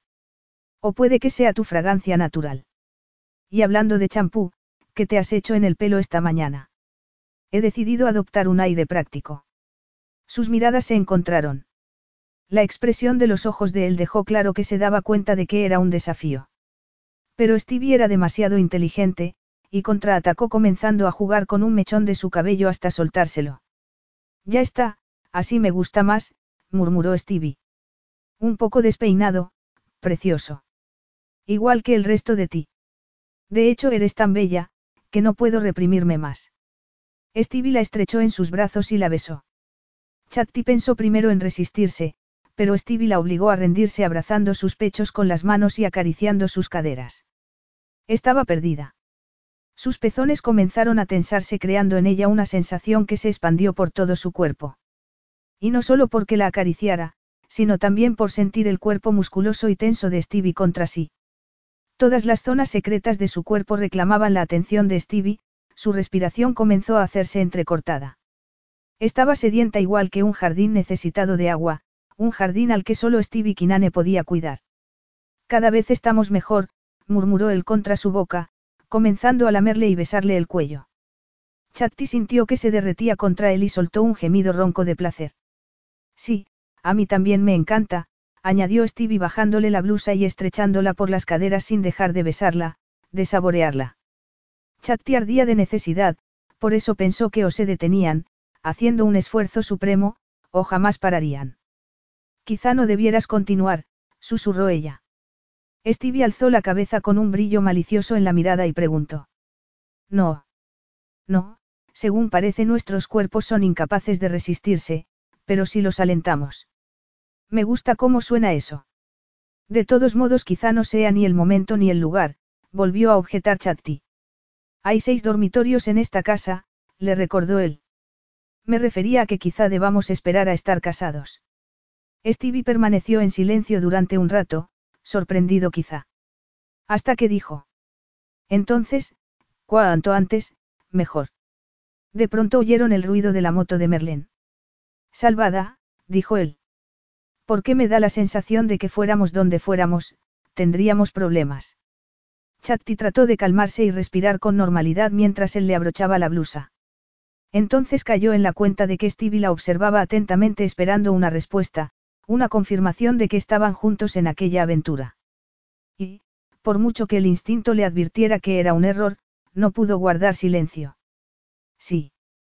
Algo brilló en los ojos de Stevie, que la tomó de la mano y la llevó a la puerta trasera de la cocina justo cuando Merlén entraba. Buenos días, jefe. Buenos días, Chatti. Saludó Merlén. Eso, es lo que creo. Depende, contestó Stevie. Vamos a casarnos. Lo sabía. exclamó Merlén. ¿Cómo? preguntó Chatti incrédula. Lo que quiero decir es que sabía que Stevie haría las cosas al estilo tradicional. Bien, bien, bien. Ni yo misma te habría podido elegir una esposa mejor. Gracias, contestó Stevie. Bien, ¿y para cuándo? ¿Y dónde? Aquí, por supuesto, contestó Stevie. En realidad aún no hemos hablado de eso, Merlén, sonrió Stevie. Si lo que he oído es verdad, cuanto antes, mejor, comentó Merlén. Chatti se ruborizó, pero Stevie esbozó una breve expresión de enfado y se encogió de hombros, diciendo. El cotilleo es terrible. Pues no vayas por ahí dando besos en público, replicó Merlén, dándole la mano luego a Chatti y añadiendo, bien hecho, pequeña. Hasta Slim te aprobaría, y eso que él es muy exigente. Stevie tuvo que marcharse poco después de llegar Merlén, pero prometió volver a la hora de comer y quedarse toda la tarde para hacer planes con ella. Una cosa más, añadió Stevie antes de marcharse. ¿Qué sabe Briet de todo esto? No tienen ni idea de que yo, comenzó a contestar Chatti callándose de un modo repentino. ¿Cómo decirlo? Briet no sabía que todo lo hacía por ella, eso era lo que Chatti iba a decir. Pero era cierto que aceptaba casarse con Stevie solo por la presión. Chatti. Chatti alzó la vista hacia él por fin y contestó. Ella no sabe qué ha sido lo que ha precipitado las cosas, explicó eligiendo las palabras con cuidado. Comprendo. No sabe que vas a sacrificarte por ella, es eso. Yo no he dicho eso. No, pero algo te preocupa, contraatacó Stevie. ¿Cuántas veces tengo que besarte y abrazarte para hacerte comprender que? No digas nada más, Stevie, advirtió ella. Has dejado las cosas claras, y yo las acepto tal y como son. Sin embargo, no puedo evitar estar un poco perpleja, nos conocemos hace solo una semana. Es interesante que lo menciones, porque Nadine y yo fuimos novios durante nueve meses antes de casarnos. Tanto. ¿Y entonces por qué? ¿Por qué no duró? Terminó Stevie la frase por ella. No teníamos nada en común. ¿Por qué no reflexionas acerca de eso mientras estoy fuera? Y reflexiona también sobre esto otro, continuó Stevie abrazándola y besándola hasta dejarla sin aliento para marcharse después sin añadir nada más. Así que vas a hacerlo, no. Chatti le había llevado el desayuno en una bandeja a Briet, que enseguida se percató del anillo. Sí, contestó Chatti sentándose en un sillón con una taza de café. No sé si estoy loca o si estoy cuerda. Así es exactamente como me siento yo con Mark, declaró Briet con tristeza y a punto de llorar, luchando con resolución contra el abatimiento y atacando el desayuno. Pero es curioso que las dos personas a las que más amo tengan un punto de vista tan distinto acerca de Stevie. ¿Sería cierto? se preguntó Chatti vacilando. Chatti le contó a su hermana que había hablado con Stevie y que él le había explicado detalladamente los problemas que había tenido con Mark. Sí, supongo que es lógico. ¿Sabes qué le gustaría de verdad hacer a Mark? No, algo relacionado con el arte. Preguntó Chatti. No, se le dan muy bien los caballos. A Stevie también, debe ser cosa de familia. Sí. A Mark le encantaría ser entrenador de caballos de carreras, declaró Briet. ¿Y por qué no se dedica a eso? Creo que se ha dado cuenta hace muy poco tiempo. La vena artística que heredó de su madre no era lo suficientemente fuerte como para mantener la vocación, pero creo que se sentía en la obligación de no decepcionar a su madre. Quizá, admitió Chatti. ¿No crees que eso puede bastar para estar confuso? Sí, afirmó Chatti terminándose el café. A pesar de todo, Briet se cayó y se estiró. Bueno, ya basta de hablar de Mark. Tengo que dejar de pensar en él. Y lo conseguiré, aseguró Briet. Ve a la ducha y vístete, luego te lo enseñaré todo. Chatti abandonó la habitación preguntándose si su hermana no había comenzado a madurar al fin. Stevie no llegó a la hora de comer. Mandó a Vila avisar a Chatti, añadiendo que la esperaba a las dos en punto en los establos. ¿Para qué? preguntó Chatti. A mí que me registren, contestó Bill encogiéndose de hombros. Yo solo soy el mensajero. Pero el jefe dijo que llevaras botas y vaqueros, si tienes. Para dar una vuelta por el rancho. Bingo. A las dos en punto Chatti y Briet se presentaron en los establos. Arriet estaba allí.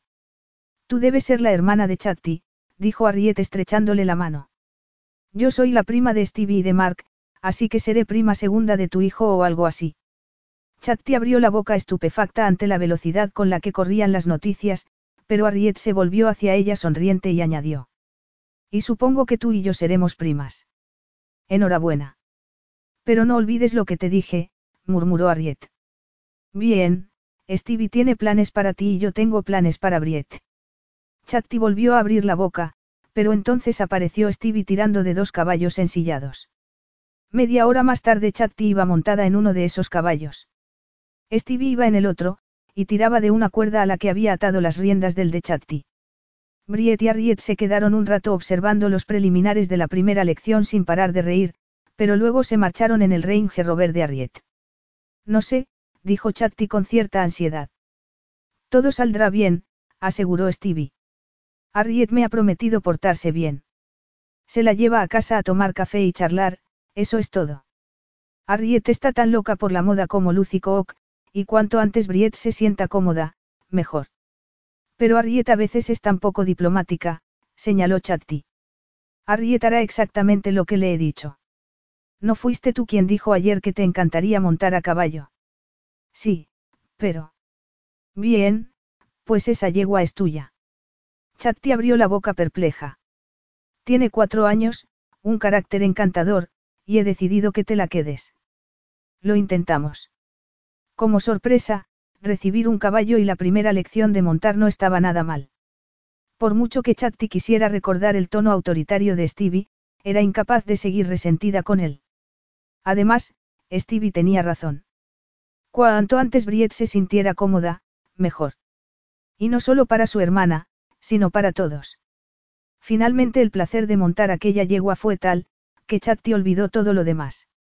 Tienes un talento natural para montar, comentó él al verla ganar confianza.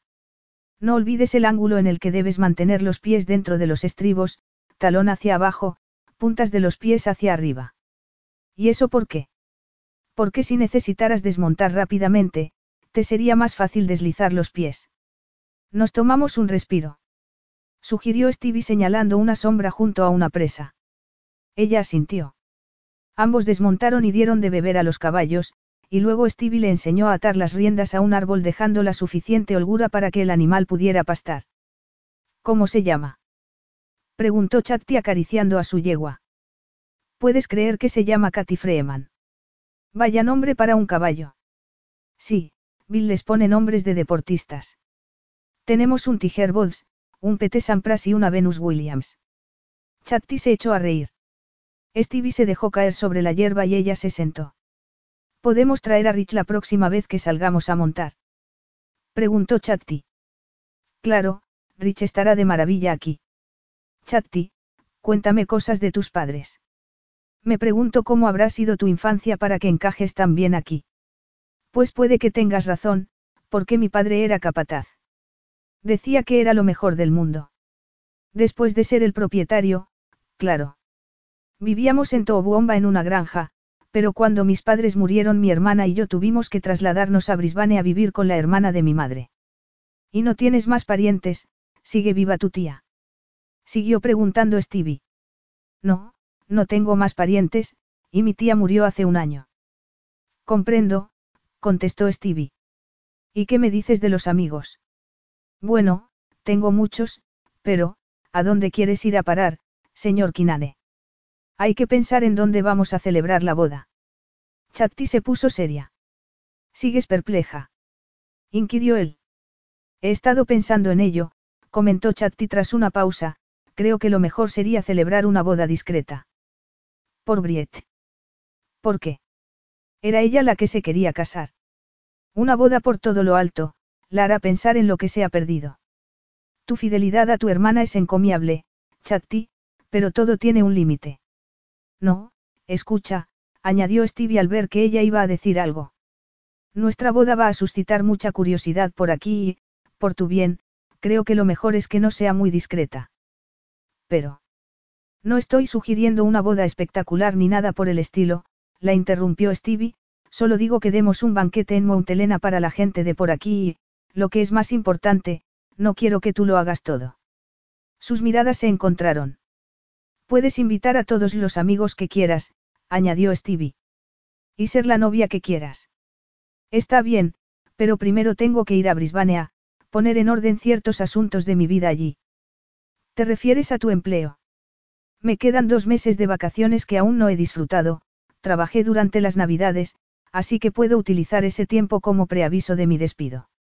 No es que me guste hacerlo, pero no se me ocurre ninguna idea mejor. ¿Y por qué no aprovechas el viaje para ir de compras? Sugirió Stevie.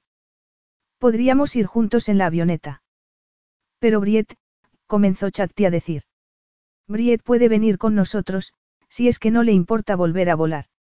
Chatti asintió y luego preguntó. ¿Y cuándo crees que deberíamos, casarnos? ¿Qué te parece dentro de tres semanas? Mejor cuatro. Trato hecho, afirmó Chatti con un brillo en la mirada. ¿Crees que podremos esperar tanto? Tendremos que esperar, contestó ella ruborizándose. Siempre he querido diseñar y coser mi propio vestido de boda, y si hay que satisfacer la curiosidad de la gente de por aquí, necesito un mes. Es mi última oferta, añadió Chatti poniéndose de pie. Pero no te arrepentirás. Vaya con las chicas de sinuosa silueta. Exclamó Stevie poniéndose también de pie. Lo siento. Pero Chatti se echó a reír, no lo pudo evitar. La expresión de Stevie era lastimera. Por fin él se echó a reír también. La ayudó a montar y volvieron a casa. Misteriosamente, Chatti se sintió mejor que nunca aquella noche. Capítulo 10. También misteriosamente Briet disfrutó de la visita a casa de Arriet. Me ha tratado como si fuera de la familia, explicó Briet maravillada. Creía que todos aquí me detestaban. Además, me ha dado consejos sobre el embarazo. Según parece, los tres meses intermedios son los mejores. Se supera el malestar matinal y se pone una radiante. Me alegro, contestó Chatti. Bueno, me voy a la ducha. Puedes ir pelando unas patatas. Claro, ¿quieres que prepare yo la cena? Ah, sí, eres un cielo. exclamó Chatti cerrando la puerta del baño.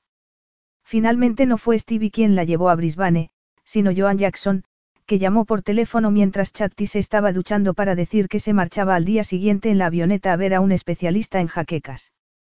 Pensaba quedarse allí un par de días, y llamaba para preguntar si necesitaban algo. Stevie habló con ella, vaciló un segundo y decidió llamarla él más tarde. Habló primero con Briet y luego fue a buscar a Chatti a su dormitorio. Ella se estaba vistiendo. Eh, lo siento. No importa, ya estoy presentable, contestó Chatti terminando de ponerse el vestido. ¿Qué quieres? Stevie le contó que había hablado con Joan Jackson y finalmente añadió. Se me ha ocurrido que quizá prefieras ir a Brisbane con ella. ¿Por qué? Porque según dicen va a llover, y tengo mucho interés en reunir unas cuantas cabezas de ganado antes de que descargue. Cuantos más seamos, mejor. Y Briet. De momento no quiere ni oír hablar de subir a un avión, contestó Stevie. ¿Le has preguntado? inquirió Chatti sorprendida. Sí, y también he llamado a Harriet. Dice que estará encantada de tener a Briet unos días con ella mientras tú estás fuera. ¿Cómo has conseguido que Harriet se muestre tan amable y complaciente? Preguntó Chatti sin poder evitarlo. Le dije lo que tú me habías dicho a mí, que las cosas habían ocurrido así, y que lo mejor era tomárselo a bien en lugar de recriminarnos unos a otros. Además, está encantada con Briet. Sí, le pasa a casi todo el mundo, asintió Chatti. Tomo nota, contestó Stevie mientras sus miradas se encontraban. Stevie se acercó a ella y añadió, ¿te parece bien ir con Joan, entonces? Seguro que ella te resulta mucho más útil que yo preparando la boda, ha casado a tres hijas. Está bien, accedió Chatti. No pareces muy convencida. A veces me deja perpleja tu forma de organizarlo todo en cinco minutos, eso es todo, contestó Chatti medio sonriendo. Lo siento, pero, no se supone que la boda debe ser una sorpresa para el novio. Sí, así ha sido tradicionalmente. ¿Y por qué no optamos por seguir la tradición, entonces. Sugirió Stevie. Después de todo hay otros aspectos en los que vamos a seguirla. Chatti alzó la vista confusa, pero al ver cómo contemplaba Stevie su figura comprendió. Y suspiró trémula. De pronto se vio arrastrada mentalmente por la visión de ambos preparándose para hacer el amor con calma, besándose y desvistiéndose con sensual serenidad mientras disfrutaban de sus cuerpos. Y pensó que la experiencia de estar desnuda y abrazada a él, que la sensación de las manos de Stevie explorando su piel la llevaría a sentir algo más que paz y serenidad. Sí, sería una experiencia liberadora.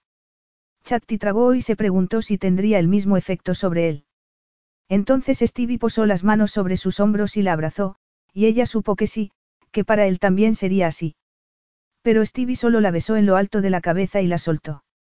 Creo que no sería buena idea a estas alturas, Chatti, bromeó él ligeramente tenso. Sí, tienes razón, sonrió Chatti. Bajamos a cenar, entonces. Joan Jackson estaba tan nerviosa, que casi parecía que iba a casar a su cuarta hija. Ella y Chatti se registraron en un lujoso hotel, y Joan le confesó que desde el principio había estado convencida de que ella era exactamente lo que Stevie necesitaba. Joan resultó ser una mina de información a la hora de preparar la boda. Conocía floristerías, boutiques de novias, servicios de imprenta, pastelerías especializadas, equipos de catering dispuestos a servir la comida en cualquier lugar, peluqueros dispuestos a viajar para peinar a la novia, y muchas cosas más. Chatti trató de detenerla. Le contó que quería hacerse su propio vestido, que pensaba hacer ella misma la tarta nupcial y que no necesitaba catering ni peluqueros. Finalmente Joan cedió con el vestido, la tarta y el peluquero, pero se negó a rendirse en lo demás. ¿Te ha pedido Stevie que te encargues de todo? Preguntó al fin Chatti suspicaz. En parte. Me dijo que no quería que trabajaras demasiado, que no repararas en gastos, que la ocasión tenía que ser memorable, contestó Joan.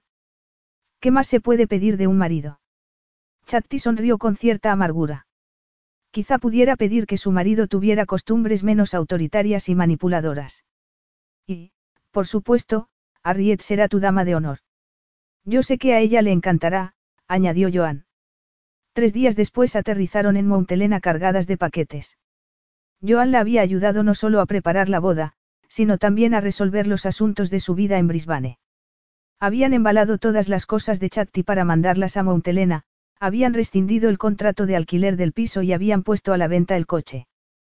Chatti había ido a la escuela a dar la noticia de su despido y de su boda, pero no había querido avisar a ninguno de sus amigos. Y no solo porque no hubiera tenido tiempo. A menudo, mientras desmantelaba su vida y el piso preparándose para una boda tan repentina, Chatti se había sentido paralizada de pura incredulidad. En general lo había superado, pero a veces el sentimiento la desbordaba. Por ejemplo, a la hora de ponerse en contacto con sus amigos. Qué bien lo hemos resuelto todo. exclamó Joan nada más aterrizar en Montelena, despidiéndose de Chatti. Sí, y todo gracias a ti, respondió Chatti.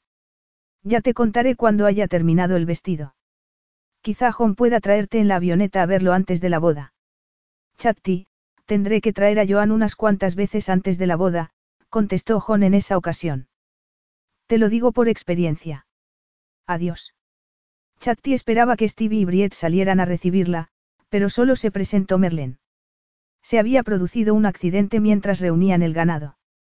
Uno de los empleados se había caído del caballo y se había roto varias costillas, y Stevie se había quedado con él hasta que lo trasladaran al hospital en el helicóptero. Pero Stevie está bien. Preguntó Chatti. Sí, y tu hermana también, contestó Merlin. Dios mío. exclamó cargando paquetes. ¿Has dejado algo en las tiendas? He pasado tres días con la mayor gastadora que puedas imaginar, contestó Chatti echándose a reír. Joan dice que es porque está acostumbrada a comprarlo todo en muy poco tiempo. Me pregunto si yo acabaré igual. ¿Quién sabe? Yo tampoco voy mucho de compras, comentó Merlén preparando un té que subieron a la habitación de Chatti. Ambas tomaron té y abrieron uno a uno los paquetes. A propósito, ¿dónde están Briet y Rich? Siguen en casa de los Barlow, contestó Merlin. Brieta encajado de maravilla allí, igual que Rich. ¿Qué te parece si los invitamos a todos a cenar? Claro, pero ¿y Stevie y Jack? Llegarán para cenar. Voy a llamar a Ariet. A solas en su dormitorio, Chatti volvió a experimentar uno de esos momentos de paralizante incredulidad. Estaba sofocada, era como si se hubiera embarcado en un tren de alta velocidad en dirección al matrimonio con un hombre que la deseaba pero no la amaba, y no sabía si podría soportarlo. Soportarlo, ¿qué era lo que no podía soportar? Soportar tanta precipitación, se contestó Chatti a sí misma en voz alta. Soportar la idea de un matrimonio de conveniencia cuando lo que quiero es amor. No quiero que el lado oscuro de Stevie Kinane se interponga entre los dos, pero yo sé que está ahí. Las lágrimas resbalaron por sus mejillas. Estaba más asustada que nunca, quería huir. Pero tenía que serenarse, aferrarse a la idea de que Stevie también había dado un vuelco a su vida y solo pretendía hacer las cosas más fáciles para ella. Stevie llegó a casa al mismo tiempo que Harriet, Briet, Brett y Rich. Jack aún estaba de camino. ¿Te acuerdas de mí? murmuró Stevie abrazándola. Eres el hombre que me mandó a Brisbane. Contestó ella sonriente. Sí, creo que sí. ¿Qué ocurre? Nada, solo estoy agotada. Las piernas me están matando. Conozco el remedio perfecto, un buen masaje hace milagros. Chatti se ruborizó y se estremeció en sus brazos. Eso está mejor. Creí que me habías abandonado. ¿Y si hubiera sido así? inquirió ella en voz baja. Jamás lo consentiría, afirmó él contemplándola fijamente con un brillo decidido en la mirada. Ya basta, tortolitos, los interrumpió Ariet bromeando. ¿Qué hay niños? Chatti y Stevie se separaron, y todos se echaron a reír. Durante la cena hablaron de los preparativos de la boda. Todos parecían felices, excepto Briet que estuvo muy callada. Chatti se preguntó cómo podía ayudar a su hermana a superarlo. La cena terminó pronto y los Barlow se marcharon a su casa. Chatti y Briet estaban fregando los platos cuando oyeron llegar un coche. ¿Quién será a estas horas? Preguntó Chatti mientras Stevie salía a la terraza a comprobarlo. Dices que aquí se vive muy aislado, pero no hacen más que llegar visitas, comentó Briet quedándose helada segundos después al oír voces. Chatti se volvió hacia ella inquisitiva. Briet se puso muy nerviosa, le susurró que era Mark y comenzó a correr de un lado para otro. Chatti puso una mano en su brazo y la detuvo, luego le hizo un gesto y las dos salieron silenciosamente al pasillo a escuchar. Vaya sorpresa, Mark. Saludó Stevie. ¿Dónde te habías metido? He estado reflexionando sobre mi vida, contestó Mark Kinane. Tal y como me recomiendas tú siempre, es cierto. No sé si aprobarás lo que he hecho, pero, por favor, ¿quieres escucharme? Hubo una pausa, tras la cual Stevie dijo secamente. Adelante. A continuación se oyó ruido de sillas moverse. Tengo un empleo, comenzó diciendo Mark. A lo que verdaderamente quiero dedicarme es a entrenar caballos de carreras. He estado con un entrenador de Sydney y me ha ofrecido un puesto de ayudante durante seis meses que incluye hospedaje. ¿Tú lo conoces? es Brian Matthews. Es uno de los mejores entrenando caballos. Luego, después de esos seis meses, espero poder montar mi propio establo. ¿Y qué crees que podría objetar yo a eso? Preguntó Stevie. Se te dan muy bien los caballos, te daré unos cuantos encantado. Gracias, pero no se trata solo de eso. Lo que verdaderamente me ha hecho comprender que tengo que dejar de vagar de un lado para otro y hacer algo con mi vida es, que voy a casarme. Briette se quedó paralizada. Sé que me dirás que soy muy joven, continuó Mark. Los dos somos muy jóvenes y todo eso, pero sé que ella es la mujer de mi vida y no estoy dispuesto a ceder. Sencillamente, no puedo vivir sin ella. Quiero tener hijos con ella. Lo más difícil que he hecho en la vida ha sido separarme de ella, pero creí que debía venir primero a decírtelo en persona. Mañana por la mañana me voy a buscarla. ¿Y quién es? Nadie que tú conozcas, contestó Mark. Pero tendrá un nombre, supongo. Briette Winslow. Es la mujer más encantadora del mundo, afirmó Mark. Chatti soltó a su hermana y respiró aliviada. Briette salió corriendo en dirección a la terraza. Chatti la siguió a paso más lento, pero llegó justo a tiempo de ver a Mark Kinane volverse, quedarse atónito y estrechar a Briette en sus brazos. Briette, oh, Briette, cariño. ¿Qué haces aquí? Nadie quería creerme, pero yo sé que tú me quieres tanto como yo a ti, Mark. Sabía que volverías. Una boda doble. Inquirió Stevie. Chatti estaba en la terraza contemplando el jardín a la luz de la luna.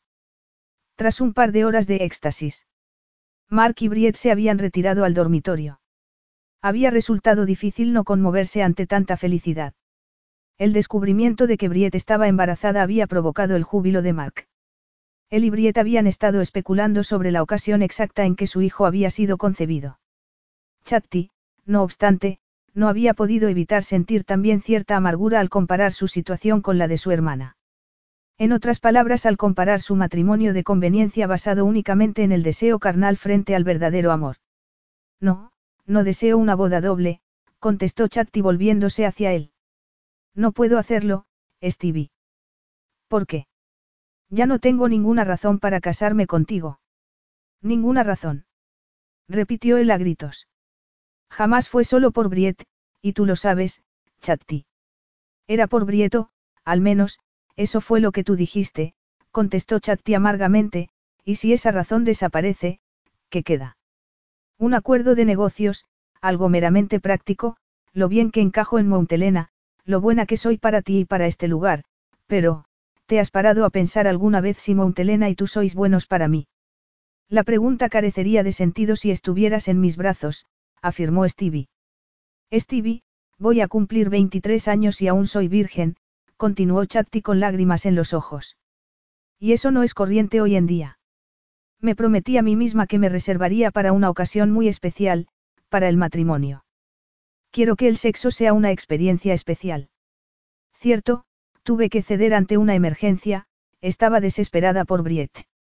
Pero ahora ya no hay ninguna emergencia, porque el matrimonio de conveniencia y el sentido práctico no entran dentro de esa categoría.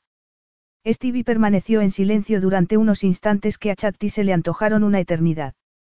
En silencio, con el ceño fruncido y vigilante. Hasta que Chatti sacó un pañuelo de su bolsillo y se dio la vuelta. Entonces él la detuvo poniendo una mano sobre su hombro y diciendo. ¿De verdad no quieres casarte conmigo, Chatti? No, Stevie, no quiero. Así no. Puede que sea una mujer práctica, pero no estoy tan ciega como para no distinguir entre el amor verdadero entre un hombre y una mujer y lo que tú me ofreces. Esa es la mejor noticia que he recibido nunca. Chatti sintió que el corazón se le paraba. Tragó, y añadió. Bien, entonces todo resuelto. Quizá incluso pueda volver a Brisbane a tiempo de recuperar mi empleo y mi coche. No, no todo está resuelto, negó él escrutando su rostro. Porque yo he estado engañándome, tratando de convencerme de que no estoy enamorado locamente de ti desde el momento en que te vi, Chatti. ¿Tú? Sí, afirmó Stevie poniendo un dedo en su mejilla y metiéndose después las manos en los bolsillos como si le diera miedo tocarla. ¿Sabes? Me juré a mí mismo que la próxima vez sería más práctico, pero también me juré que no volvería a enamorarme. ¿Tanto daño te hizo? Susurró Chatti. Eso creí entonces, explicó Stevie. Ahora sé que, comparado con el hecho de que tú me abandones, no era nada. Nadine me engañó. No me quería, solo quería mi dinero. Creyó que podía separarme de Montelena, y se volvió loca al comprobar que no era así.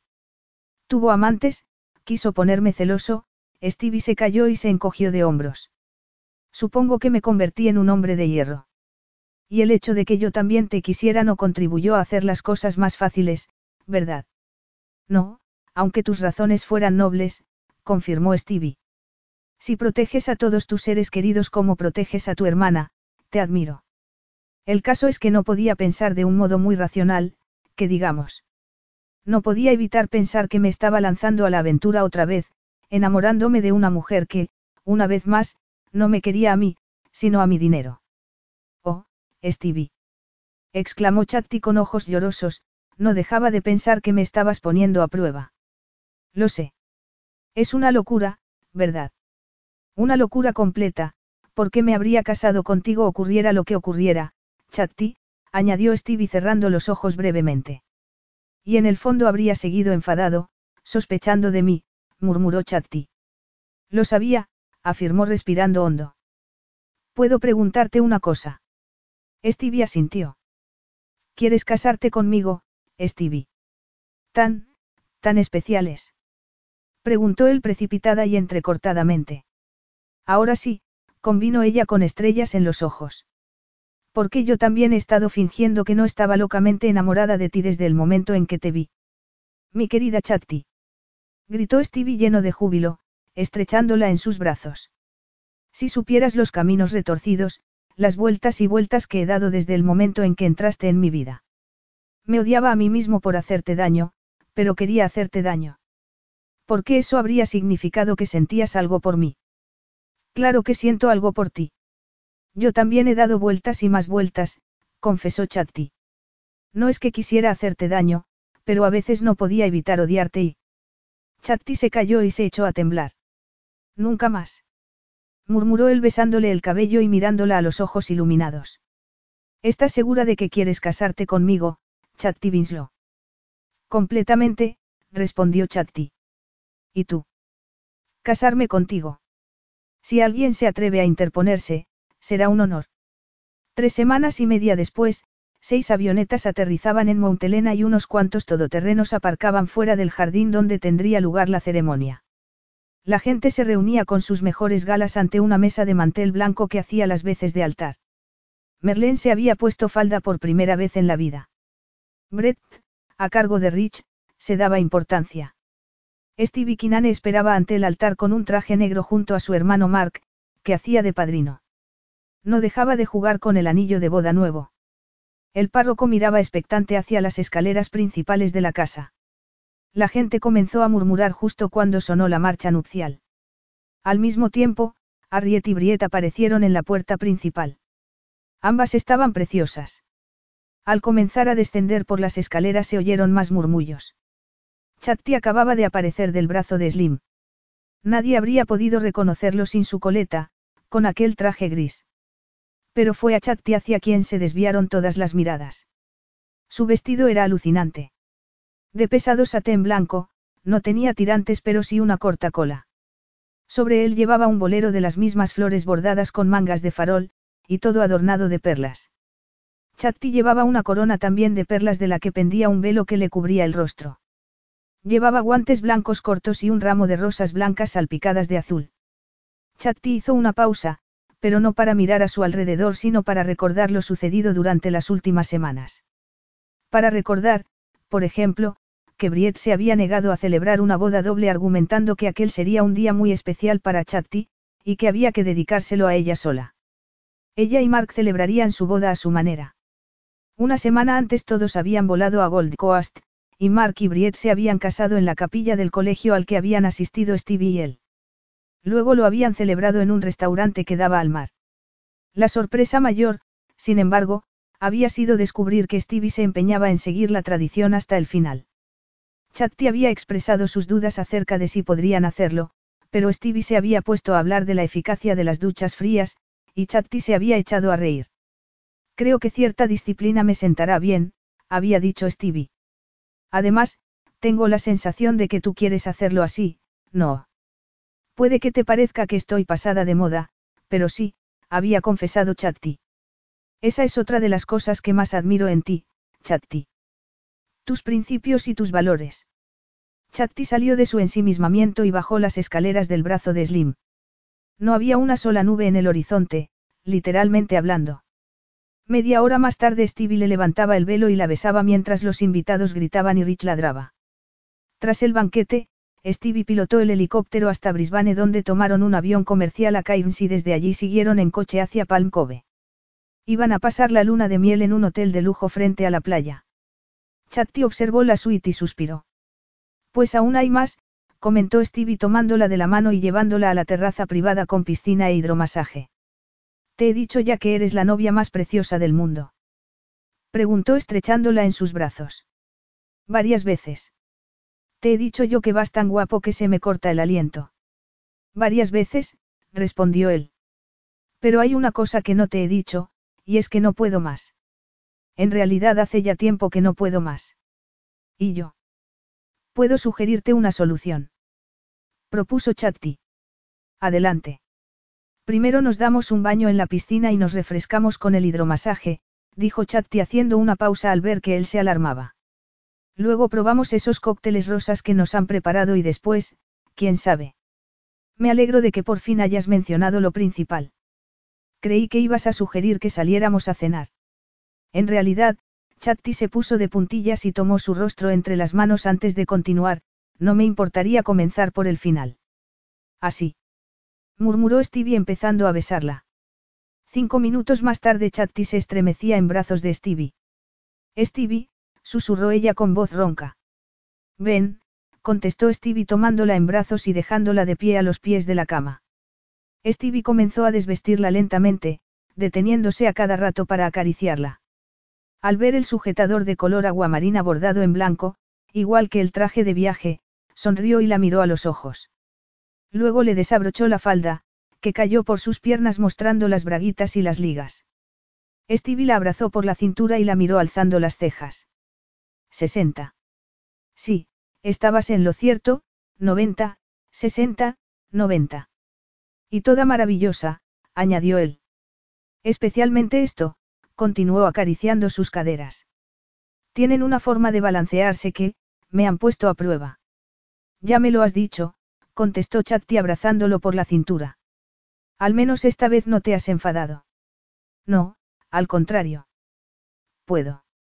Preguntó Chatti, que comenzó a desabrocharle la camisa sin esperar respuesta. A partir de ese momento todo fue frenético. Se desvistieron el uno al otro disfrutando de sus cuerpos. Estaba equivocado, dijo él poco después con gran esfuerzo. Todo en ti me vuelve loco, tu encantadora piel de satén, tus pechos, tu perfume. Stevie enterró el rostro en sus pechos. Luego la tomó en brazos otra vez y la dejó en la cama, tumbándose junto a ella y comenzando a besar y morder sus pezones. Por favor. Rogó Chatti arqueando todo el cuerpo y aferrándose a los cabellos de Stevie. Stevie se alzó y la besó en la boca. Luego deslizó una pierna entre las de ella y comenzó a acariciárselas con ambas manos hasta llegar al secreto centro de su ser. Y solo cuando notó que ella estaba muy excitada se tumbó sobre Chatti y sonrió, mirándola a los ojos y preguntando. ¿Qué tal lo estoy haciendo? Stevie, tenía la impresión de que esto iba a ser, una experiencia liberadora para los dos. Y así es, añadió Chatti. Eres maravilloso. Chatti no pudo continuar, porque Stevie se estremeció y fue incapaz de seguir hablando. Todo lo que él le hacía, su forma de hacerlo, arrancaba respuestas apasionadas de Chatti. Finalmente ella se rindió y Stevie la reclamó como a una posesión. Ambos escalaron juntos el cenit, y juntos descendieron respirando entrecortadamente, conmovidos. Ha sido, Chatti hizo una pausa, jamás me había ocurrido algo así. ¿No te he hecho daño? Preguntó él acariciándole el cabello. No, respondió ella maravillada. Me has dado tanto placer, que ni siquiera me he parado a pensarlo. Placer. No puedes ni imaginar el placer que me has dado tú a mí tanto en cuerpo como en alma, dijo Stevie sin soltarla. Aunque te advierto que los días de disciplina han pasado, ex señorita Winslow. Tengo que confesar que, para ser profesora, Rio Chatti, últimamente estoy tomándole cierta aversión a eso de la disciplina.